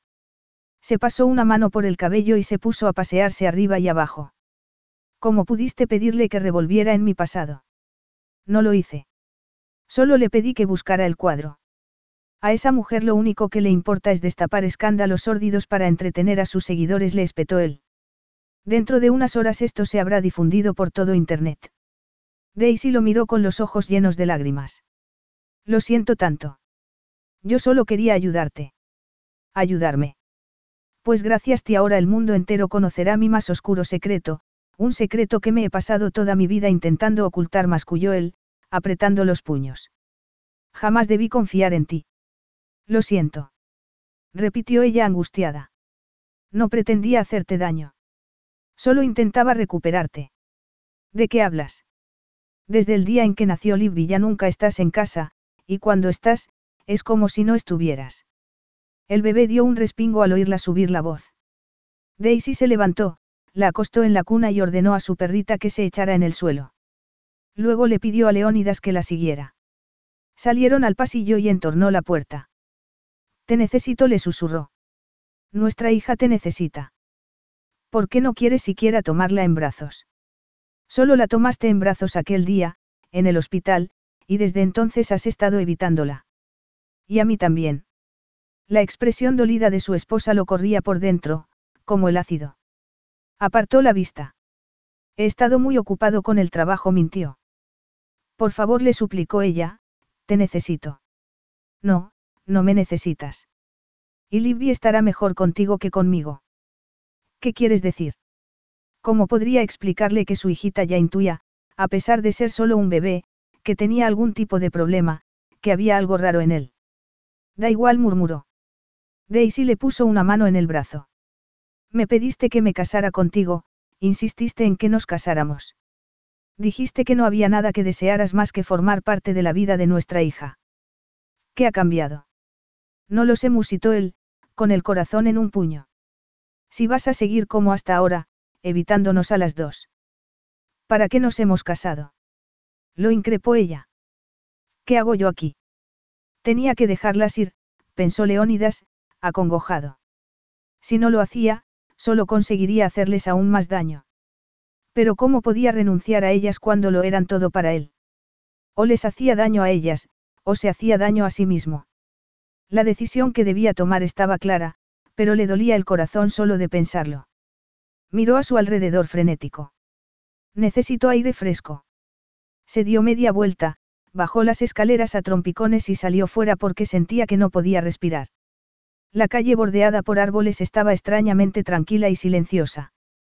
El sol, que se estaba poniendo ya, prolongaba alargadas sombras. Se detuvo, apoyándose en las rodillas, jadeante y con el corazón latiéndole como si se le fuera a salir por la garganta. Oyó que la puerta de la casa se abría detrás de él. Leónidas te quiero. Murmuró la voz de Daisy a sus espaldas. Se irguió con los puños apretados y se volvió hacia ella con un nudo en la garganta. No es imposible, no puedes querer a alguien como yo. Pero es que es la verdad, siempre te he querido. Desde el día en que nos conocimos, en la cafetería, y para mí no eras más que Leo, el dependiente de una tienda, dijo Daisy. Le puso una mano en la mejilla. Solo tengo una pregunta para ti, lo miró a los ojos. ¿Crees que podrías llegar a quererme tú también? A Leónidas le escocían los ojos por las lágrimas que estaba conteniendo. Los cerró con fuerza. Estaba temblando por dentro. Hacía tiempo que había aprendido que suplicar amor solo provocaba el desprecio de los demás. La única manera de protegerse del dolor era guardar las distancias, endurecer su corazón. Y la única manera de no hacerle daño a Daisy y a Libby, de asegurarse de que jamás las defraudaría, era dejarlas marchar. Tenía que hacerlo. Tenía que encontrar la fortaleza suficiente para hacerlo, por su bien. Inspiró profundamente y abrió los ojos. No, lo siento, dijo poniendo su mano suavemente sobre la de ella. Creía que podría hacer esto, pero no puedo. ¿Hacer qué? Leónidas la miró a los ojos. Esto del matrimonio. murmuró. Daisy lo miró con los ojos muy abiertos y el rostro pálido. Leónidas apartó su mano. No. Gimió ella. Podemos ir a una de esas terapias de pareja, podemos. Estás enamorada de un hombre que no existe. Yo no soy, maravilloso, ni soy, perfecto. Soy un bastardo insensible y egoísta. No, no lo eres, no lo eres. Sí lo soy. ¿Por qué no puedes admitirlo? exclamó él con incredulidad. Digas lo que digas, sé que no me has perdonado por cómo acabó tu padre. Lo lo he intentado, musitó ella, con las lágrimas rodándole por las mejillas. Mi padre era inocente, pero no es culpa tuya que muriera. Basta. La cortó él. Se sentía agotado. Es hora de afrontar la realidad. Pero la realidad es que te quiero. No, te estás obligando a pasar por alto mis defectos. Libby y tú os merecéis algo mejor que yo. Estoy cansado de sentirme así cada día, de saber que no estoy a la altura. ¿De qué estás hablando? Es mejor poner fin a esto ahora, en vez de... Le dio la espalda y añadió en un murmullo. El bebé y tú deberíais iros. Irnos. Repitió ella con una risa incrédula. ¿A dónde? Donde tú quieras. Tal vez a California, como soñabas. Mi sueño es estar contigo, contigo. Leónidas se sentía como si de pronto hubiera envejecido cien años. ¿Por qué estaba Daisy resistiéndose de aquella manera? Si lo prefieres puedes quedarte con la casa, le dijo, mirando la fachada del hogar en el que habían sido tan felices. Yo me iré a un hotel, se quedó callado un momento y añadió, de hecho, olvídate de lo que dice el acuerdo prematrimonial. Te daré la mitad de mi fortuna, la mitad de todo. Te daré todo lo que quieras. Ella lo miró con lágrimas en los ojos. Pero es que lo que yo quiero es a ti. Algún día me lo agradecerás, le dijo él con voz ronca. Miró una última vez sus hermosas facciones, contraídas por la angustia. Adiós, Daisy. Se dio media vuelta y echó a andar apresuradamente por la calle desierta. Es mejor así. Es lo mejor para todos, se repitió con fiereza, enjugándose los ojos con el dorso de la mano. Entonces, porque se sentía como si algo hubiera muerto en su interior. Aturdida, Daisy siguió con la mirada a su marido mientras se alejaba. Al llegar al final de la calle lo vio parar un taxi. Se subió a él y desapareció. Meses atrás le había hecho prometer a Leónidas que si un día decidía que quería marcharse, tendría que dejarla ir. Nunca hubiera imaginado que sería él quien se marcharía. Su amor no había bastado para hacer que se quedase. Leónidas le había dado la espalda. Con las lágrimas rodándole aún por las mejillas, volvió a entrar en la casa que él acababa de decirle que podía quedarse. Había renunciado a aquella mansión de 50 millones de dólares como si no fuese nada para él. Igual que su hija y ella. Si le hubieran importado algo, jamás las habría abandonado. Se habría esforzado porque su matrimonio funcionase, habría intentado quererla. Pero no lo había hecho. Cerró la puerta tras de sí y apoyó la espalda contra ella, pero las rodillas le flaqueaban de tal modo que se deslizó contra la madera y se quedó sentada en el suelo en un mar de lágrimas. Su perrita, que bajaba las escaleras en ese momento, como para investigar qué pasaba, soltó un gemido de preocupación y apretó su cuerpecillo peludo contra ella, como tratando de consolarla. Daisy la rodeó con un brazo y se quedó con la mirada fija en el suelo. Señora Niarsos. Daisy alzó la cabeza y vio a la señora Berry mirándola preocupada. Tragó saliva y susurró. Me ha dejado. Pobre niña. Murmuró el ama de llaves, acuclillándose junto a ella y poniéndole una mano en el hombro. Cuánto lo siento. Creía, creía que si le demostraba cuánto lo quería. Balbució Daisy. La señora Berry le apretó el hombro y le dijo en un tono quedo. Conozco a ese hombre desde hace mucho tiempo. Nunca supo cómo querer a nadie, y menos aún a sí mismo. Pero. Is your bunion causing pain or preventing you from wearing your favorite shoes? Have you considered a bunionectomy? Midwest Clinical Research Center is currently enrolling a clinical trial for an investigational pain medication following a bunion removal surgery. Qualified participants between the ages of 18 and 75 may receive a bunion removal surgery at no cost, as well as access to an investigational pain medication. They may also be compensated up to $1,170 for their time. To learn more, call 937-588-6622 or go to removemybunion.com to fill out a short survey and see if you may qualify. Carlos Alfredo, tu mamá vino por una semana. Ya hace un año que vive con nosotros. Hasta trajo sus gatos. ¿Y yo qué puedo hacer? Lo que puedes hacer, Carlos. ¿Y él quién es? Es Miguel, nuestro experto de TurboTax Live. Como tu suegra hace un año que vive con ustedes, you can claim her as a dependent y así obtener esa deducción de taxes extra. Hacer taxes puede parecer dramático. Por suerte, los expertos bilingües de TurboTax Live te ayudan a obtener el máximo reembolso sabiendo que tus taxes están bien hechos. You do your thing, we've got your taxes. Intuit TurboTax Live. La preparación de taxes y la aplicabilidad de las deducciones varían según el individuo. ¿Por qué? replicó Daisy. Es una persona increíble. Es maravilloso. Es. No pudo continuar porque se le quebró la voz. ¿Puedo hacer algo por usted? Le preguntó la señora Berry. Daisy cerró los ojos con fuerza. En ese momento era incapaz de imaginar futuro alguno. Lo único que veía ante sí era un desolado páramo de dolor. No, no podía desmoronarse. Tenía un bebé que dependía de ella. Cinco meses atrás había decidido criar sola a su hija, había hecho planes de mudarse a California, de estudiar enfermería. ¿Qué había sido de aquella mujer fuerte e independiente? Inspiró profundamente. Fuerte, tenía que ser fuerte. Alzó la vista hacia el ama de llaves. Tengo que irme. Irse. Daisy se levantó y paseó la mirada por el elegante vestíbulo. No puedo quedarme aquí. Me recuerda demasiado a él. Tengo que hacer el equipaje. Y a la mañana siguiente Sunny, Libby y ella salieron camino de California, en pos de una nueva vida. Lo hemos encontrado, señor Niarsos. Leónidas se quedó mirando a su abogado. Estaban los dos de pie en el espacioso despacho de este. Cuando le había llamado esa mañana, le había pedido que fuera al bufete por algo importante, pero no había querido decirle el motivo. Llevaba tres semanas viviendo en un hotel del centro de la ciudad. Aunque le había dicho a Daisy que se marchara si era lo que quería, todavía no podía creerse que hubiera abandonado Nueva York con el bebé. La señora Berry le había dicho que se había ido a California, y que había alquilado una casita allí. Solo había vuelto a la mansión una vez, cuando ella ya se había ido. No había soportado quedarse más de unos minutos por lo vacía que le parecía sin ellas, y se había vuelto al hotel, donde había estado capeando a los paparazzis desde que Aria Johnson publicase la sórdida verdad sobre él en su blog. Al menos el interés de los medios por el escándalo había empezado a disiparse. No. Dijo en un hilo de voz. Es imposible. Edgar Ross sacudió la cabeza. No se lo había dicho hasta ahora porque quería asegurarme. Se pusieron en contacto con nosotros hace dos semanas, y un grupo de expertos ha certificado su autenticidad. No hay duda. ¿Quiere ver el cuadro, señor Niarsos? Le preguntó su abogado. Leónidas inspiró profundamente. Veámoslo. El abogado sonrió y se acercó a un caballete que se había colocado junto a la pared y que estaba medio tapado con una tela oscura.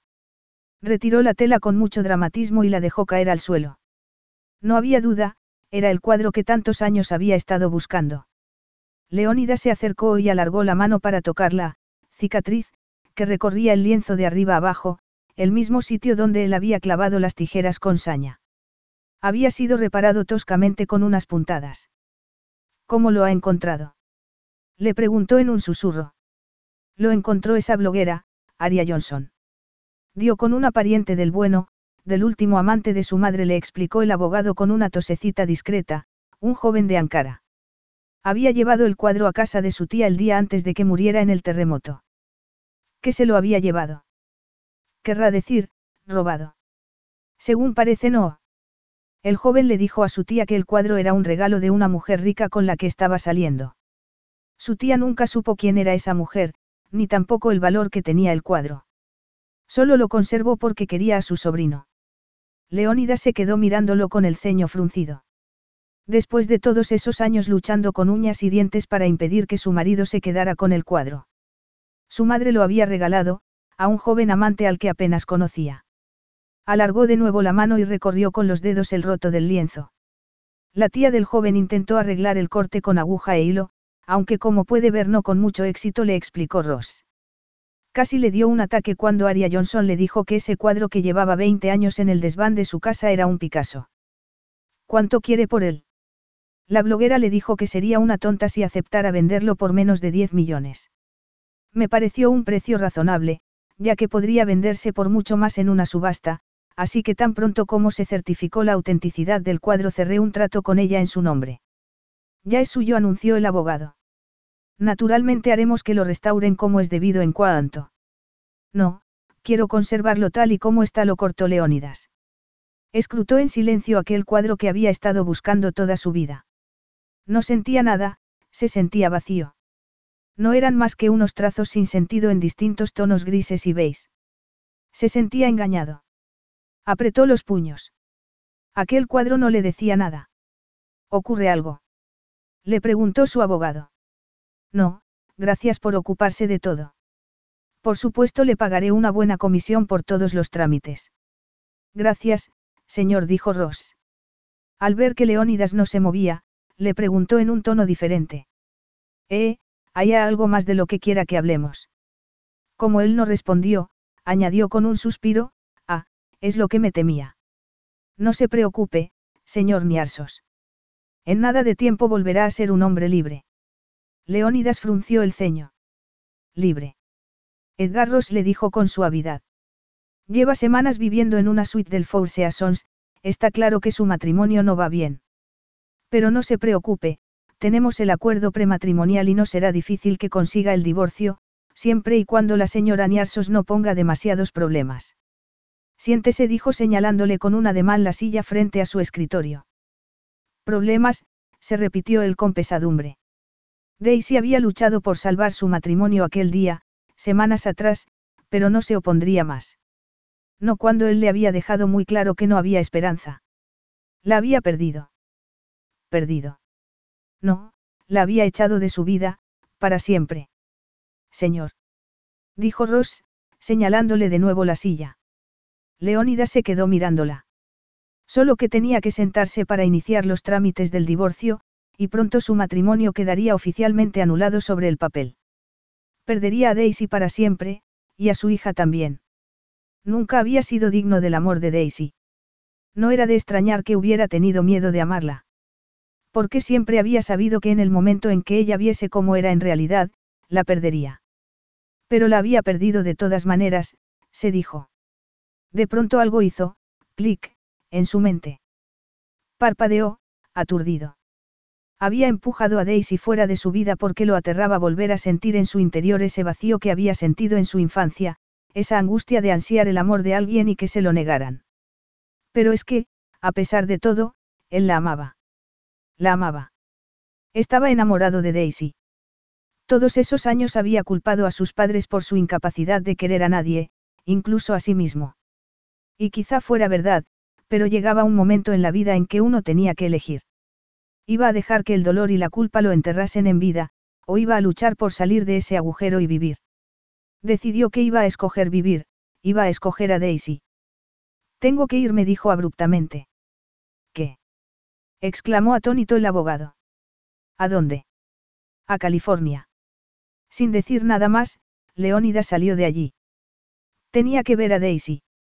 Tenía que contárselo todo, arrodillarse ante ella y suplicarle que lo perdonase, que le diese otra oportunidad. Cuando salió del edificio echó a correr. ¿Y si ya era demasiado tarde? Capítulo 10. La bugambilla que trepaba por la fachada blanca de la casita que Daisy había alquilado ya estaba en flor. Llevaba tres semanas viviendo en aquel tranquilo barrio de Santa Bárbara con su bebé, y cada vez que miraba las flores rosas de la bugambilla, no podía evitar acordarse de su luna de miel en la villa griega de Leónidas. A pesar de cómo había acabado su relación, tampoco pudo evitar que se le humedecieran los ojos al pensar en él. Cuando lo superaría, cuánto tiempo tardaría en volver a sentirse verdaderamente ella. ¿Y entonces qué? Ya te has decidido. Le preguntó Frank Vain a sus espaldas. Daisy se volvió con una sonrisa educada. No, aún no. Ni siquiera sé cuánto tiempo voy a quedarme en California. Claro, lo entiendo. Frank le hablaba como un amigo, pero cuando la miró de arriba abajo Daisy recordó lo que su antigua jefa le había dicho de que estaba enamorado de ella. Ni hablar, pensó con espanto, Frank era un viejo amigo de su padre. No podía estar enamorado de ella. ¿O sí? La había llamado esa mañana al móvil desde su casa en Los Ángeles, diciéndole que había oído que se había mudado allí. Ella se había sentido algo incómoda, después de lo que había pasado en la boda, pero Frank le había explicado que su intención solo había sido evitar que cometiera un error. Si me hubieras escuchado, le había dicho, ahora no estarías a la espera de un divorcio. Cuando ella le había comentado que estaba sopesando la posibilidad de alquilar un local para poner un estudio de pintura y hacer retratos por encargo, como solo estaba a una hora de distancia, Frank se había ofrecido a hacerle una visita y llevarla a dar un paseo en su coche por la ciudad. Incluso había alquilado una sillita de bebé para el coche. ¿Cómo podría haber rechazado su ofrecimiento? Además, en su situación actual necesitaba toda la ayuda que sus amigos le pudieran prestar. Cada día, durante esas tres semanas, había esperado con inquietud que le llegasen en cualquier momento los papeles de la demanda de divorcio. Claro que tampoco tenía sentido que siguieran posponiéndolo. Leónidas no la quería, y tampoco quería a Libby. Parecía que no le importaba el daño que les había hecho. Con un nudo en la garganta, bajó la vista a su hijita, de tres meses ya, que se esteaba en su hamaca a la sombra de un árbol del jardín. Se había quedado dormida en el coche y aún no se había despertado. Por cierto, gracias por enseñarme algunos de tus dibujos, le dijo Frank con una sonrisa. Se te dan muy bien los retratos. Gracias. Esperaba que no fuese a pedirle que hiciese un retrato de él. Unos minutos antes, de regreso allí, la había invitado a cenar, para hablar de sus opciones de negocio. Ya, sí, seguro que solo era para eso. Había declinado la invitación, por supuesto. Suerte que tenía la excusa de que su perra, que en ese momento deambulaba alegremente por el jardín, olisqueándolo todo, estaba esperándola en casa y tenía que sacarla a pasear. Tienes talento, le dijo Frank. Y, sabes, la verdad es que me estaba preguntando si. Sí que. Pues. Verás, he trasladado mi negocio aquí, a California y me preguntaba si bueno, si estarías interesada en colaborar conmigo. ¿Qué quieres decir? Podrías formar parte de algo grande. Resulta que hay un mercado muy interesante en torno a las obras de arte perdidas, dijo Frank, ladeando la cabeza. Particularmente en antiguos retratos. Daisy se quedó mirándolo. Un escalofrío le recorrió la espalda. Podría ser que estuviera hablando de... ¿Qué mercado? Vamos, no finjas que no sabes a qué me refiero, le dijo él con una media sonrisa. ¿Cómo crees que gano tanto dinero? Ayudo a clientes muy ricos a encontrar los cuadros que tanto desean. El tiempo parecía haberse parado. ¿Quieres decir que tú los pintas? Frank se encogió de hombros. Fuiste tú. murmuró Daisy. Todo este tiempo dijiste que mi padre era inocente, pero sabías que no lo era. Tú eras su cómplice. Frank sacudió la cabeza, como con desdén. Como si no podría haber cuidado de ti después de que tu madre muriera. Era ella la que llevaba un sueldo a casa. Tu padre apenas ganaba dinero con la galería de arte. No puedo creerlo. Musitó Daisy con voz ronca. Tu padre se negó durante años a colaborar conmigo, pero cuando de repente se encontró con una hija a la que tenía que sacar adelante él solo. Bueno, vino a mí desesperado. Acordamos que yo pintaría las falsificaciones y él utilizaría sus contactos para venderlas. Y nos fue muy bien, durante mucho tiempo Frank entornó los ojos. Hasta que se le ocurrió que quería que hiciéramos algo a una escala mayor, probar con un Picasso. Jamás deberíamos haberlo intentado. ¿Y entonces por qué lo hicisteis? inquirió ella en un hilo de voz. Frank se encogió de hombros. Tu padre estaba preocupado por ti. Tu primera exposición había sido un fracaso, y él estaba cansado de vender falsificaciones a los nuevos ricos. Quería dejar Nueva York, que os mudarais a otro sitio para volver a empezar. Los recuerdos acudieron en tropel a la mente de Daisy. Recuerdos de la noche en que había llorado porque no había conseguido vender ni un cuadro. Podemos volver a empezar, le había dicho su padre, mudarnos a Santa Bárbara. Pero. ¿Y tu galería, papá? le había preguntado ella. Y él le había respondido, quizá a mí también me vendría bien un cambio. Solo tengo un trato importante que cerrar y luego. Podría ser que hubiera corrido un riesgo así, arriesgarse a cometer un delito, solo porque no podía soportar ver a su hija tan triste. Una terrible sensación de culpa la invadió. Miró a Frank y le dijo. Asististe al juicio cada día y jamás admitiste que tú habías sido su cómplice. Dejaste que fuera solo a prisión. Frank puso los ojos en blanco. Lo del Picasso fue idea de él. Yo estaba contento vendiendo falsificaciones de cuadros de poca monta a idiotas ignorantes. Is your bunion causing pain or preventing you from wearing your favorite shoes? Have you considered a bunionectomy? Midwest Clinical Research Center is currently enrolling a clinical trial for an investigational pain medication following a bunion removal surgery. Qualified participants between the ages of 18 and 75 may receive a bunion removal surgery at no cost, as well as access to an investigational pain medication. They may also be compensated up to $1,170 for their time. To learn more, call 937-588-6622 or go to removemybunion.com to fill out a short survey and see if you may qualify. Now through February 2nd, join a clean and spacious Planet Fitness for zero enrollment and only $10 a month. With tons of equipment and free fitness training, it's the perfect place for everybody to work out. Even me, mother of very fussy triplets and one very colicky husband. Especially you, Supermom. You'll release endorphins and have more energy. I remember having energy. Start feeling spectacular today. Join in club or at planetfitness.com. Zero enrollment, $10 a month, cancel anytime. Deal ends February 2nd. See club for details. Pero. Venderle un falso Picasso a un multimillonario. Jamás me gustó la idea, dijo frunciendo el ceño. Y luego tu marido tuvo que arruinarlo todo. Con la copia tan perfecta que había hecho de ese Picasso. El corazón de Daisy palpitaba pesadamente. Todo aquello en lo que había creído estaba desmoronándose. Su padre le había mentido, solo le había dicho lo que quería oír. ¿Y por qué no me lo dijo mi padre? Le preguntó con voz entrecortada. Frank sacudió la cabeza. Dijo que no podía defraudarte, que tenía miedo de que no soportarías la verdad. De que no soportaría la verdad. Repitió Daisy. Frunció el ceño, recordando una conversación por teléfono con su padre, el día en que la policía lo había interrogado. Daisy, me han arrestado, le había dicho. Quiero que sepas que no soy perfecto. No digas eso, papá. Ni se te ocurra decir eso, había replicado ella. Sí que lo eres, eres el mejor hombre del mundo. Habría estado intentando decirle la verdad entonces. Se la habría contado si no le hubiera dado a entender ella que no quería ni oír que era un ser humano con defectos. Pensó entonces en Leónidas. Era cierto que nunca lo había perdonado del todo por lo que le había hecho a su padre. Había intentado olvidarlo y le había dicho que era un hombre maravilloso y perfecto porque lo amaba. No lo soy, había protestado él. Soy un bastardo insensible y egoísta. Y ella le había insistido en que estaba equivocado, pero no lo estaba. Era verdad que a veces podía mostrarse insensible, y también comportarse de un modo egoísta.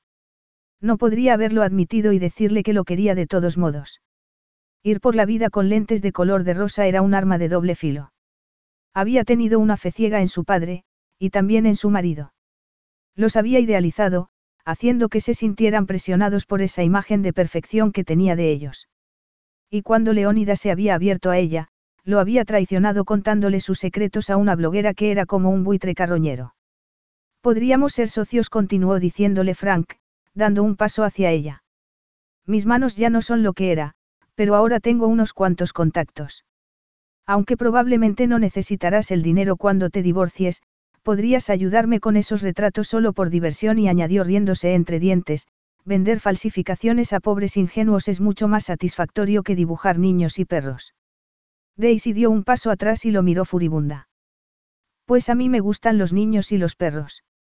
Frank frunció el ceño. Ya veo. murmuró comprendiendo. Un brillo cruel destelló en sus ojos azules. Pero estás en deuda conmigo, por todos esos meses que te dejé vivir en mi apartamento, le dijo con una sonrisa empalagosa. Y si no quieres pintar para mí también podría cobrarme el favor de otros modos. Murmuró agarrándola por la cintura. ¿Qué estás haciendo? Lo increpó Daisy, tratando de apartarlo. No. ¿No crees que me merezco un poco de amabilidad por haber sido caritativo contigo? Le susurró Frank, inclinando la cabeza. Daisy forcejeaba desesperada, chillándole que la soltara. Y entonces, antes de que pudiera besarla, ocurrió todo a la vez, Libby se despertó y empezó a llorar a pleno pulmón, Sunny corrió hasta ellos y se puso a gruñir a Frank y ella le dio un rodillazo en la entrepierna que hizo que gimiera dolorido y la soltara. Y de repente. Apártate de ella, sabandija. Daisy parpadeó, atónita, al oír la voz de Leónidas que, como si hubiera aparecido por arte de magia, se interpuso entre ella y Frank, que se tambaleó hacia atrás, encogido y con las manos en la ingle. Ni te atrevas a tocarla. Le gritó Leónidas, derribándolo de un puñetazo en la barbilla. Leo. Musitó ella, preguntándose si estaría soñando. Leónidas se volvió hacia ella y la miró preocupado. ¿Estás bien? ¿Te ha hecho daño? Daisy, que estaba mirándolo con unos ojos como platos, sacudió la cabeza. No, estoy bien.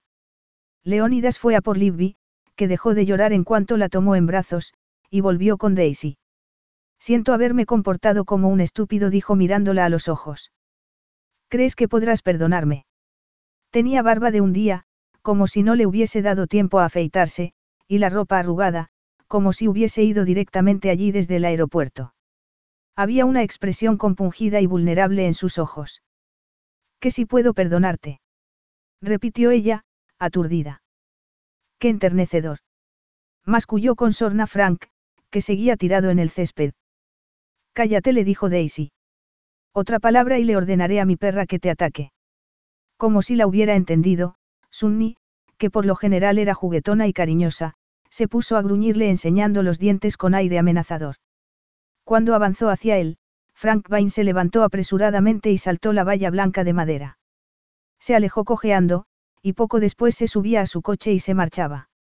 Sunni volvió con su dueña, que se arrodilló en el césped y la acarició diciéndole una y otra vez, buena chica, mientras el animal movía alegremente la cola. ¿Sabes?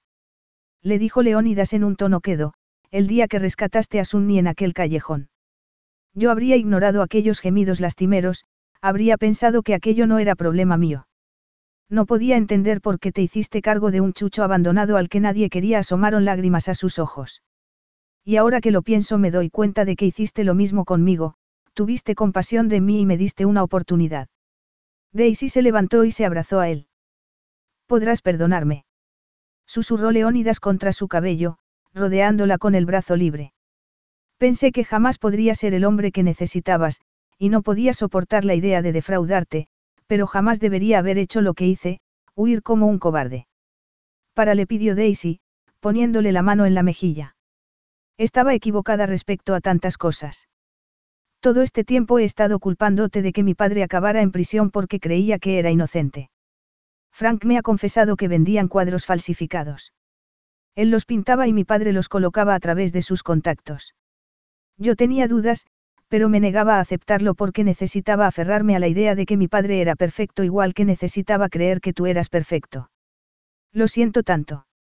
Daría lo que fuera por poder serlo solo por ti, contestó él, mirándola a los ojos. Pero sabía que jamás podría serlo, que jamás sería digno de tu amor. Pues claro que lo eres.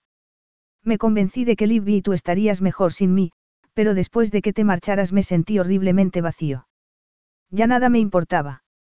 Hasta he recuperado el Picasso gracias a ti, por cierto, pero cuando lo tuve delante, algo que llevaba buscando media vida, no sentí nada. No eran más que trazos de pintura. Había perdido al amor de mi vida por ser demasiado orgulloso, por no tener el valor de arriesgarme a amar. Ahora el único miedo que tengo, murmuró Leónidas, es haberte perdido para siempre. Daisy entreabrió los labios.